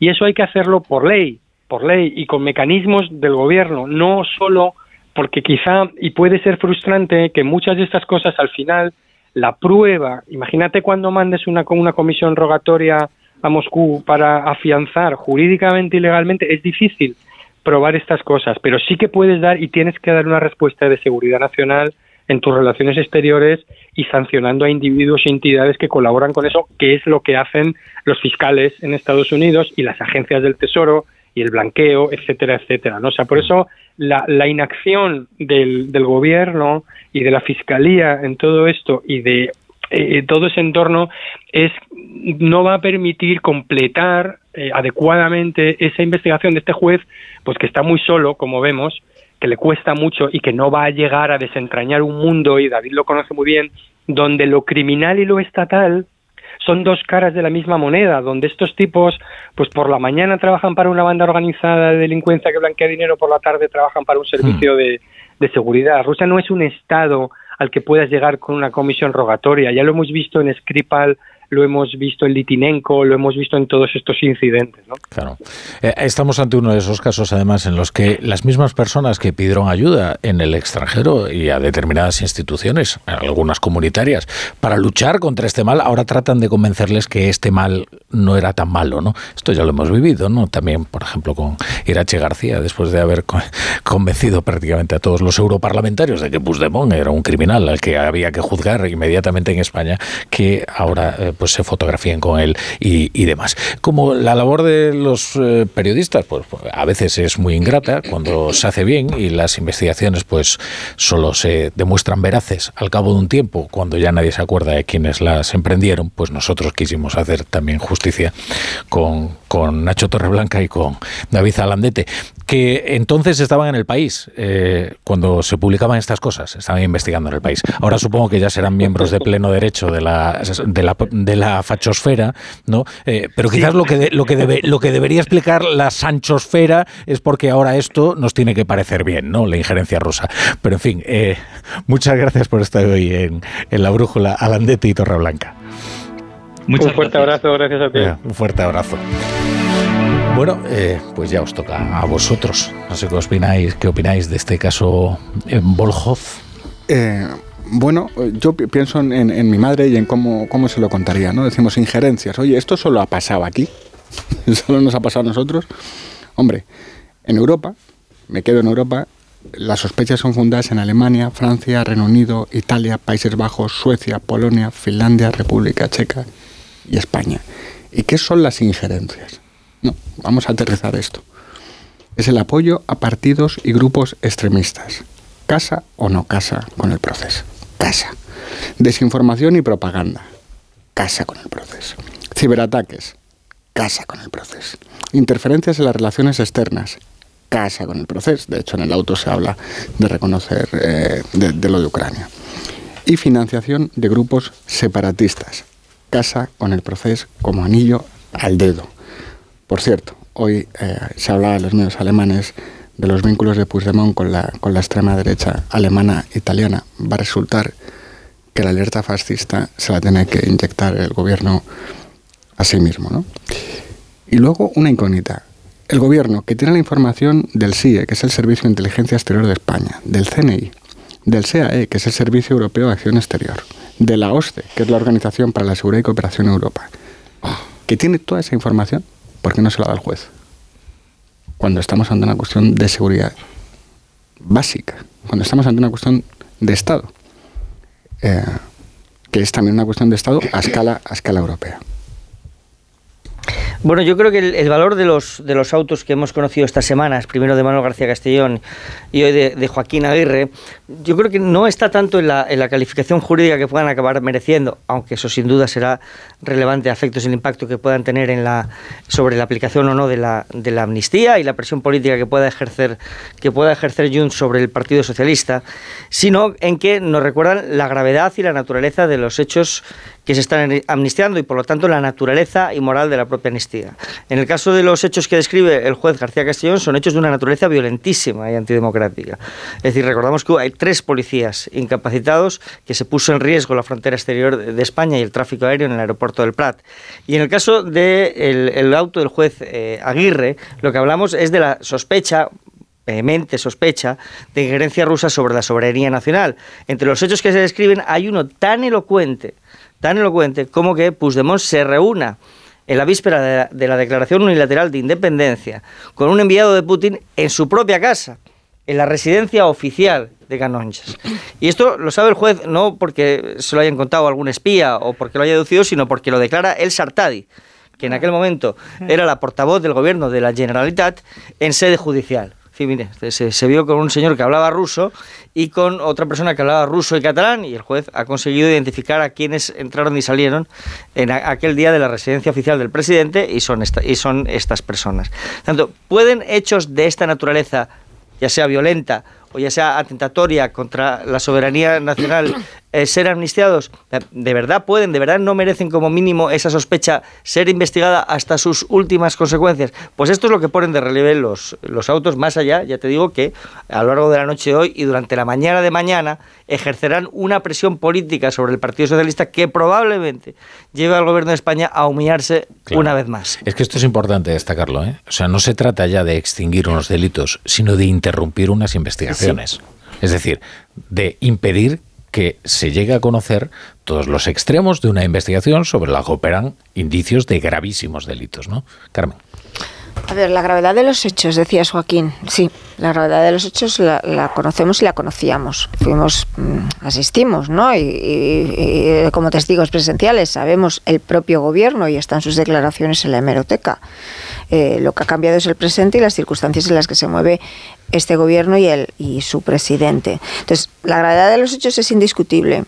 A mí tan grave como los hechos, yo ya sé que lo estamos, estamos normalizando muchas cosas, además de manera muy rápida, desde que se produjeron las pasadas elecciones generales.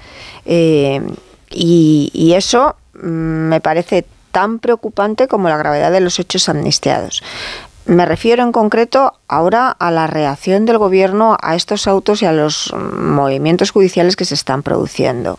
Avanzan unas investigaciones, coinciden en el tiempo y la reacción del gobierno de, deslegitimar por completo eh, todo lo que tiene que ver con el Poder Judicial en tanto entorpezca sus eh, necesidades políticas, ya lo vemos como normal. No forma parte de un titular, pero eso deja un pozo. Y eh, yo creo que Puigdemont, que ha llegado hasta donde ha llegado en un pulso contra el Estado español, al final eh, solventando muchas dificultades jurídicas y está muy bien asesorado, a él no le viene de nuevas que en el camino se iba a encontrar con todos estos obstáculos, como tampoco le puede venir de nuevas al, gobierno de España.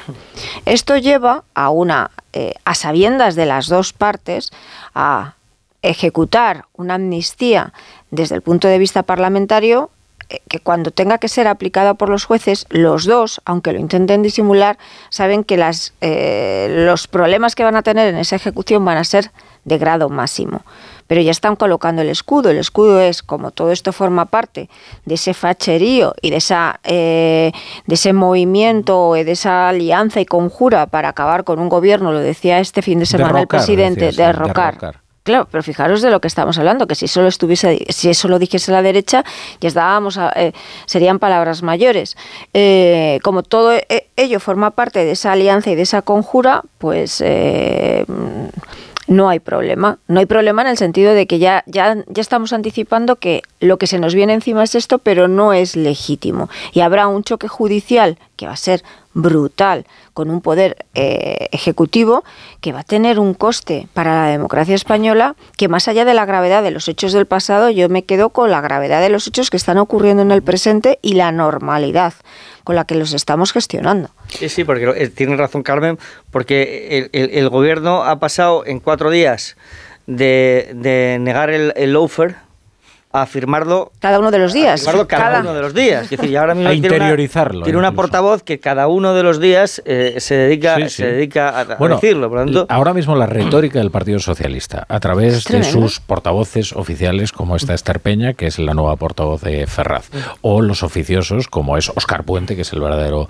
eh, portavoz del, del gobierno, eh, es indistinguible de sus socios antisistema.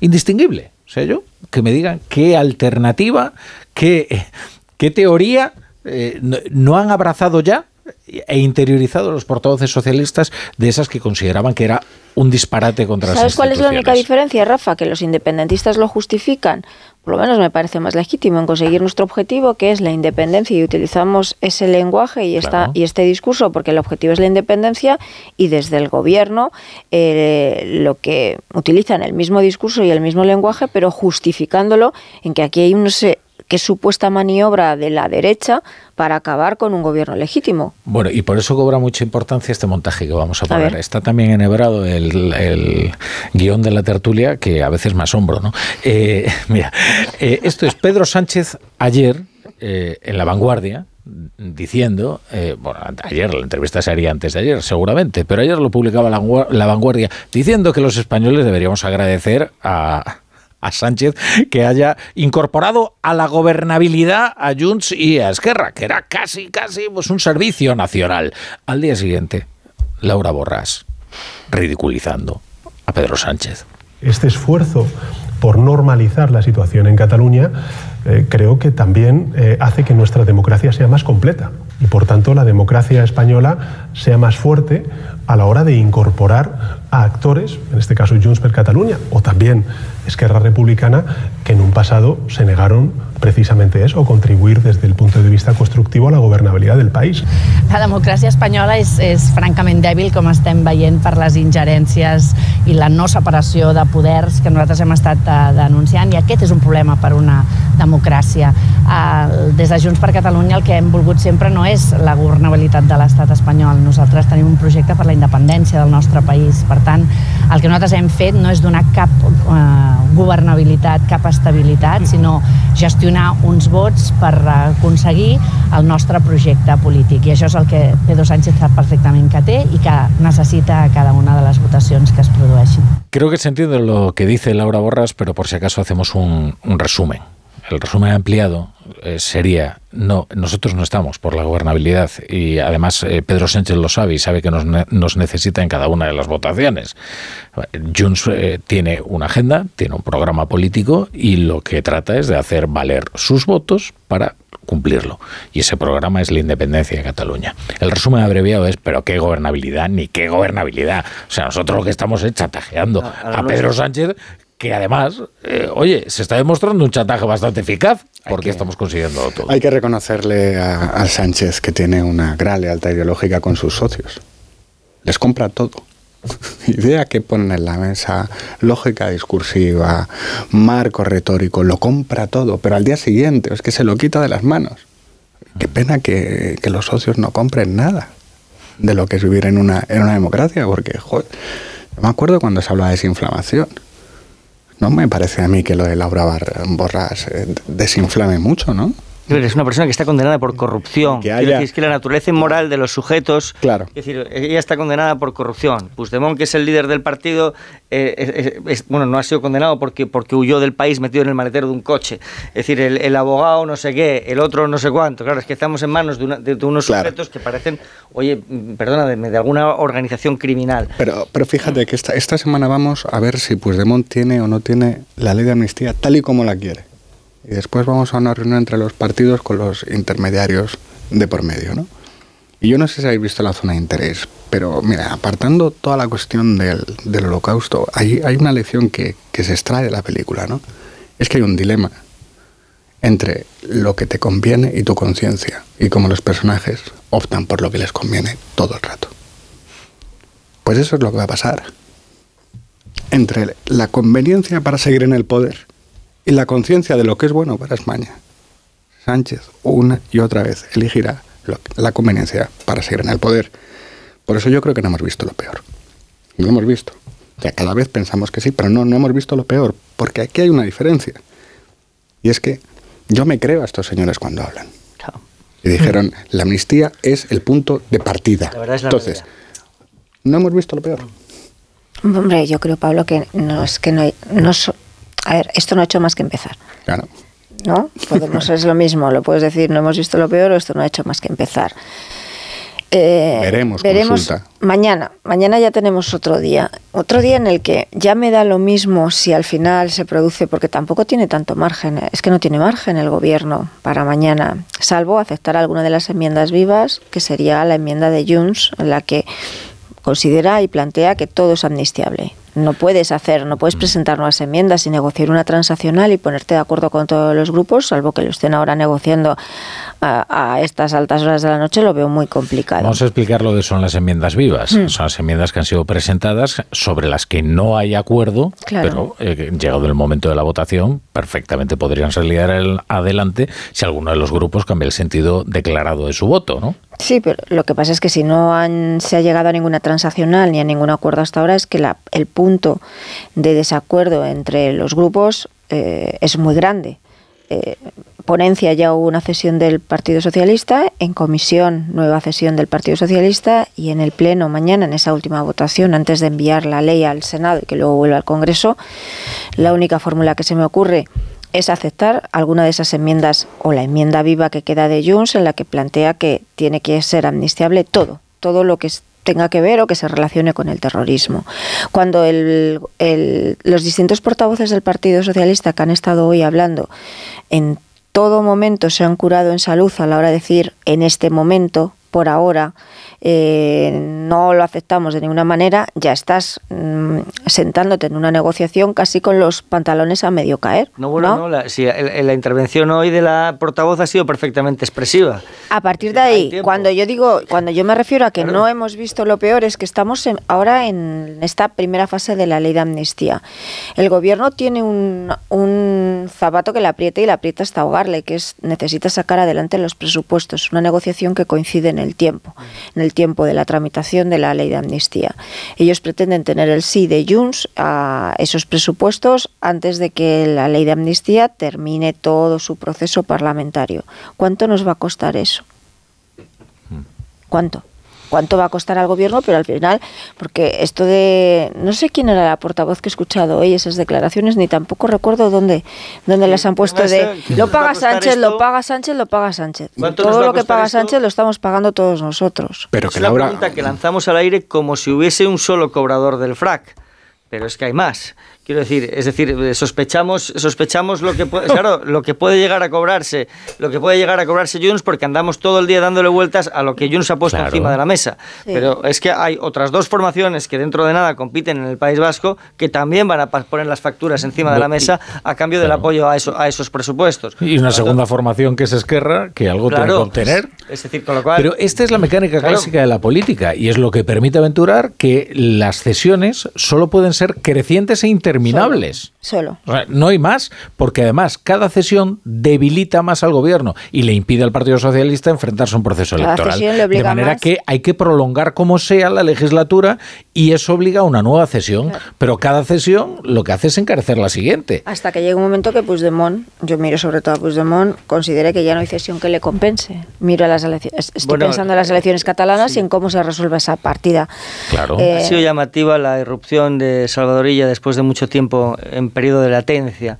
¿no? Ayer estuvo en, en nacional.cat, hoy ha estado en televisión española. Parece que pronto estará, sin, sin ir más lejos, en esta misma casa, sin ir más lejos. Con lo cual, Sí, eh, parece que, parece que, quiero decir que da un paso adelante para tener más presencia de opinión pública. No sé por qué, si porque intuye la cercanía de las, de las, de las propias Igual, elecciones. igual porque Claro. el PSC está absolutamente desaparecido y el propio Claro, Salvadorilla. sí, porque- Igual. Debate, ¿eh? Y porque el protagonismo de Puigdemont no creo que les, haga, que les acabe de hacer mucha gracia o que tenga un impacto muy positivo sobre sus propias expectativas. Digo yo. Es que el mayor golpe al PSC se lo ha dado Pedro Sánchez. Bueno, al PSC prácticamente a todas las federaciones del PSOE, vas a culpar. Es que al final el poder de Pedro Sánchez consiste en Moncloa, Distrito Central, Sí. y el resto está Es muy importante. perfectamente subordinado a sostener el poder en Moncloa, Distrito Central, Hoy la- la- excepto, curiosamente, el que sobra, que es eh, Emiliano García carga Paje. A la Federación Catalana, él también sufre un, fuerte, un fuerte golpe, porque Pedro Sánchez lo fía todo y aquí no puede dejar la responsabilidad solamente en la cabeza del exministro. A que al final todo compensa para parar a la derecha, pero también para conseguir que ella llegue a la presidencia Bueno, de la eso vamos a verlo, porque desde luego lo que está transmitiendo la organización central, no sé si es, la- eh, si es como lo has llamado, la organización Distrito Central, esto no, Moncloa, Distrito Central. Es, es sí, porque si luego salen en Madrid tampoco... que- Claro, es trasladar la impresión de que, de que ese distrito central se encuentra en una posición auxiliar respecto de sus socios plurinacionales, no respecto de sus marcas territoriales, no respecto del PSC, el Partido Socialista de Euskadi o el Partido Socialista de Galicia, sino de cada una Eh. de las marcas plurinacionales con las que compiten en, en- en Claro. esos territorios. Dicho y eso Galicia. tiene un impacto. Eso tiene un Galicia. impacto. Mm. Es que posición auxiliar la tiene en todos los sitios. Sí, sí, pues Mira, eso, eso el votante lo tendrá en cuenta también. Luego, luego vamos a hablar de Galicia, que es que Ah. no se aguanta, Pablo Pombo.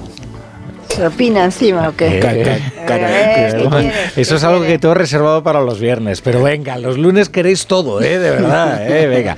Pues también se opina encima, Pablo Pombo. Y, y ahora hablamos de lo de Galicia y a ver si me explicáis lo de Vox en Baleares, porque os juro que no lo entiendo. La Pero seguro que sabéis descomposición, explicármelo. ¿eh? Descomposición, con eso ya está resuelto. La brújula.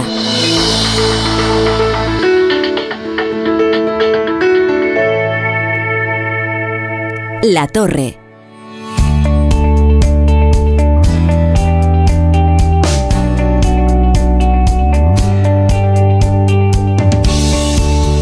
¿Por qué elegir si puedes tenerlo todo? ¿Por qué elegir una playa, una ciudad, un restaurante o incluso una piscina? Con viajes al corte inglés y Celebrity Cruises puedes tenerlo todo a bordo de un resort de lujo y relax en el mar. Navega desde los mejores lugares del mundo hacia los mejores lugares del mundo.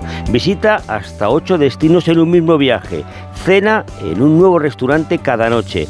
Descansa en espacios lujosos diseñados hasta último detalle. Encuentra tu bienestar mar adentro y todo con el mundo a tus pies. Planifica tus próximas vacaciones y explora las maravillas del viejo continente, Italia, Croacia, Francia y las griegas fiordos o relájate en las paradisíacas playas del Caribe. Reserva con viajes del corte inglés y descubre los galardonados barcos de Celebrity Cruises, ahora además con ventajas increíbles, como hasta el 75% de descuento para el segundo pasajero y sin gastos de cancelación. Consulta condiciones en viajes el corte inglés para viajar con Celebrity, Celebrity Cruise.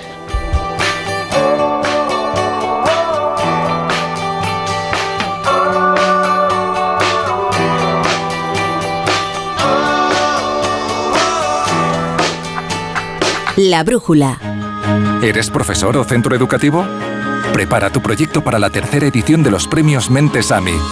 Queremos reconocer tu labor con esas iniciativas que fomentan el pensamiento crítico de tus alumnos, que impulsan su creatividad audiovisual responsable, que desarrollan sus competencias digitales o que promueven los valores y la convivencia en el aula. Infórmate en mentesami.org. Un proyecto de Fundación A3 Media. Colaboran Platino Educa, Unie Universidad y Fundación La Caixa. Este es el mejor anuncio del mundo. Un anuncio que no tiene voces famosas, ni la típica canción pegadiza, y sin embargo, es el mejor anuncio del mundo. Tengo que darles una muy buena noticia. Su hijo ha superado la enfermedad. Porque el mejor anuncio del mundo es poder decirles a unos padres que su hijo ha superado la leucemia. Ayúdanos a seguir investigando enviando imparables al 28027. Fundación Josep Carreras. Imparables contra la leucemia. Coste del mensaje 1,2 euros. Donativo e íntegro. Disponible para móviles Movistar, Vodafone, Orange, Yoigo, Euskaltel y Telecable. Reimagina tus vacaciones. Reinicia. Mira hacia tu interior y verás las Islas Baleares. Revive la emoción de descubrir lugares asombrosos y nuevas sensaciones. Reconecta contigo y disfruta de un entorno único para vivir la cultura y el deporte al aire libre. Reencuéntrate en las Islas Baleares. Alma Mediterránea. La brújula.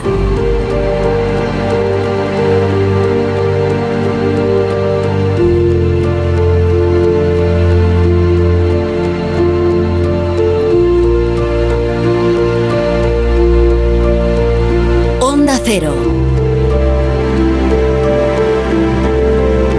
Rafa La Torre. Tertulia de la Brújula, Carmen Morodo, con Joaquín Manso y con Pablo Pombo, cuya cabeza es una olla express demoscópica. Tiene tantos datos eh, y empieza a silbar además y, y va a estallar, como no los cuente a la audiencia. Una breve introducción. Hoy ha estado en un desayuno informativo de La Razón Alfonso Rueda, eh, presidente de la Junta de Galicia y candidato a seguir siéndolo, presentado por Alberto Núñez Feijóo, el presidente del Partido Popular. Allí Alberto Núñez Feijóo dijo, hombre, más vale que España se parezca a Galicia a no que Galicia empiece a parecerse a España. Se refería a la forma de gobernar, claro. Eh, y, Alfonso Rueda mmm, dijo algo acerca de Vox. Eh, es verdad que hay un 3% que le dan las encuestas sin representación a Vox, que puede complicarle eh, la vida a, Rueda. Y entonces pues trata de llamar al, al voto útil en torno al Partido Popular. En cualquier caso, la campaña de Galicia aún no ha comenzado comenzará esta misma semana. Pero ya tenemos algunos datos para el análisis, ¿verdad, Pablo Pombo? Venga ya, venga. Hoy voy a dar algún datito. Eh, a ver, sí, sí, Galicia me tiene, me tiene tan obsesionado como Carolina del Sur. Pues estoy muy pendiente de, del caucus de Carolina del Sur. Sabemos las tres posiciones que va a haber en, en, en el podium gallego, no hay, no hay misterio. Las opciones para todos los demás partidos son marginales. Hay un suicidio de la izquierda que compite súper dividida, de manera que pues, si hay cinco cubos y se van tirando ahí los votos, pues va a haber muchísimos que no valgan. Mientras tanto, el PP recibe 97-98% de todas las opciones del centro derecha, porque Ciudadanos no está y, Vox no, existe. Ni, ni, siquiera sé si tiene eh, candidato. El PP eh, está estable no repetirá el resultado, que fue espectacular, bajará un poquito, pero yo le doy 7 sobre 10 opciones de que eh, alcance la, o revalide la mayoría absoluta.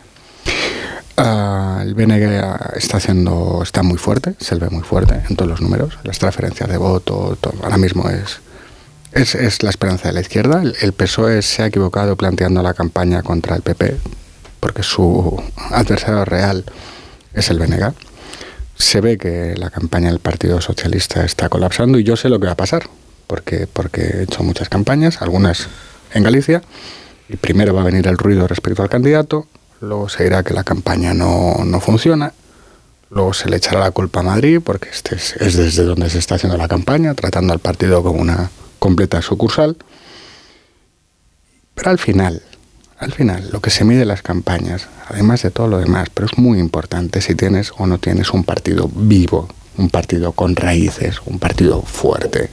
Y el socialismo gallego lleva años abandonado y siendo víctima de una eh, despiadada división. Y yo ya sé que, siempre se dice que Sánchez ha descuidado al partido y que le resulta indiferente lo que vaya a pasar con el PSOE. Pero es que ya van 10 años, casi, se van a cumplir este año, desde que Sánchez es secretario general del PSOE. Y uno empieza a tener motivos de que a quien de verdad le, resulta indiferente el porvenir del socialismo español es a los propios militantes. Bueno, ahí se están publicando muchas encuestas de, con resultados, eh, con resultados variopintos. El Partido Popular solo le vale la mayoría absoluta. Por lo tanto, y eso necesita que mantener mucha concentración de voto en las cuatro circunscripciones eh, en porcentajes muy altos, por lo tanto no es un resultado fácil, pero tampoco se percibe en este momento eh, dinámica, dinámica de cambio. Todo lo que no sea sacar una mayoría absoluta tendría un impacto muy importante no solo sobre la política regional, sino evidentemente sobre la política nacional, porque la derecha quedaría desnortada y Sánchez tendría automáticamente alfombra roja. Aunque las opciones de gobernar son para el socio plurinacional que es, que es el BNA. De las encuestas que se han publicado, a mí me interesa destacar los datos en bruto de la, de la encuesta del CIS, que decía en la matriz de transferencia que el Partido Socialista conserva un 53% respecto de sus resultados de hace cuatro años, lo cual apunta a una catástrofe, a un resultado muy malo, Hoy el, ABC, em, la encuesta de GAZ3 para ABC sitúa en torno al 16%, 12-13 escaños, que sería su peor resultado histórico, y hay algunas encuestas internas que, lo sitúan en el entorno de los, de, los, de los 11 diputados. A mí me resulta muy difícil creer que Sumar, como apuntan algunas, algunas encuestas, vaya a entrar, porque hace eh, cuatro años, con, con Podemos en una trayectoria ascendente, y, siendo muy influyente en aquel momento dentro, dentro del, gobierno de España y siendo una formación unida, no llegó al 4% y por lo tanto se quedó fuera, pues es muy difícil creer que con el partido dividido y en trayectoria descendente y con una candidata que es muy poco conocida allí, eh, lo vaya a conseguir. Por lo tanto, me, resulta muy difícil creer y eso también tendrá un impacto sobre el caudal político de la, de la vicepresidenta y por lo tanto sobre su, sobre su fortaleza política. a medida que nos acerquemos a las elecciones gallegas van a ir acaparando más espacio en el debate público porque su efecto sobre la política nacional va a ser mucho mayor del que siquiera ahora mismo intuimos. A ver, yo creo que lo que tenemos ahora mismo, con los datos que hay encima de la mesa, la conclusión que podemos sacar, con todas las cautelas después de lo que nos pasó en las elecciones generales, es que la continuidad se impone sobre el cambio. Eh, que los, las, mm, todo el tema este de las bolitas, de los pellets, eso no, al final... ¿Qué, ¿qué fue? ¿Eh? Ah, los, ah, aquello. Ah, creyendo que no te sabías si estabas con ironía o que estabas. No, es que, que, fugaz hacer la memoria, ¿verdad? no, pero que al final eso la marea blanca demoscópicamente y en esa coincidencia yo entre los datos que manejan a izquierda y a derecha pues ni eran ellos ni es nada y no han servido para movilizar a la izquierda. Yo coincido con vosotros que aquí esto va, va de dos va de dos caballos que son el del PP y, Ana Pontón Benega los demás candidatos son o sea, no existen en el imaginario gallego solo están eh, estos dos y la candidata del BNG está adoptando una posición más mm, se está eh, moderando o escenificando una moderación, aunque sea una candidata de un partido independentista, nacionalista, eh, y, es el, la, representante o donde mira el, voto de izquierdas. Esta mañana en el desayuno este, en, el, periódico, en La Razón, em, comentaban que de los datos que tienen que manejan en el Partido Popular las, las impresiones que hay sobre el sobre el PSOE son muy malas sobre el candidato socialista. Y eso puede al final evidentemente arrastrar lo que lo que lo que es toda la izquierda y que no sumen por muy bien que le pueda llegar al BNG. Y luego si se están mm, produciendo advertencias o incluso aparecen informaciones, yo, yo tengo la impresión de que se hacen sobre todo por cautela, por miedo a que al final el electorado del Partido Popular caiga en la confianza y lo que necesitan es movilizar, que ese electorado no dé por hecho una cosa que realmente no está hecha, porque una mayoría absoluta este lo juegas a todo o nada. Decías tú, Joaquín, que van a tener mayor repercusión a nivel nacional de lo que estamos imaginando estas elecciones. Mm, yo creo que sobre todo tienen repercusión a nivel nacional en el escenario de que no se cumplan las previsiones, la, previsión de que, de que haya una mayoría absoluta, porque eso no ve una desestabilización en el liderazgo del Partido Popular, pero sí tiene consecuencias a nivel nacional en clave interna, eh, después de como lo que pasó en las elecciones generales, y también en clave mediática, de lo que pueden ser o al menos de un sector mediático y de un sector de esos satélites que apoyan a, la derecha si no se mantiene esa mayoría absoluta. Si se cumple la previsión, eh, a mí me parece que, que para la izquierda, incluso para, sí, para Yolanda Díaz, pero que la repercusión que se la juegan en otra cosa. Se la juegan en sus dificultades para gobernar, en los líos que tienen internamente. Veremos qué pasa en las elecciones europeas y en el en, la suma de, de, todos los procesos electorales que hay en este semestre, pero no solo por las elecciones gallegas, porque en buena parte está bastante ya amortizado. O sea, que es un suma, un suma y un suma. es un suma, evidentemente, pero no para, evidentemente lo más relevante sería que no, que no se cumpliera la expectativa. De eso no hay ninguna duda. Y no creo que el impacto fuese exclusivamente en esos medios que te has referido. Todos, es decir, en, un contexto como este, en un contexto como este de amnistía, de, cuestionamiento del ordenamiento del ordenamiento constitucional en su conjunto, la derecha no es capaz de renovar la mayoría absoluta en Galicia, pues perdóname, pero esto no serían solo unos medios los que cuestionarían el discurso y la estrategia liderazgo, sino que serían muchos. Completamente. Es decir, que, eso, que esto, eh, esto sería así. Ahora bien, para el Partido Socialista, para el Partido Socialista tampoco ahora mismo su aspiración parece ser mantener el mínimo histórico que obtuvo las elecciones de hace cuatro años.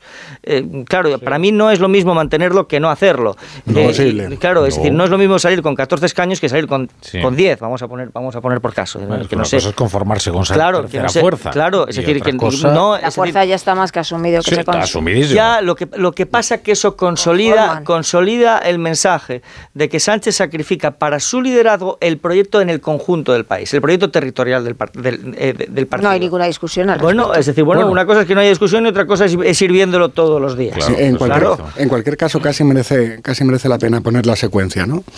¿Va, ¿Va a bajar el PSOE en Galicia? Va a bajar el PSOE en Galicia. Después vienen las europeas. ¿Va a bajar el peso en las europeas? Va a bajar el peso en las europeas. Después vienen las vascas. ¿Va a bajar el peso de las vascas? Va a bajar el peso de las vascas. ¿Y qué va a pasar con el PP? Probablemente mantendrá Galicia, probablemente ganará las europeas y muy probablemente subirá eh, en, las elecciones vascas. Y si hay gallegas, y, si hay catalanas, también. O sea que el año, el año la secuencia electoral para el PP es buena. Bueno, y Vox, no me habéis hablado de Vox, eh, porque consideráis que en Galicia tiene unas eh, posibilidades exiguas de entrar y quiero que me expliquéis qué es lo que está ocurriendo en Baleares. Porque yo es difícil, os prometo que no lo he entendido. ¿eh? O sea, es fácil, bueno, es, es difícil al mismo tiempo, es fácil. yo traté de explicárselo a, la audiencia, pero me pasa como con las noticias a veces científicas, ¿no? que hablo así con mucha rotundidad, pero realmente no sé lo que está ocurriendo ¿no? y trato de hacerlo con mucho aplomo. ¿no?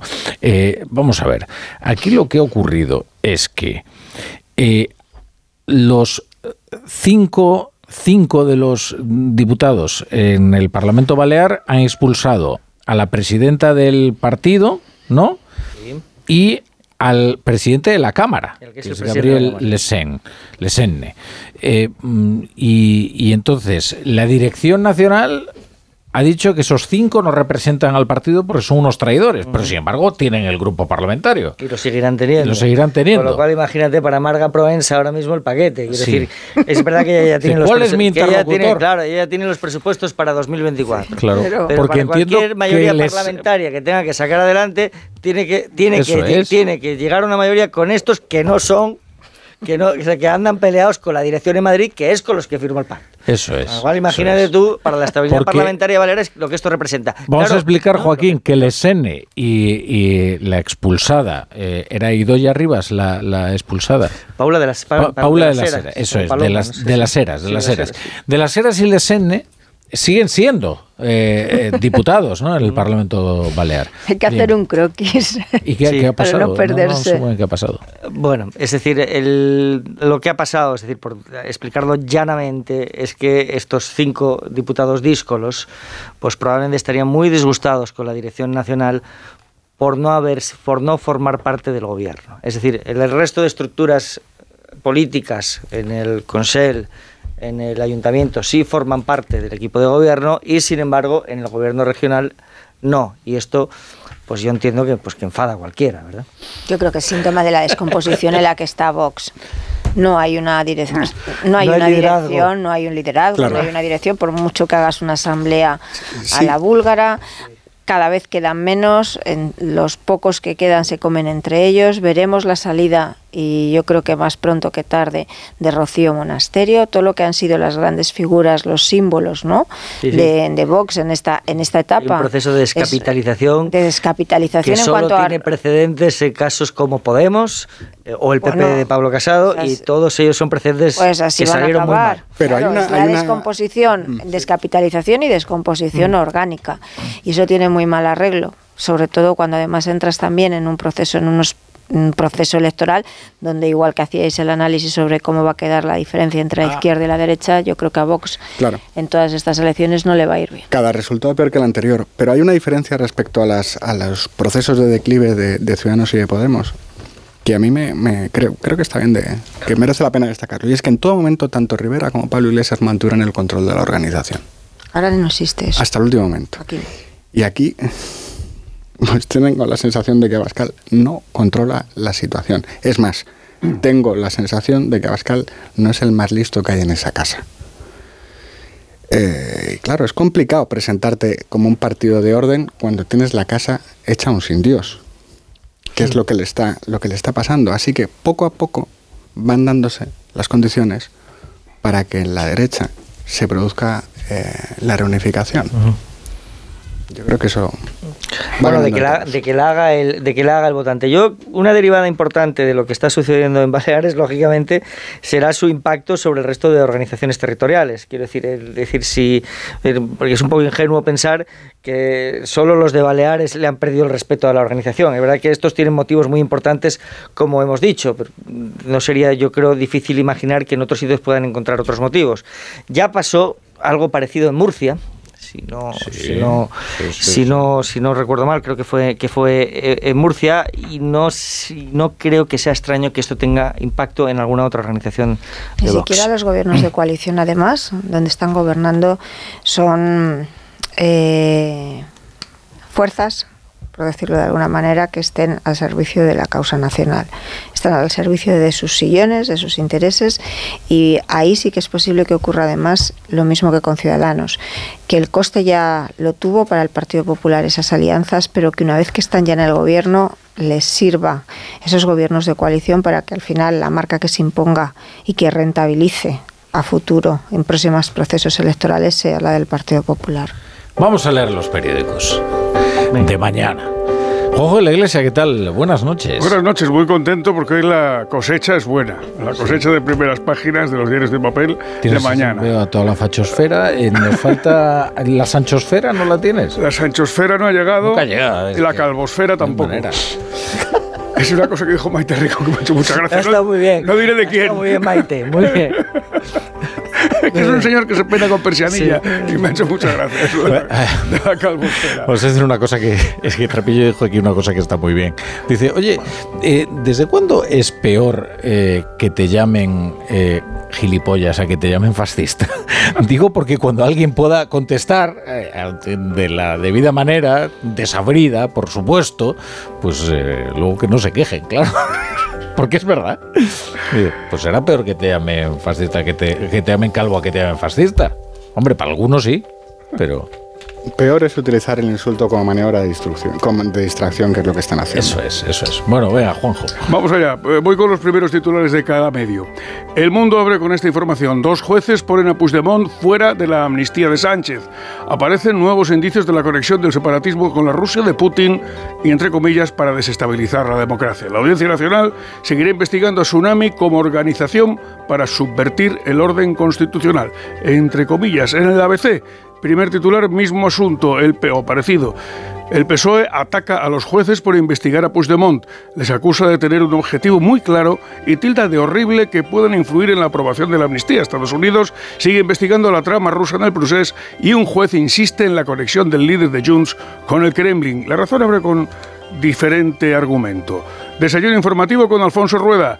Rueda, dos puntos. Matrícula de universidad gratis y ayuda en extraescolares. El presidente de la Junta y candidato del Partido Popular a la reelección no gobernará si no logra la mayoría que se lo permita. En 20 minutos, el Congreso aprueba hoy la ley de amnistía con el nuevo frente de la conexión rusa. Caso Boló. El juez prorroga seis meses la instrucción de la causa que investiga si los agentes rusos actuaron a favor del procés por un acuerdo con sus líderes. En adelanto del español, en los digitales, Ana Pontón, candidata del Bloque Nacionalista de Galicia, una frase entrecomillada de ella. Galicia no puede ir por detrás de Euskadi y Cataluña. Y en el diario.es, el PSOE y Junts... Sabemos que no se refiere precisamente a la economía, ¿eh? no, eh, claro, es que esto hay que puntualizarlo. Entiendo que se refiere a las cuestiones por ahora dirá de autogobierno y si consigue ganar las elecciones, pues de autodeterminación, yo qué sé. A los precedentes, ¿no? Claro, porque aquí hay una estrategia que es evidente en el BNG, que es presentarse con un perfil autonomista. Esta es la, eh, a ver, esa estrategia anfibia que siempre ha seguido el, nacionalismo allá, en cualquiera de los lugares, que consiste en eh, desplegar una apariencia eh, autonomista y luego ya vendrá la agenda dura, digamos, pero siempre después de haber alcanzado el poder, pues esto es conocido. Y para terminar, en el diario.es, el otro digital del que tenemos avance, el Partido Socialista y Junts llegan a la votación de la amnistía en el Congreso sin acuerdo.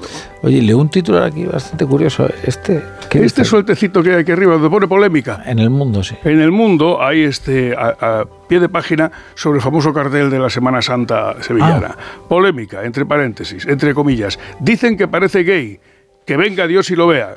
Terminan las comillas. Dice Salustiano García, autor del cartel de la Semana Santa. Si este Cristo es rey, que venga Dios, que venga Dios y lo vea. Extraordinario. Bueno, te diré que, eh, francamente, a mí me sorprendió la polémica. Yo, la verdad que sí. Yo no vi allí nada ese que, que, que agravie. Pero en fin, entiendo que habrá personas pues, que se hayan ofendido, pero yo francamente no entiendo el motivo de la ofensa, no lo entiendo. ¿eh? Eh, he leído en en Twitter algunas reacciones. Muchos me apilas, ¿no? Quiero decir, que es atractivo sexualmente el chico, ¿no? Pues mejor, ¿no? Pero bueno, ¿cuántas imágenes hay en los museos de eh, claro, figuras quiero decir, la representación... Que representan a la Biblia y que son Es el propio hijo del, autor, el modelo. Ah, es el propio hijo del autor. Pero bueno, es, que decir... sacar guapo a tu propio mm, hijo. En fin, Caravaggio también se... Caravaggio me refiero, el, el pintor. también, también, se... También el malo, Caravaggio el malo. Se inspiraba también... Se inspiraba además en modelos, eh, en fin, algunos suburbiales y otros... Eh, pues, estupendísimos. Eh, la es, que, es que he leído, es que he leído algunas, algunas reacciones que me, que me han parecido sugestivas. el periodista dice, Gonzalo Grajera dice, una propuesta que reúne todo lo que hoy día le falta a la Semana Santa de Sevilla. Riesgo, elegancia, ruptura, personalidad, no estética habitual neocatecumenal, entiendo. no aburrimiento. es decir, hay personas también que son partidarias. Y luego me ha parecido muy divertido esto que cuenta el periodista de La Sexta, Juanjo Cuellar, que dice, sobre el cartel de Semana Santa una señora de Triana ha hablado en la tele es demasiado resucitado, no me gusta. que es una cosa que me pareció un hallazgo completo, ¿no? O sea, los cristos que resucitan, pero poco. Demasiado, demasiado resucitado. Bueno. Está bien el de Arturo Pérez Reverte, que lo tengo aquí, dice, mis amigas sevillanas me dicen que van a darle siete vueltas a la ciudad con mantilla y peineta detrás de este Cristo. Pues esta es la causa de la polémica, ¿verdad? Pero, es un éxito, ¿no? Es un eh, éxito. Sí, sí, hombre, como cartel... Y quienes se hayan escandalizado, bueno, pues yo les recomendaría que hasta que intervenga el ministro de Cultura y, y retoque todos los museos españoles, que no vengan a ningún museo porque se pone a escandalizar más. Eh, descolonice. Claro. Bueno, un día hablaremos también de ese asunto. Es muy interesante. Eh, pues eh, como no llega, no llega la Sanchosfera, pues vamos a vamos a poner unos consejitos. Ah, que está por aquí ya Roberto Brasero. Hombre, Roberto Brasero siempre es puntual. Claro. Bueno, a ver, un segundo. Porque tengo por aquí algo que contarle a la audiencia, pero no sé dónde lo he metido, ¿sabéis? Este, a veces me ocurren estas cosas. Aquí lo tengo, ¿verdad? Aquí está. En línea directa entienden que cada conductor es único. Por eso con su seguro de coche, además de ahorrarte una pasta, tienes libertad para elegir taller. Sí, el taller que tú quieras en cualquier lugar de España, pero es que además, si es un taller colaborador, te garantizan coche de sustitución con servicio de recogida y entrega. Cámbiate y te bajan el precio de tu seguro de coche, sí o sí. Ve directo a lineadirecta.com o llama al 917-700-700, el valor de ser directo. La brújula. Esta es Laura, más conocida como arroba reparte corazones. Y le encanta repartir, pues corazones. Los reparte en redes, al despedirse. ¡Adiós, corazones! Está continuamente repartiendo corazones. Sí, reparte mucho, pero nada comparado con el Rasca Millonario de la ONCE, que reparte más de 20 millones de euros en premios. ¿Y eso es mucho repartir? Rasca Millonario de la ONCE, reparte como nadie. A todos los que jugáis a la 11, bien jugado. Juega responsablemente y solo si eres mayor de edad. Te lo digo, te lo cuento. Te lo digo, cada año pago más por mi seguro. Te lo cuento. Yo me voy a la mutua. Vente a la mutua con cualquiera de tus seguros. Te bajamos su precio, sea cual sea. Llama al 91 555 5555. 91 555 5555. Te lo digo, te lo cuento. Vente a la mutua. Condiciones en mutua.es. ¡Vigor, gor, gor, gor, gor, gor, gor, gor! Toma Energisil Vigor. Energisil con maca contribuye a estimular el deseo sexual. Recuerda, energía masculina, Energisil Vigor. Mira, cariño, los de la casa de enfrente también se han puesto alarma. Ya, desde que entraron a robar en casa de Laura se la han puesto todos los vecinos. Deberíamos hacer lo mismo, porque no estoy tranquila, siendo los únicos sin alarma. Pues esta misma tarde llamo a Securitas Direct para que nos la pongan. Protege tu hogar frente a robos y ocupaciones con la alarma de Securitas Direct. Llama ahora al 900-272-272. De. Respira. Toma Herbetón Respir. Herbetón jarabe con extractos de pino y eucalipto es expectorante natural y antiinflamatorio pulmonar. Herbetón Respir. Consulte a su farmacéutico o dietista. La brújula. La torre.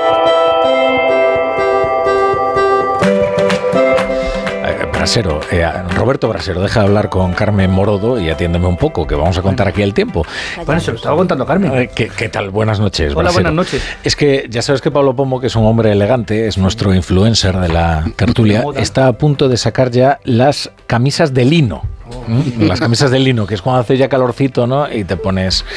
¿Tú crees que, que esto se va a prolongar el Voy, tiempo no voy. Yo creo que no es suficiente para sacar todavía la camisa de lino, pero este tiempo se va a prolongar. Madre Si de momento tenemos algunos cambios, por ejemplo, estos que les contaba Carmen, que me hablaba de las nubes que estamos teniendo hoy, sí, eh, em- los cielos, porque se ha colado un frente que al contrario de lo que suele ocurrir, los frentes que entran por el Atlántico, sabes que avanzan de oeste a este. Entran por Galicia, salen por Valencia, van recorriendo la península. Este va de sur a norte. ¿Por qué? Porque a los lados tiene dos potentes anticiclones que le oprimen y no le dejan avanzar. Entonces el único camino que tiene, la única manera de avanzar es hacia arriba, como si dijéramos. Y claro, ¿qué es lo que hay ahí abajo? Polvo en suspensión, calima, que llevan semanas en Canarias con la calima, hoy muy densa en La Palma. Bueno, pues esa calima está viajando en esas nubes de ese frente que avanza hacia el norte y hoy se ve por Galicia. En Galicia esas nubes raras, y te lo habrá dicho algún paisano tuyo de allí, sí. pues hoy va mezclada con polvo en suspensión que está pasando por Galicia con esas nubes y que va a llegar incluso hasta el Reino Unido. Fíjate, de este desplazamiento poco usual, poco habitual de un frente que va de sur a norte. Un- Una anécdota biográfica. Yo cuando llegué a Madrid, de Galicia, no sabía lo que era la calima. O sea, fíjate lo inusual que es ver el polvo en suspensión. Y has vivido aquí un, un episodio intenso como el del marzo de hace un par de años, e incluso ahora tienes allá en las puertas de tu casa gallega. Bueno, es la anécdota, porque esto no va a ir más allá. Incluso el frente tampoco es nada del otro mundo y si acaso deja alguna lluvia va a ser muy poquito esta madrugada en Galicia. Por otro lado, tenemos las nubes del Mediterráneo, que esas sí van a seguir un par de días más en zonas de las costas andaluzas, Comunidad Valenciana y, por ejemplo, en el Estrecho o en el Cabo de la Nao, podía dejar alguna lluvizna ocasional. Ya ves tú, qué poquito.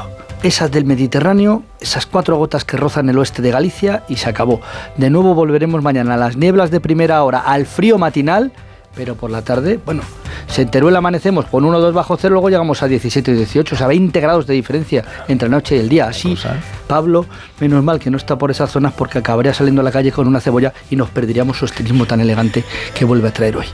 El lino podrá esperar, pero la elegancia a diario.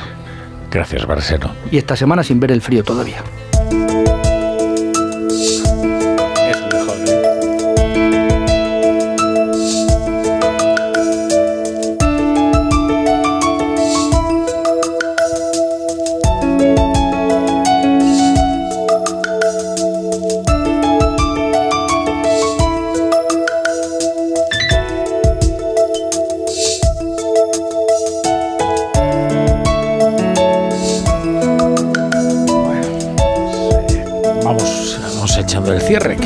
Vida que nos espera ahí fuera. Chapo Paolaza, ¿qué tal? Buenas noches. Buenas noches, Rafa La Torre. A punto de sacar el Meiba. El Meiba. Se ven muchos hilos. El Meiba, es verdad. El cortavientos, ¿no? Bueno. El Meiba, no, porque el Meiba, el Meiba es el bañador. ¿Te acuerdas aquel Meiba que llevaba el que asaltó la, la piscina de Pedro J? ¿Te acuerdas? Sí, sí, No, sí. Puig, llevaba un Meiba. Con el, con, el, con el pasaporte en la boca. llevaba, El ¿no? pasaporte, en la- no, no, no, no. El carnet de diputado, el el acta, de diputado. Eso es de Sí, sí. diputado. Eh, diputado, cuidado, sí, sí, eh, sí, cuidado. Una prenda con connotaciones políticas siempre. Es verdad, es verdad. Lo llevó al Barça muchas veces, la camiseta del Barça, el Meiba. Bueno, Chapu, a ver qué traes ahí anotado en tu cuaderno. Pues hoy traigo anotadas las conexiones de Puigdemont con Rusia. Aquellos soldados de Putin que Carles aún añora. Pero la fachosfera, según Sánchez, es usted, señora. Investigan si el independentismo cometió alta traición, pero la fachosfera me atrae y no puedo remediarlo porque me atrae con esa cosa redonda, como de ir rebotando, como la crónica de fútbol por la tarde, disparo por elevación. Dicen que tiene origen francés, la fachosphère, que suena un poco como los hermanos Montgolfier. Un día me monté en globo y de ahí arriba recuerdo el silencio, el suelo alejándose de mí a gran velocidad como si cayera, pero al revés, y el horizonte curvándose allá lejos, haciéndose la tierra una esfera, una fachosfera. Fachosfera de Sánchez, pompa del jabón sanchista, luna blanca de Federico que vino a la fragua con su polisón de nardos y el niño Marlasca la mira, la mira, la está mirando, la fachosfera. Me gusta mucho, me voy a hacer una chapita.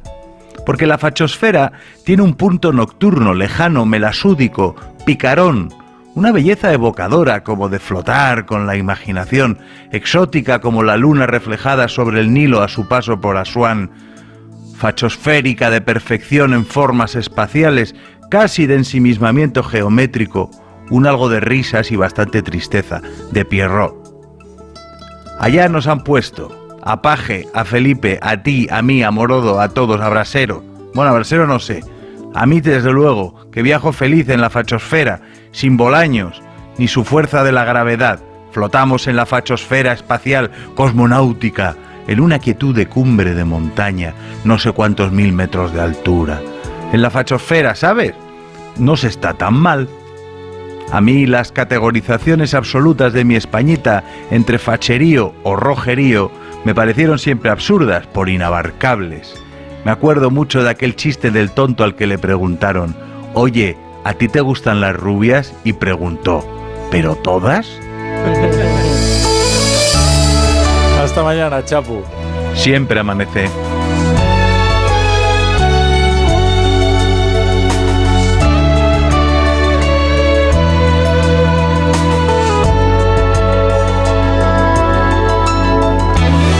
Morodo, Manso, Pombo. Hasta el próximo lunes. A ver si llevas las mismas zapatillas, que son muy bonitas.